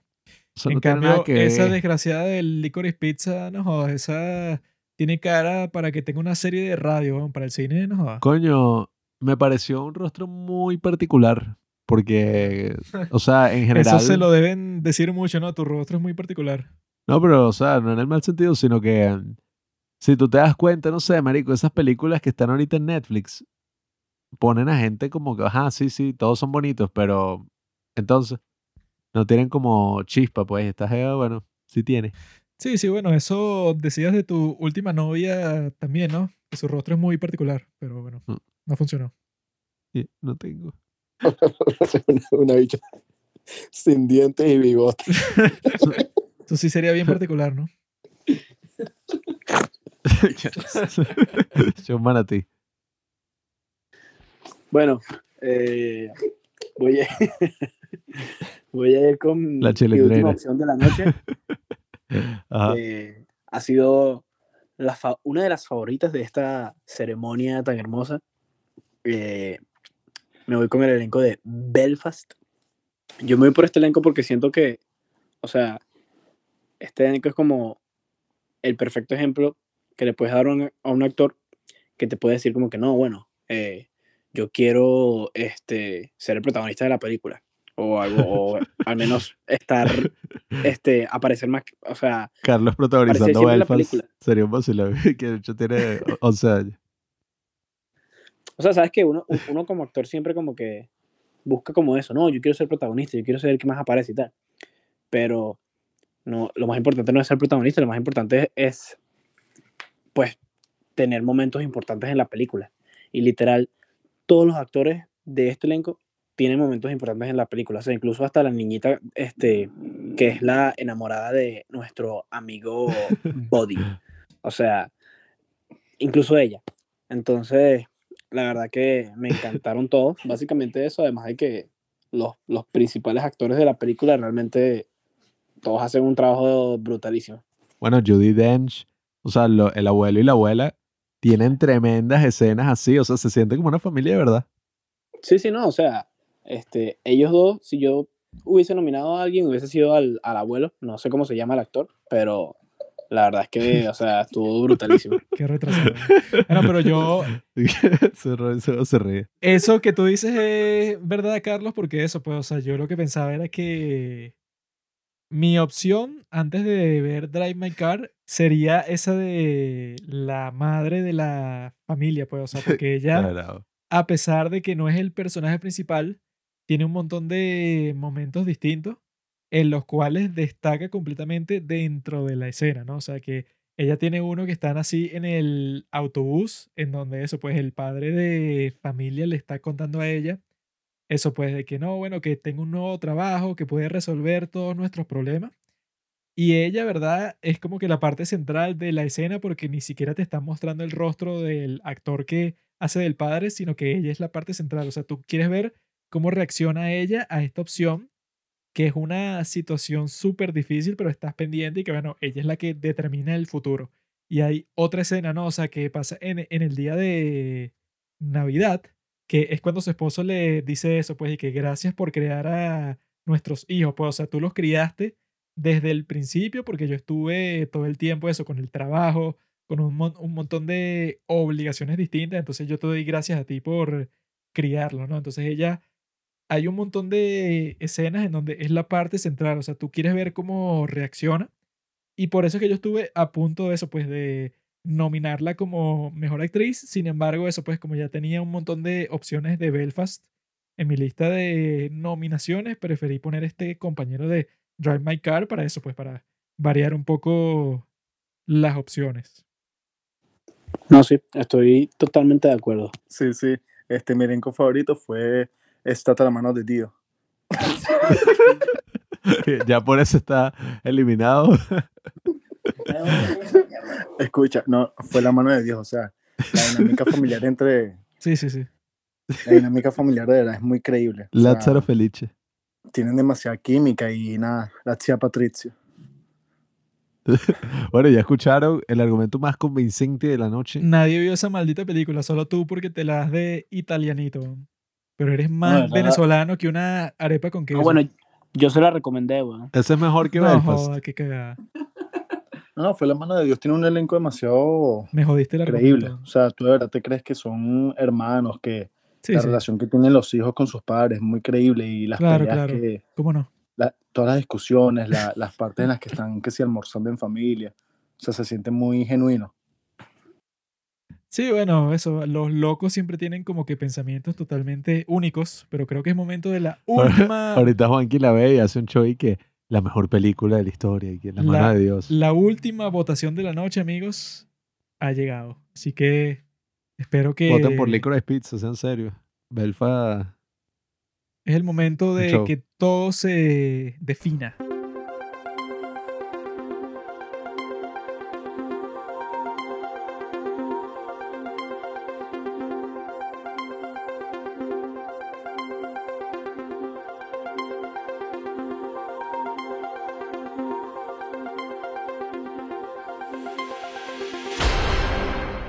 Amigos, ya tenemos los resultados.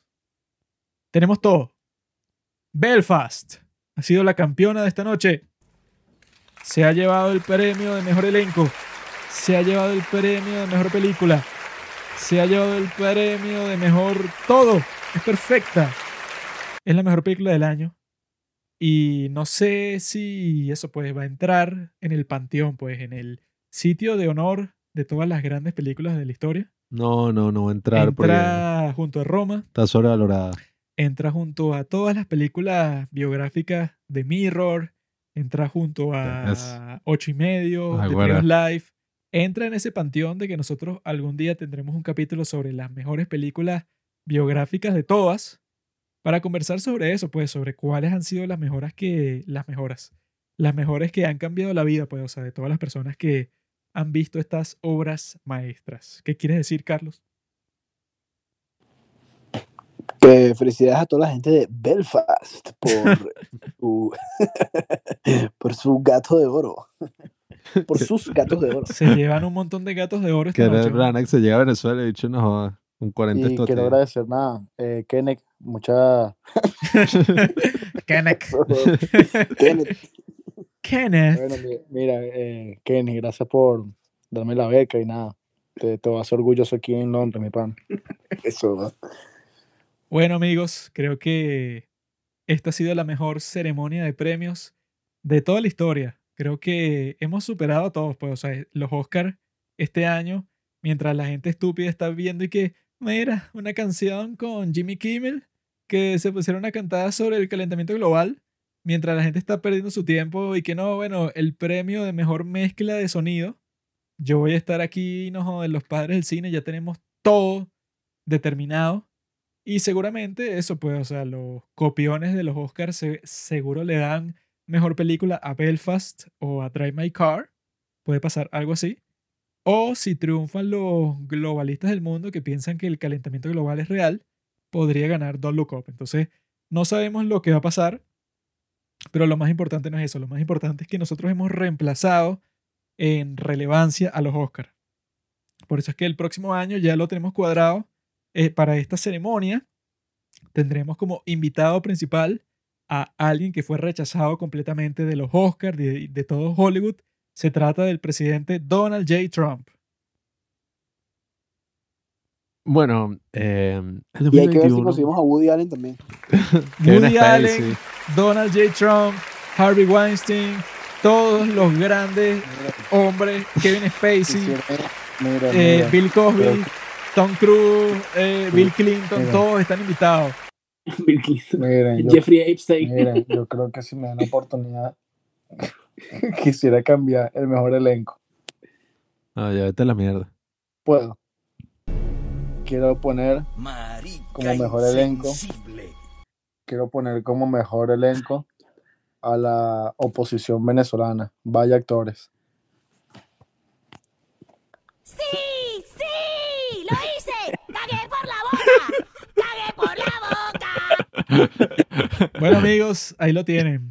El 2021. Robinson Nicola siempre cagando por la boca como le encanta hacer. Creo que el 2022 será un año lleno de oportunidades, lleno de nuevas realidades, lleno de oportunidades para todos los que quieren hacer cine, los que quieren hacer nuevas películas y que en la segunda edición de Los Gatos de Oro en 365 días, esto ya quedó fijado para el resto de los tiempos, veremos qué pasa, veremos si somos más felices, si somos más tristes, qué es lo que nos depara el destino. Y yo siempre soy optimista con el destino porque yo soy una buena persona y Dios siempre recompensa a las buenas personas, entonces a mí me va a ir perfecto.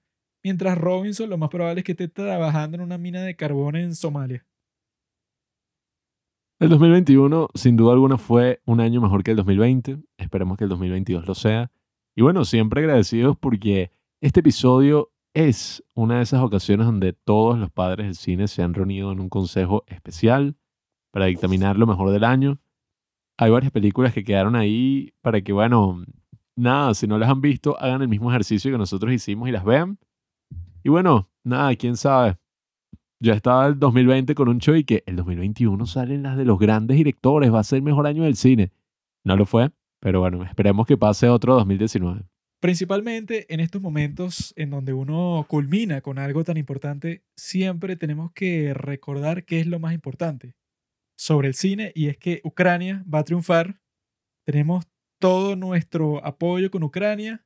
Esto se estrena el miércoles, ya ve- veremos qué pasa. Estamos con el ojo puesto en ese país, en esa nación que va a seguir existiendo y que vamos a triunfar sobre el desgraciado Vladimir Putin. Vamos por ti, te vamos a casar y va a ser tu último día.